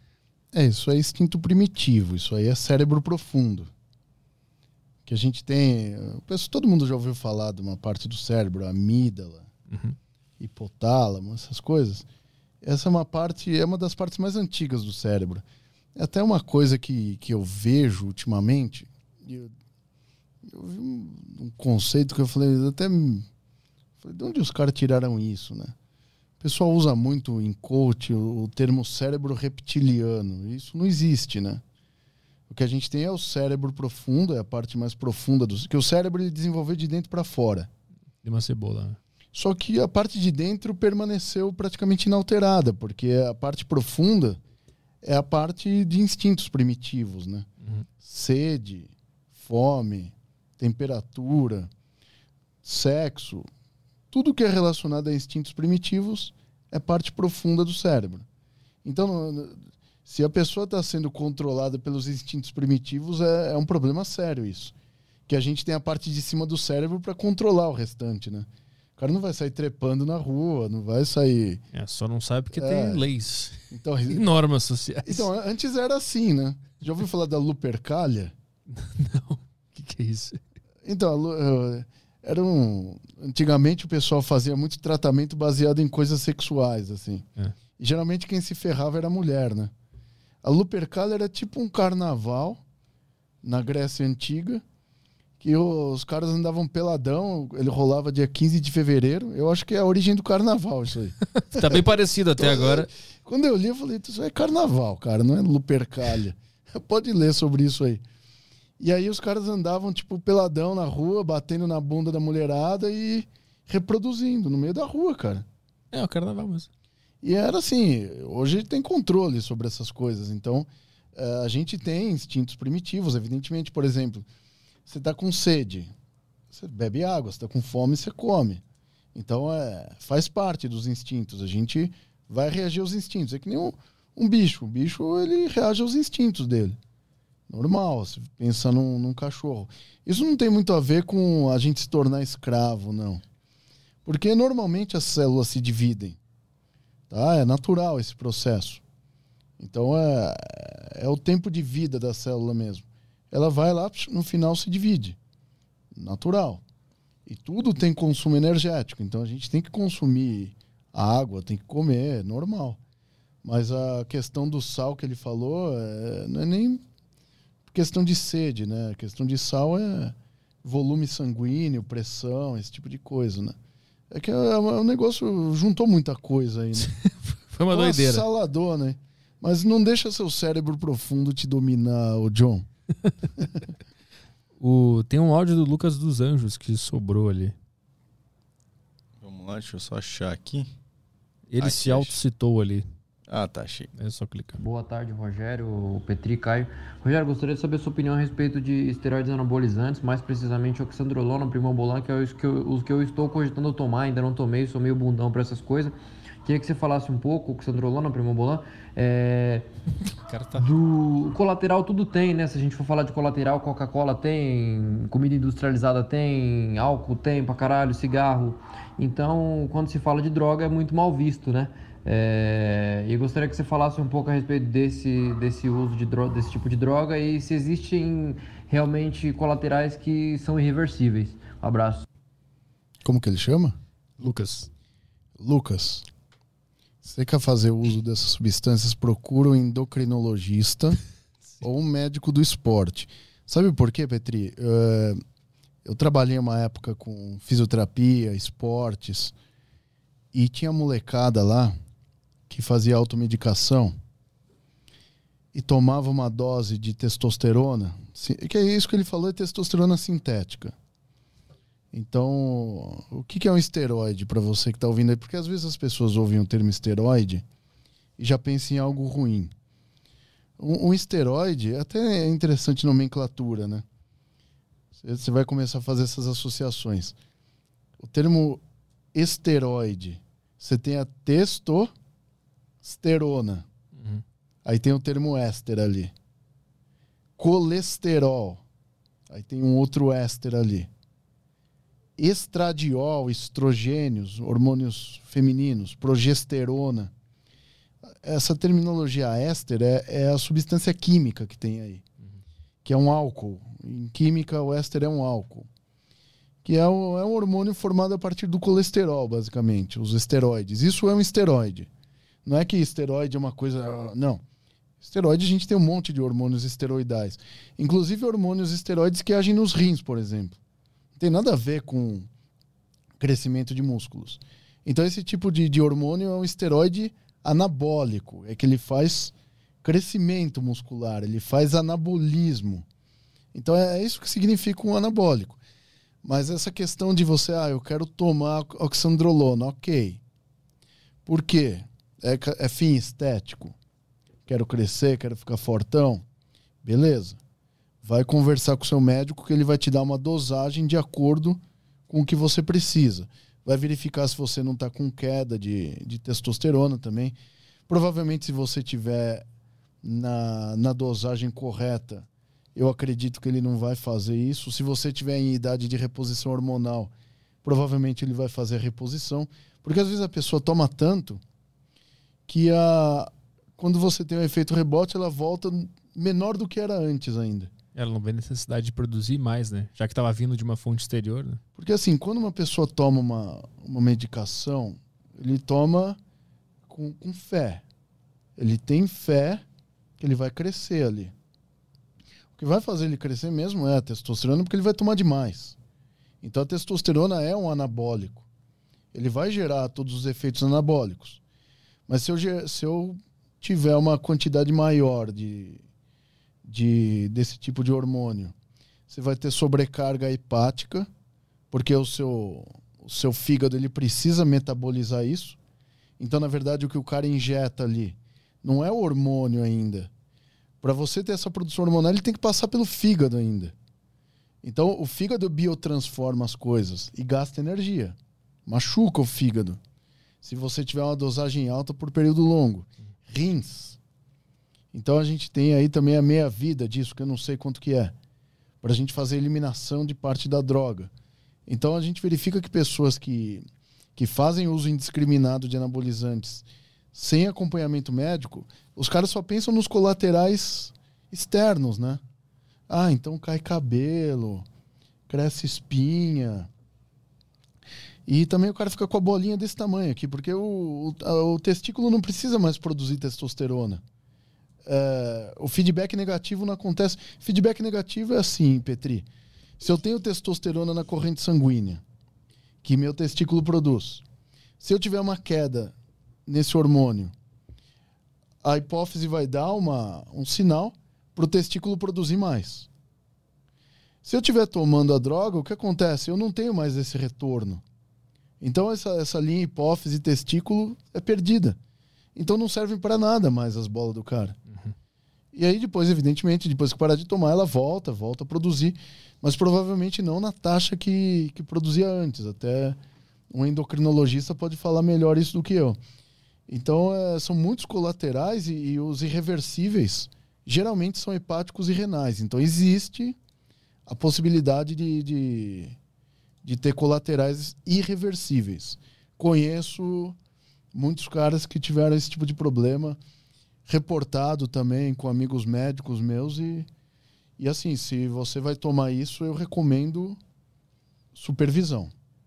Tem alguma questão no YouTube de legal aí? Ah, teve, teve uma que eu salvei aqui, é, do Gabriel. Ele mandou. Pergunta pra ele aí se a gente aplicar estímulos elétricos nos músculos de um cadáver seria igual, igual se aplicássemos um estímulo em um corpo vivo.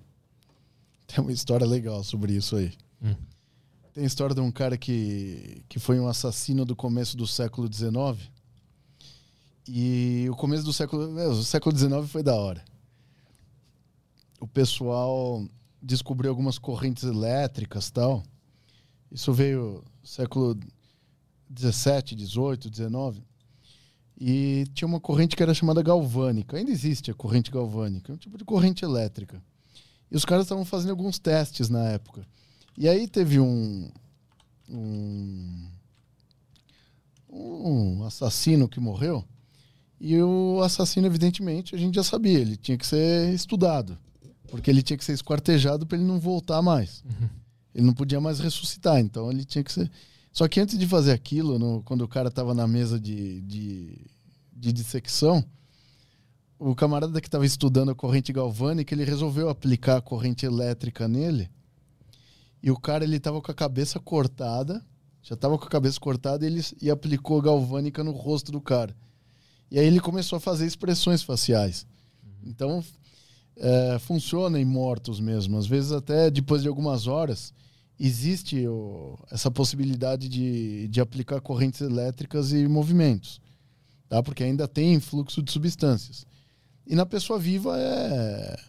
Isso é até uma corrente elétrica terapêutica. O pessoal usa, né? Tem a corrente russa. Você lembra do, do, do cinto da feiticeira? Não, me lembra. Qual era o cinto da feiticeira? O cinto da feiticeira é um cinto que ela usava e Ah, sim, lembrei da Polishop, aquelas coisas lá. Isso. Aham, aham. falava que perdia gordura. E não Sim. perde nada. Isso aí é um tratamento antigo. O pessoal usava eletromagnetismo e usava também correntes elétricas, né? Mas não queima gordura nem nada. Então, a- as correntes elétricas de, de baixa voltagem, elas estimulam contrações musculares, sim. Uhum. É que tem que ter um meio de contato, tem que ter um gel. é- Tem todo um sistema. Eu lembro né? disso. A minha mãe tinha lá em casa, anos 90. Sua né? mãe comprou a cinta Eu, feiticeira? eu não sei, eu não sei se fala que comprou ou se foi algum, alguma amiga que deixou. Eu não, não, sei, mas é que eu pegava o negócio só pra ficar sentindo choque. Eu botava no braço e ligava o negócio. Aqui, e aí eu lembro que a propaganda parecia ela, a, sei lá, uma mulher jogada no sofá, assim, vendo TV, e o negócio vibrando aqui. E a propaganda era basicamente assim: é, você quer perder gordura sem fazer nada? Use a, usa o, sino, como é que é? o cinto de ele- eletricidade, sei lá que porra era aquela. O negócio ficava tremendo assim e a pessoa acreditava, né, que ia emagrecer. Sabe aquilo. qual era o slogan? Qual era? Não é feitiçaria, é tecnologia. Eu não lembro desse. eu acho que esse era em São Paulo, que lá, lá no sul tinha Poli, o canal da Polishop. E aí eu tinha. Eu lembro que também tinha um que a pessoa só ficava se- em pé num negócio e o troço ficava tremendo, assim. Ah, É, a nossa. plataforma vibratória. sabe? Isso. Aí tinha esse também que diziam que emagrecia esse aí também. Na última academia que eu treinei tinha um desse. As pessoas faziam fila pra revisar isso aí. Sem brincadeira. Se uma pessoa fala pra você assim, você vai perder gordura sem esforço, o que, que você faz? Eu vou atrás. Você vai, ué. Faço. Mas você vai ser enganado, já fica a dica. aí. Hashtag fica a dica. Deixa eu ver aqui. ah, entrou mais alguma pergunta no YouTube? Telegram? Não, vou dar uma caçada aqui. Tá. É, ó, deixa eu, eu anotei algumas coisas aqui, vou ver se a gente falou tudo. Origens dos nomes dos órgãos do corpo. Ficou, ficou alguma coisa de fora? Que a gente Ah, falou do- dos ossos, né? Tem alguma algum nome, algum outro nome de algum órgão que seja interessante? Cara, tem bastante coisa legal, assim. que- por exemplo, tem, tem algum órgão que você, você fala, meu, que, que nome é esse? Estômago. Estômago. Sabe o que, que é isso? Estoma significa boca. E o final ali significa descer pela boca, cara. Ah, Estômago é descer pela boca. Tanto que o que estuda a boca chama estomatologia. e esôfago. Esôfago significa caminho da comida. Fago é comer, né? Comida. E exo é tipo um caminho, né? Tipo êxodo. O esôfago é o, a origem do nome é caminho da comida, cara. E a, e a laringe. Laringe. Laringe significa que tem a faringe e a laringe. Puta, como que era? Que uma das duas significa goela. Ah, não. Faringe significa goela. É. Laringe significa gaita. Por que gaita? Porque é onde eu tenho a caixa vocal. É onde a gente emite sons, é a laringe. Ah, e a, e a, e a, a, a parte que usa pra respirar, pra cantar aqui, é o, é o esôfago? Diafragma. Dia- Diafragma, diafragma. É, diafragma é pelo formato dele. Ele tem o formato de diafragma mesmo. Parece mesmo uma. Uma- Porque ele tem buracos no meio, né? Uma estrutura diafragmática mesmo. E o, o cérebro tem algum sentido? É, então a origem do nome cérebro, eu, outro dia eu tava vendo, não fez muito sentido pra mim. Ele vem de um nome que é carabrum, Ah. Que significa cabeça, né? Seria o órgão da cabeça mesmo. Ah, órgão da É, cabeça. que esse. per- tipo, que pertence à cabeça. In- a palavra intestino Intestino é entranha, ah, interno. Daí vem o termo intestino. e ânus. Anos, anos é legal a origem do nome. Anel. Anel? Ah, é mesmo? então, quando eu tiver um beijo no anel, tá tudo bem aqui. É, quer perguntar algum aí? O, eu queria saber do Cox. Cox. Puta, esse é foda. É. O cox significa. Puta, é, é um pássaro. Como que chama? Puta, é o nome Cox. de um. Tem, Caralho. tem alguma coisa que eu posso pesquisar aqui pra achar mais fácil? Tem- eu, tenho, eu tenho um dicionário aqui. Puta, que- Cox era. Cuco. Ah, sim. Cuco. Uhum. É, o- é pelo formato de bico de cuco. Ah, É um bico de pássaro. Você colocar, coloca o cox, se quiser aí. bota aí, vamos ver ele. Desenho dele. É, então eles colocaram aí. Tem- também uma outra origem, ô, ô Caião, que é assobio. Porque o pessoal achava antigamente que. Ah, agora eu lembrei, tá? As coisas estão vindo na minha mente. Ou Cox ali antes. Bem no finalzinho ali da coluna. Ele pare... Aqui, ó, aquele segundo ali, ó. Esse aí. Que ele é bicudo ali. Então é o cuco, né? Pelo formato de bico de pássaro. E tem também um outro, uma outra origem, eu tava lembrando aqui, que é assobio. Eles achavam que o peido, aquele, o assobio do peido, era provocado pelo cóccix. Que a pressão do cóccix no ano causava Ah. o, o- um assobio que era o peido. Já subiu pelo anel, Caio? Parece uma, uma casinha de passarinho o Cox ali.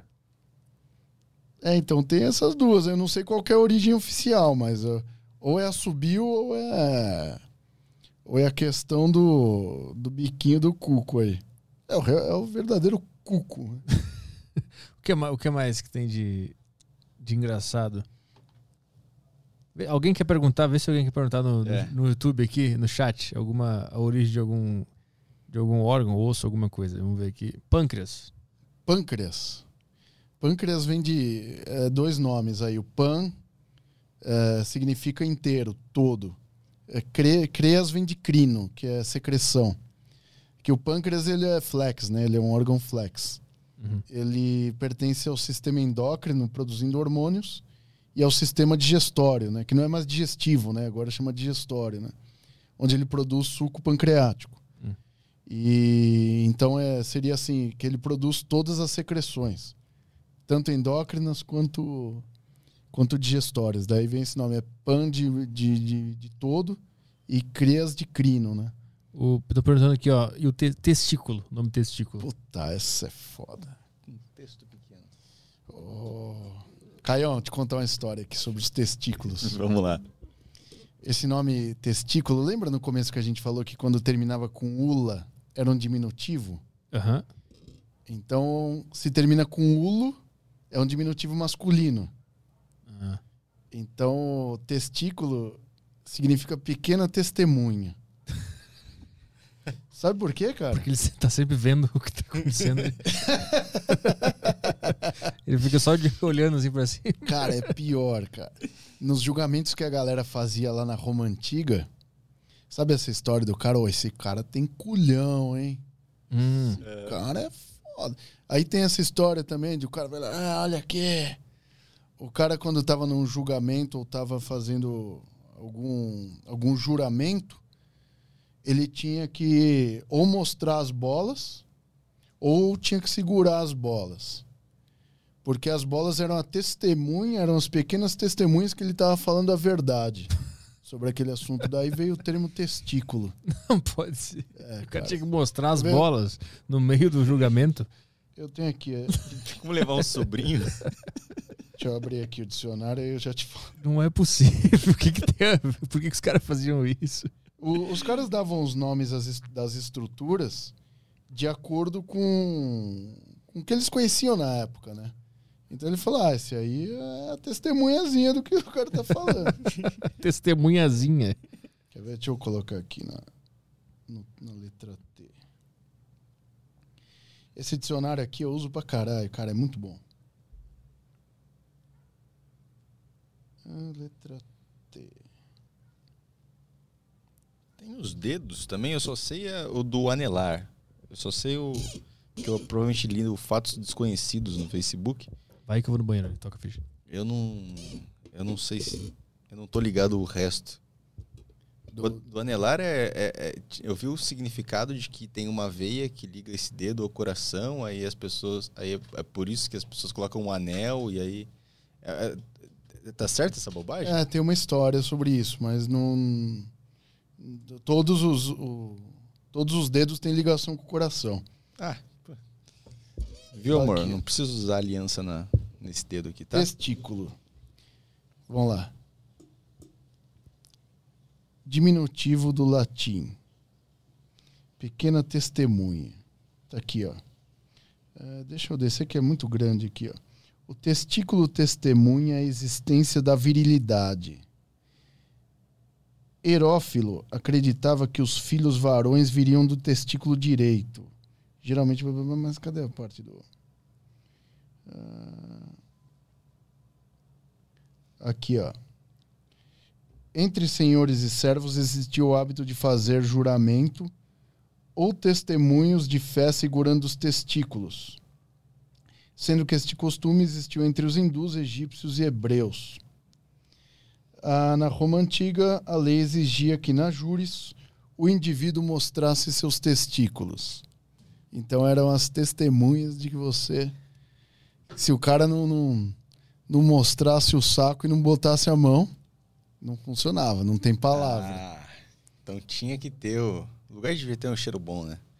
Cara, Os caras não tomavam banho. Tinha, tem relato de, de cara que. De, de povoados que não tomavam banhos durante três semanas, cara. Caralho. O... Não sei quem veio aí e falou dos caras que não tomavam banho. Acho que foi em algum outro podcast. Ficavam anos sem tomar banho. Não sei nem se é possível isso. Ah, deve ter, povos. cara. O cara perguntou aqui de onde veio o nome prepúcio. Prepúcio. Prepúcio é pré vem de anterior, né, da frente. Púcio vem de caput, né, de cabeça, é a parte da frente da cabeça da rola. o capacete. Porque tem a parte de trás da cabeça aqui. Isso aí o prepúcio é o é no, no pinto, né?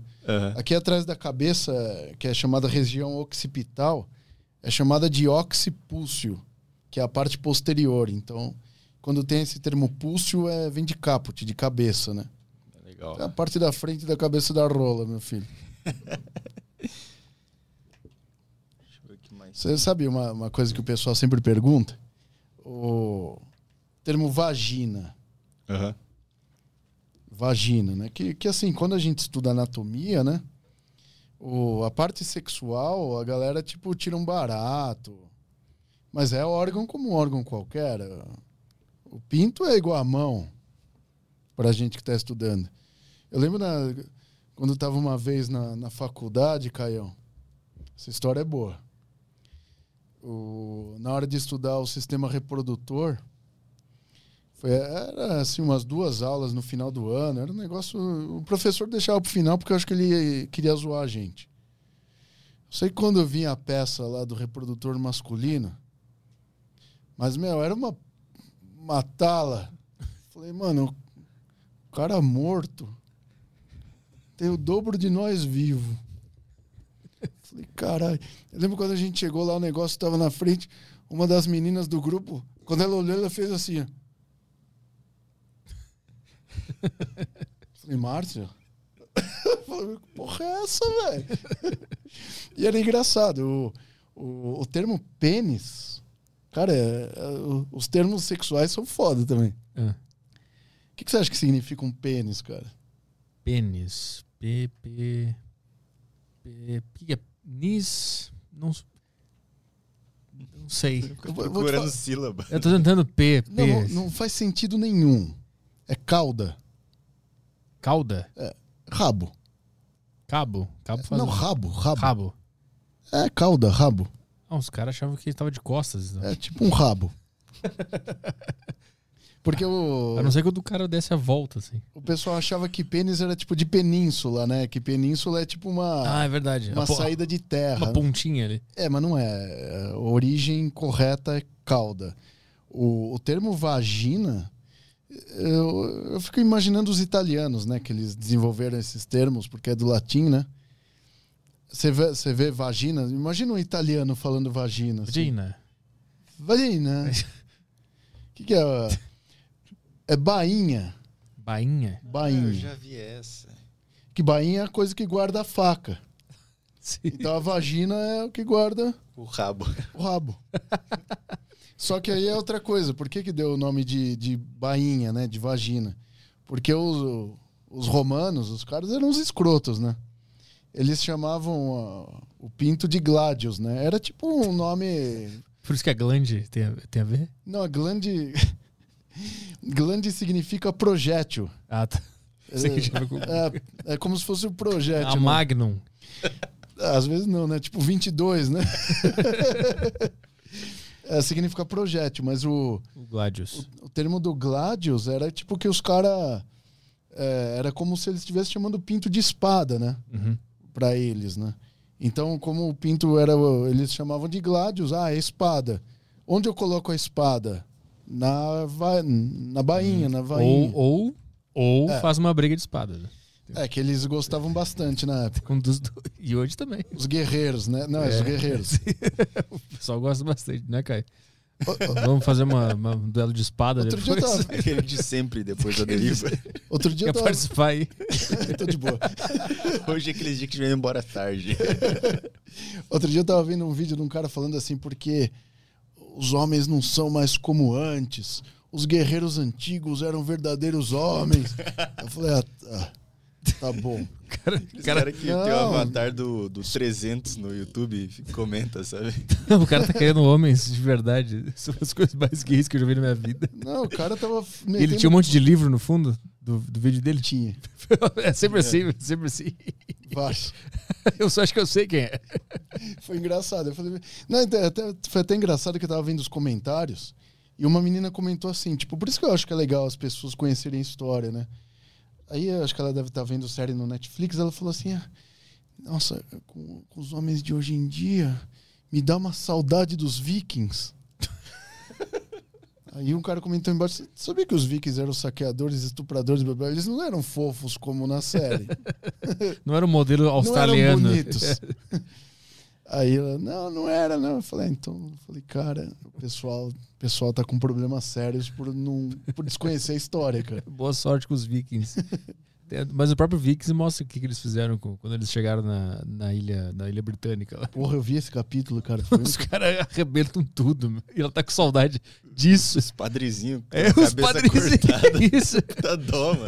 E ela tá com saudade disso. meu. Só sobrou o padre. Só sobrou um. um. Só um. Só um. Ela tá com saudade disso aí. Legal. E os caras ainda perguntaram por que, que vocês não estão armados aqui. Sim. Vai lá. Tem alguma coisa? Ah, mais nomes? O pessoal quer saber algum Ah, nome de- aqui? deixa eu falar o nome. Prós- que é- Próstata. Próstata? Pediram aqui. Próstata eu não sei, deixa eu ver aqui. Que quando a gente não sabe, a gente recorre ao, ao dicionário. Vamos ver aqui. Aproveitar e já vou mandar outra aqui. Esfíncter. Ah, esfíncter é legal. Tá, então a gente tem próstata, esfíncter e, e sêmen também na, na, na fila. Sêmen é de semente. Ah, é? Então tá. Tá respondido aqui, Wellington. É a semente da vida. O que, que ele perguntou? Próstata? Próstata. Puta, é grande aqui, é textão, hein? Vamos ver aqui, do grego prós, antes, está a parar. No grego antigo, a palavra significava um guarda que permanecia na frente. Tá estranho isso aqui. Interessante. A próstata seria comparada a um guarda estacionado antes da bexiga. Ah, entendi. Na Grécia Antiga, a palavra próstata. Deixa eu ver aqui. Os caras tinham umas paradas.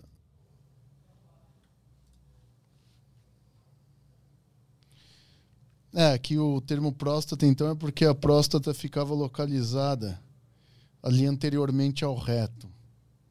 Entre o reto e a bexiga. Então era pela localização dele. Guardião. Guardião. O esfíncter. Esfíncter. Esfíncter significa apertar, Apertar. que aperta. Qual que tu ia falar que era engraçado? Antes, antes que, eu, que eu falei a próstata. Esqueceu? Puta, esqueci. Então vamos ver aqui na. a- Tendão de Aquiles. É, o tendão de Aquiles não chama mais tendão de Aquiles, né? Ele chama tendão calcâneo agora. Que a referência do tendão de Aquiles é pela história do Aquiles, né? Que quando ele foi banhado lá no rio, ele foi banhado de cabeça para baixo. E a única parte dele que não foi banhada foi o calcanhar, né?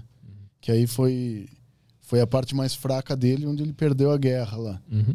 Então é, é só uma referência histórica mesmo. Mas em anatomia, esses nomes de, de gente, eles estão sendo banidos, tá? Eles estão sendo eliminados. Que tinha antes trompas de falópio. Hum. Não existe mais, agora é tuba uterina, né? É, essas coisas ligadas a mitos estão caindo. É, quando tem nome de gente, por exemplo, os caras queriam dar homenagem a pessoas antes. Uhum. Então colocava nome de gente, né? É, trompa de Eustáquio também, uma que tinha no ouvido. Agora é tuba auditiva. Entendi. Então esses nomes, onde tem nome de gente, então o tendão de Aquiles agora é tendão calcâneo, não existe mais. Então, foi uma referência histórica isso. Tem bastante gente perguntando sobre o músculo cremaster. Eita porra. Sabe o que significa músculo, Petri? Ah. Puta, deve ser legal. Caião, músculo. Ulo, diminutivo. O... Já viu que é aquele... Como que chama o furão? Chama mustela. Sim, eu sei por causa do. Utórios. Aham. Esse mus significa rato. Ah. Músculo significa ratinho. Foda, né? Porque assim, o músculo ele tem um ventre, que é a parte gordinha dele, e tem alguns músculos aqui no antebraço que eles têm um tendão longo. Ah. Então os antigos, quando eles olharam, eles dissecavam, eles viam que tinha um ventre que parecia um corpinho de alguma coisa, no caso o rato, E o, o tendão longo parecia o rabo, né? Que rato de rua tem o rabo comprido, né? Imagina os caras. Ratinho, ratinho, ratinho. Isso aqui parece um ratinho. Eu tomei um susto agora. E esse cre cremaster? É, então esse músculo cremaster é um músculo que fica aqui embaixo do saco. É um músculo que faz um movimento aqui embaixo do saco. Ah, tá. O ponto G. ali. É o cremastérico. Ah. E qual é a origem desse nome? Não sei. Deixa eu ver. Ah, tem gente, gente perguntando aqui clitóris. Puta, clitóris é legal.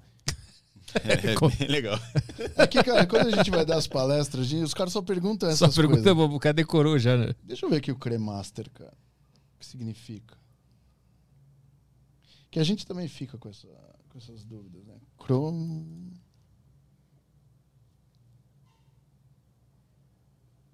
Cremaster. Suspensor, é isso aí. Suspende as bolas, é isso aí. É, Suspensor. cremaster é suspensor, suspende as bolas. E o clitóris? Clitóris. Caião, significa fecho. Fecho. Fecho ou zíper, tipo um negócio assim. Ah, é?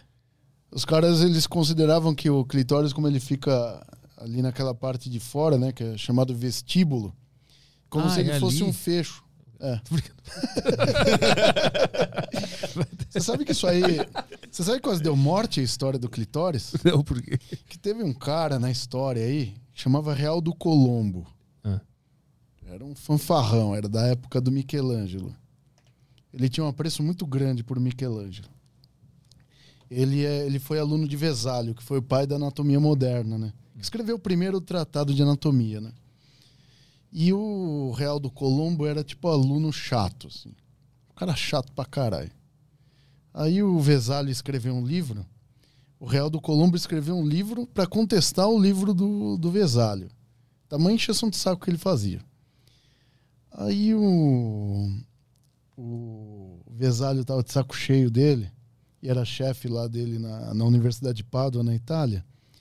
E aí o Vesálio falou assim: Realdinho, você é bom, você é um puta de um médico, mas você é chato pra caralho.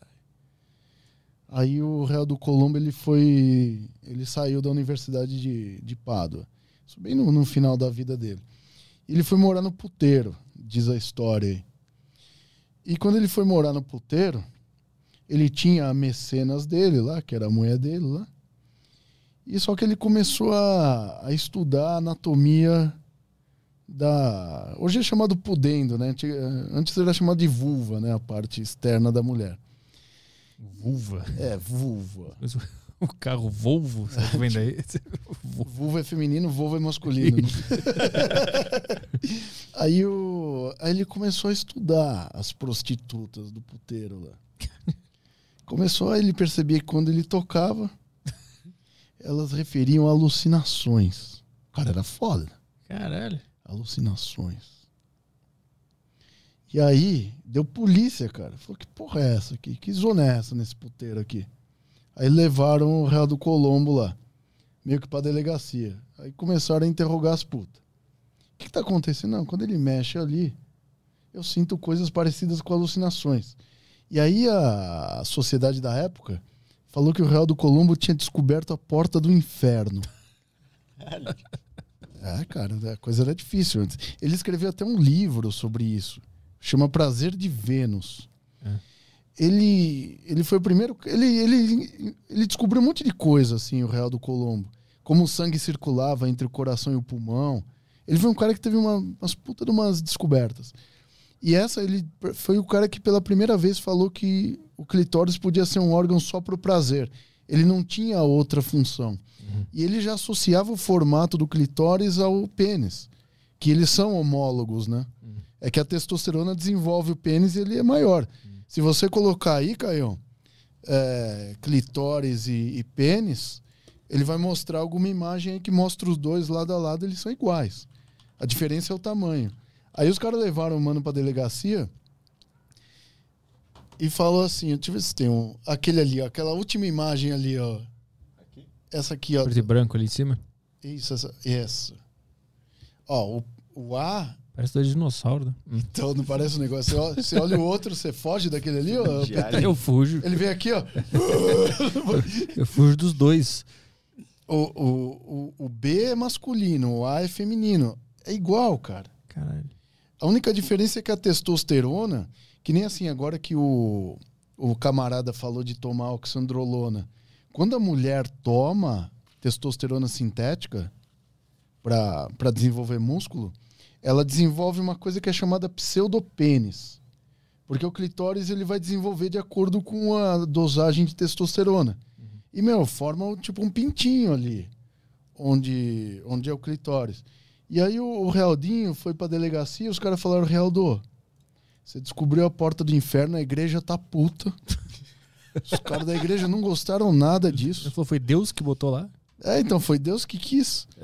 Aí, ele, aí eles falaram, ó, cara, por ter descoberto a porta do inferno, isso diz algumas histórias, assim. É, você vai ser condenado a ser queimado e suas cinzas jogadas a 6 quilômetros da costa, para que os espíritos maléficos dele não voltem e outra pessoa faça isso. Hum. Isso diz as histórias lá, né? E aí o que salvou ele é que ele era um médico muito bom e o Papa da época teve algum problema de saúde. Eu não lembro o que que era, assim, eu não tô lembrado muito bem da história. Mas ele... Dizem que ele curou o Papa com leite do, de- do peito da prostituta lá. E provavelmente o Papa ia se recuperar, Sim. não curou nada. Aham. E acho que ele quis trollar o Papa, sei lá. Eu sei que ele foi salvo mesmo. Graças Mas ao leite da... Teve uma puta treta. Aí depois um outro cara, que era o, o Falópio, É. que era o Gabriele Falópio, aí ele. Meu, olha a briga da época, olha as tretas que os caras têm. Revista Caras da época.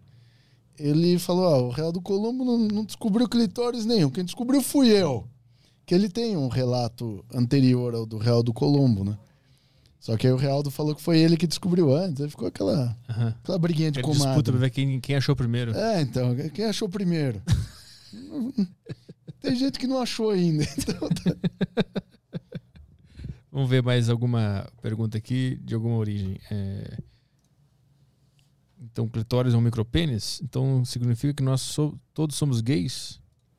Quê? É uma boa pergunta. Se clitóris é um micropênis, Ah, verdade. somos todos gays. Somos todos gays. Caramba.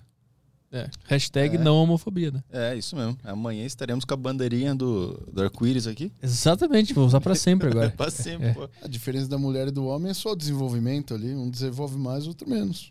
E a córnea? Córnea. É. Esse termo córnea vem de corneócitos, né? Que é a superfície, de, Ah, é a superfície da pele. É, toda a pele tem uma camada superficial que é chamada de córnea. E aí na córnea tem células chamadas cornealócitos. Que é, isso aí é. Eu não sei se é em formato de chifre, alguma coisa assim, mas tem isso se dá pelo, pela Hum. localização. então tem alguma coisa a ver com o fato do cara ser corno? Pode chifrudo? Porque lá em Portugal eles chamam a cabeça de, de, de cornos, né? Você vai levar nos cornos. Mas- não, mas tu vai levar nos cornos. Corno é chifre, isso aí é fato, tá aqui, ó. Deixa eu até pegar que tá aqui já tá no sangue. O Alex- Alexander mandou uma pergunta boa aqui. É mesmo, a córnea é chifre mesmo. Ah, Vem de corno. Chifre. posso fazer aqui a pergunta?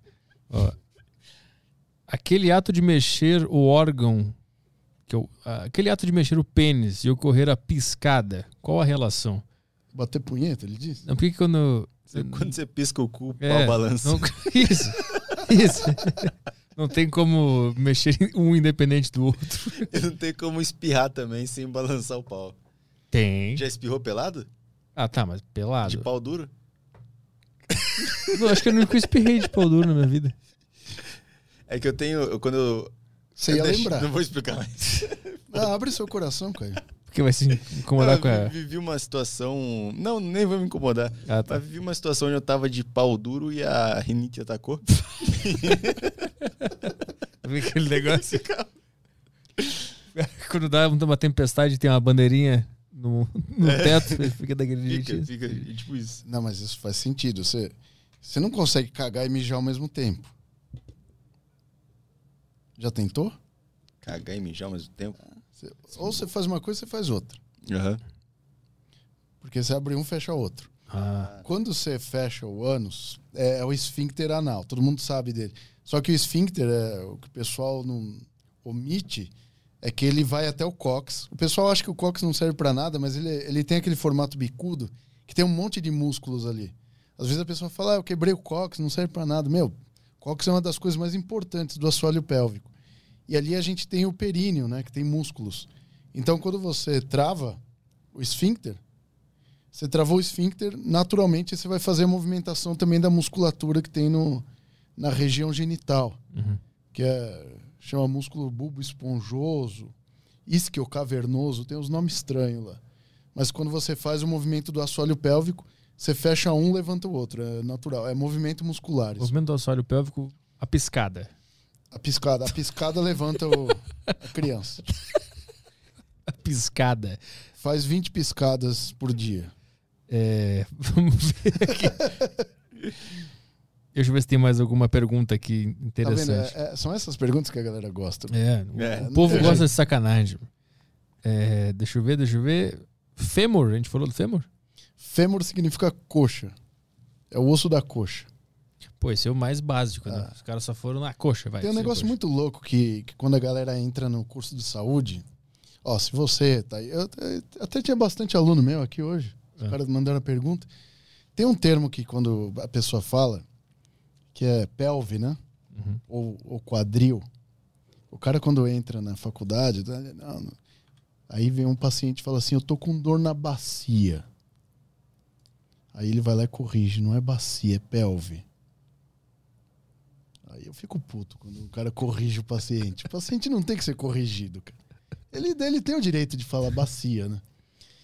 E aí eu já fui em, em palestra que o cirurgião falou bacia. Uhum.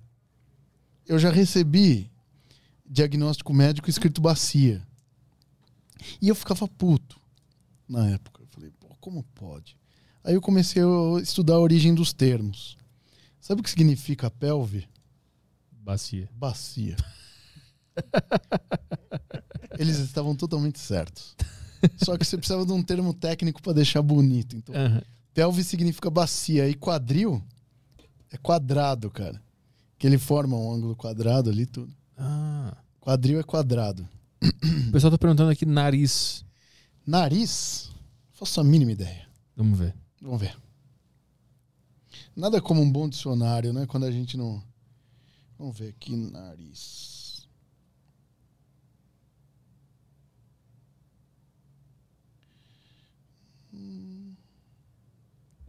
A famosa napa. Vamos ver. E dos, dos apelidos que a gente dá para partes do nosso corpo, por exemplo, jeba. Tem algum que é engraçado, mas tem alguma base de alguma coisa histórica que, que justifica a gente chamar daquele jeito? Jeba. É, pau. Tico. É, pau sempre chamaram, né? Isso aí. Toda. Isso aí, principalmente coisa de, de, de exércitos, guerreiros, assim, os caras tinham essa mania de, de cultuar, cultuar o pênis. Tem uma. Aqui no, no, no Peru tem uma. Peru. Quase. Ah, Não dá. não, no, no, no Peru, não no Peru. Mas eu tenho. Diferente. O pessoal tem uma ilha onde eles cultuam, né? Eu falo. Tem uma, também uma ilha na, na, na Itália. Os caras têm essa mania de cultuar a rola, mas não sei porquê. É que é a virilidade, né? Tá aqui, ó. Nariz, do latim nasus. Boa. Nasos. Ventas. Ventas. Não me ajudou. Aí aqui, o equivalente grego é rinos. Vamos ver aqui, rino. Rino significa Rino- nariz, não vai? rinoplastia, ajudar? né? É. Não rolou. Bom, então vamos. Qual o significado de glote? Glote. O Matheus mandou aqui: o cara que não acha o clitóris é o verdadeiro hétero.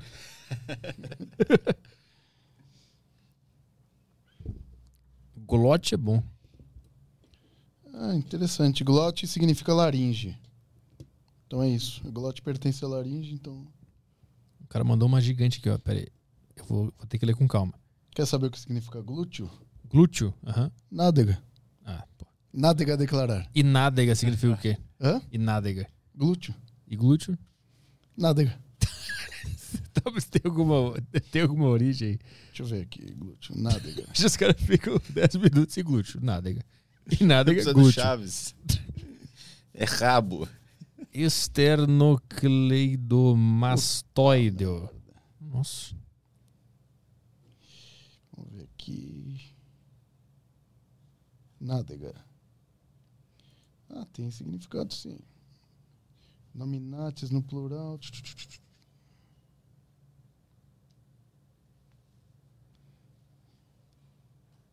Não, não esclareceu não, cara. Dedos. Dedos. Dedos vem de dáctilos, que é, é dedos em grego. Então, um dedo em português vem de dáctilos, que os dedos da mão chamam quirodáctilos, Ah. que é dedo da mão, e no pé pododáctilos. Dedo vem de dáctilo. O que, que é dáctilo? É de- É dedo, é a origem do nome dos dedos. Não tem nenhuma associação por trás. Tem aqueles dinossauros que chamam pterodáctilos. Que ptero é asa, né? Dáctilo é dedo. Eles tinham asas em formas de dedos, né? Ah. Ou dedos em forma de asas. Tudo que tem dáctilo no nome, tem datilografia. Uhum. É escrever com as mãos, né? Com os dedos. Bom, acho que é isso aí. Monitor, deixa eu ver se no grupo Ah, o- Telegram aqui. Ah. O cara falou do esternocleidomastoide. Ah, é isso aí. Isso aí, você já ouviu falar dele? Não. É esse músculo aqui, ó. Ah, do pescoço. Ele tem esse nome, puta nome escroto, né? É que ele tem origem no externo aqui, que é esse osso, ó. Então vem o termo externo, aí cleido de clavícula, que ele tem uma outra origem aqui, e mastoide porque ele vem até a parte mastoide do crânio, que é do osso temporal. hum. Então aí ele, os caras deram esse nome pra ele, esternocleidomastoide, que são os pontos de fixação dele. ah. Ah, já foi pior, viu? Chamava esternocleido-occipitomastoide. Que ele tem uma parte que avança pro occipital. Era um horror. Clavícula. Clavícula? Puta, esse nome é legal. Ula no final, né? Uhum. E clave vem de clavos, chave, chavinha. Chavinha. Ah, é isso. Acabou aqui as perguntas. Deixa eu ver no Telegram. Saco escrotal. Saco escrotal é um pleonasmo vicioso. Quem falou isso aí? Eu- Foi o. Cadê aqui? Eu fechei o grupo. Foi o Felice. Olha ele de novo aí. Por que, que os caras só querem saber essas coisas aí? Tá vendo, Caio? Saco escrotal. Puta pleonasmo, cara. Porque o termo correto é escroto. Escroto significa bolsa de couro. Então, o termo escroto significa bolsa. O, o escroto é uma bolsa para guardar as bolinhas. Uhum. Quando você fala saco escrotal, você está basicamente chamando o saco de saco sacal.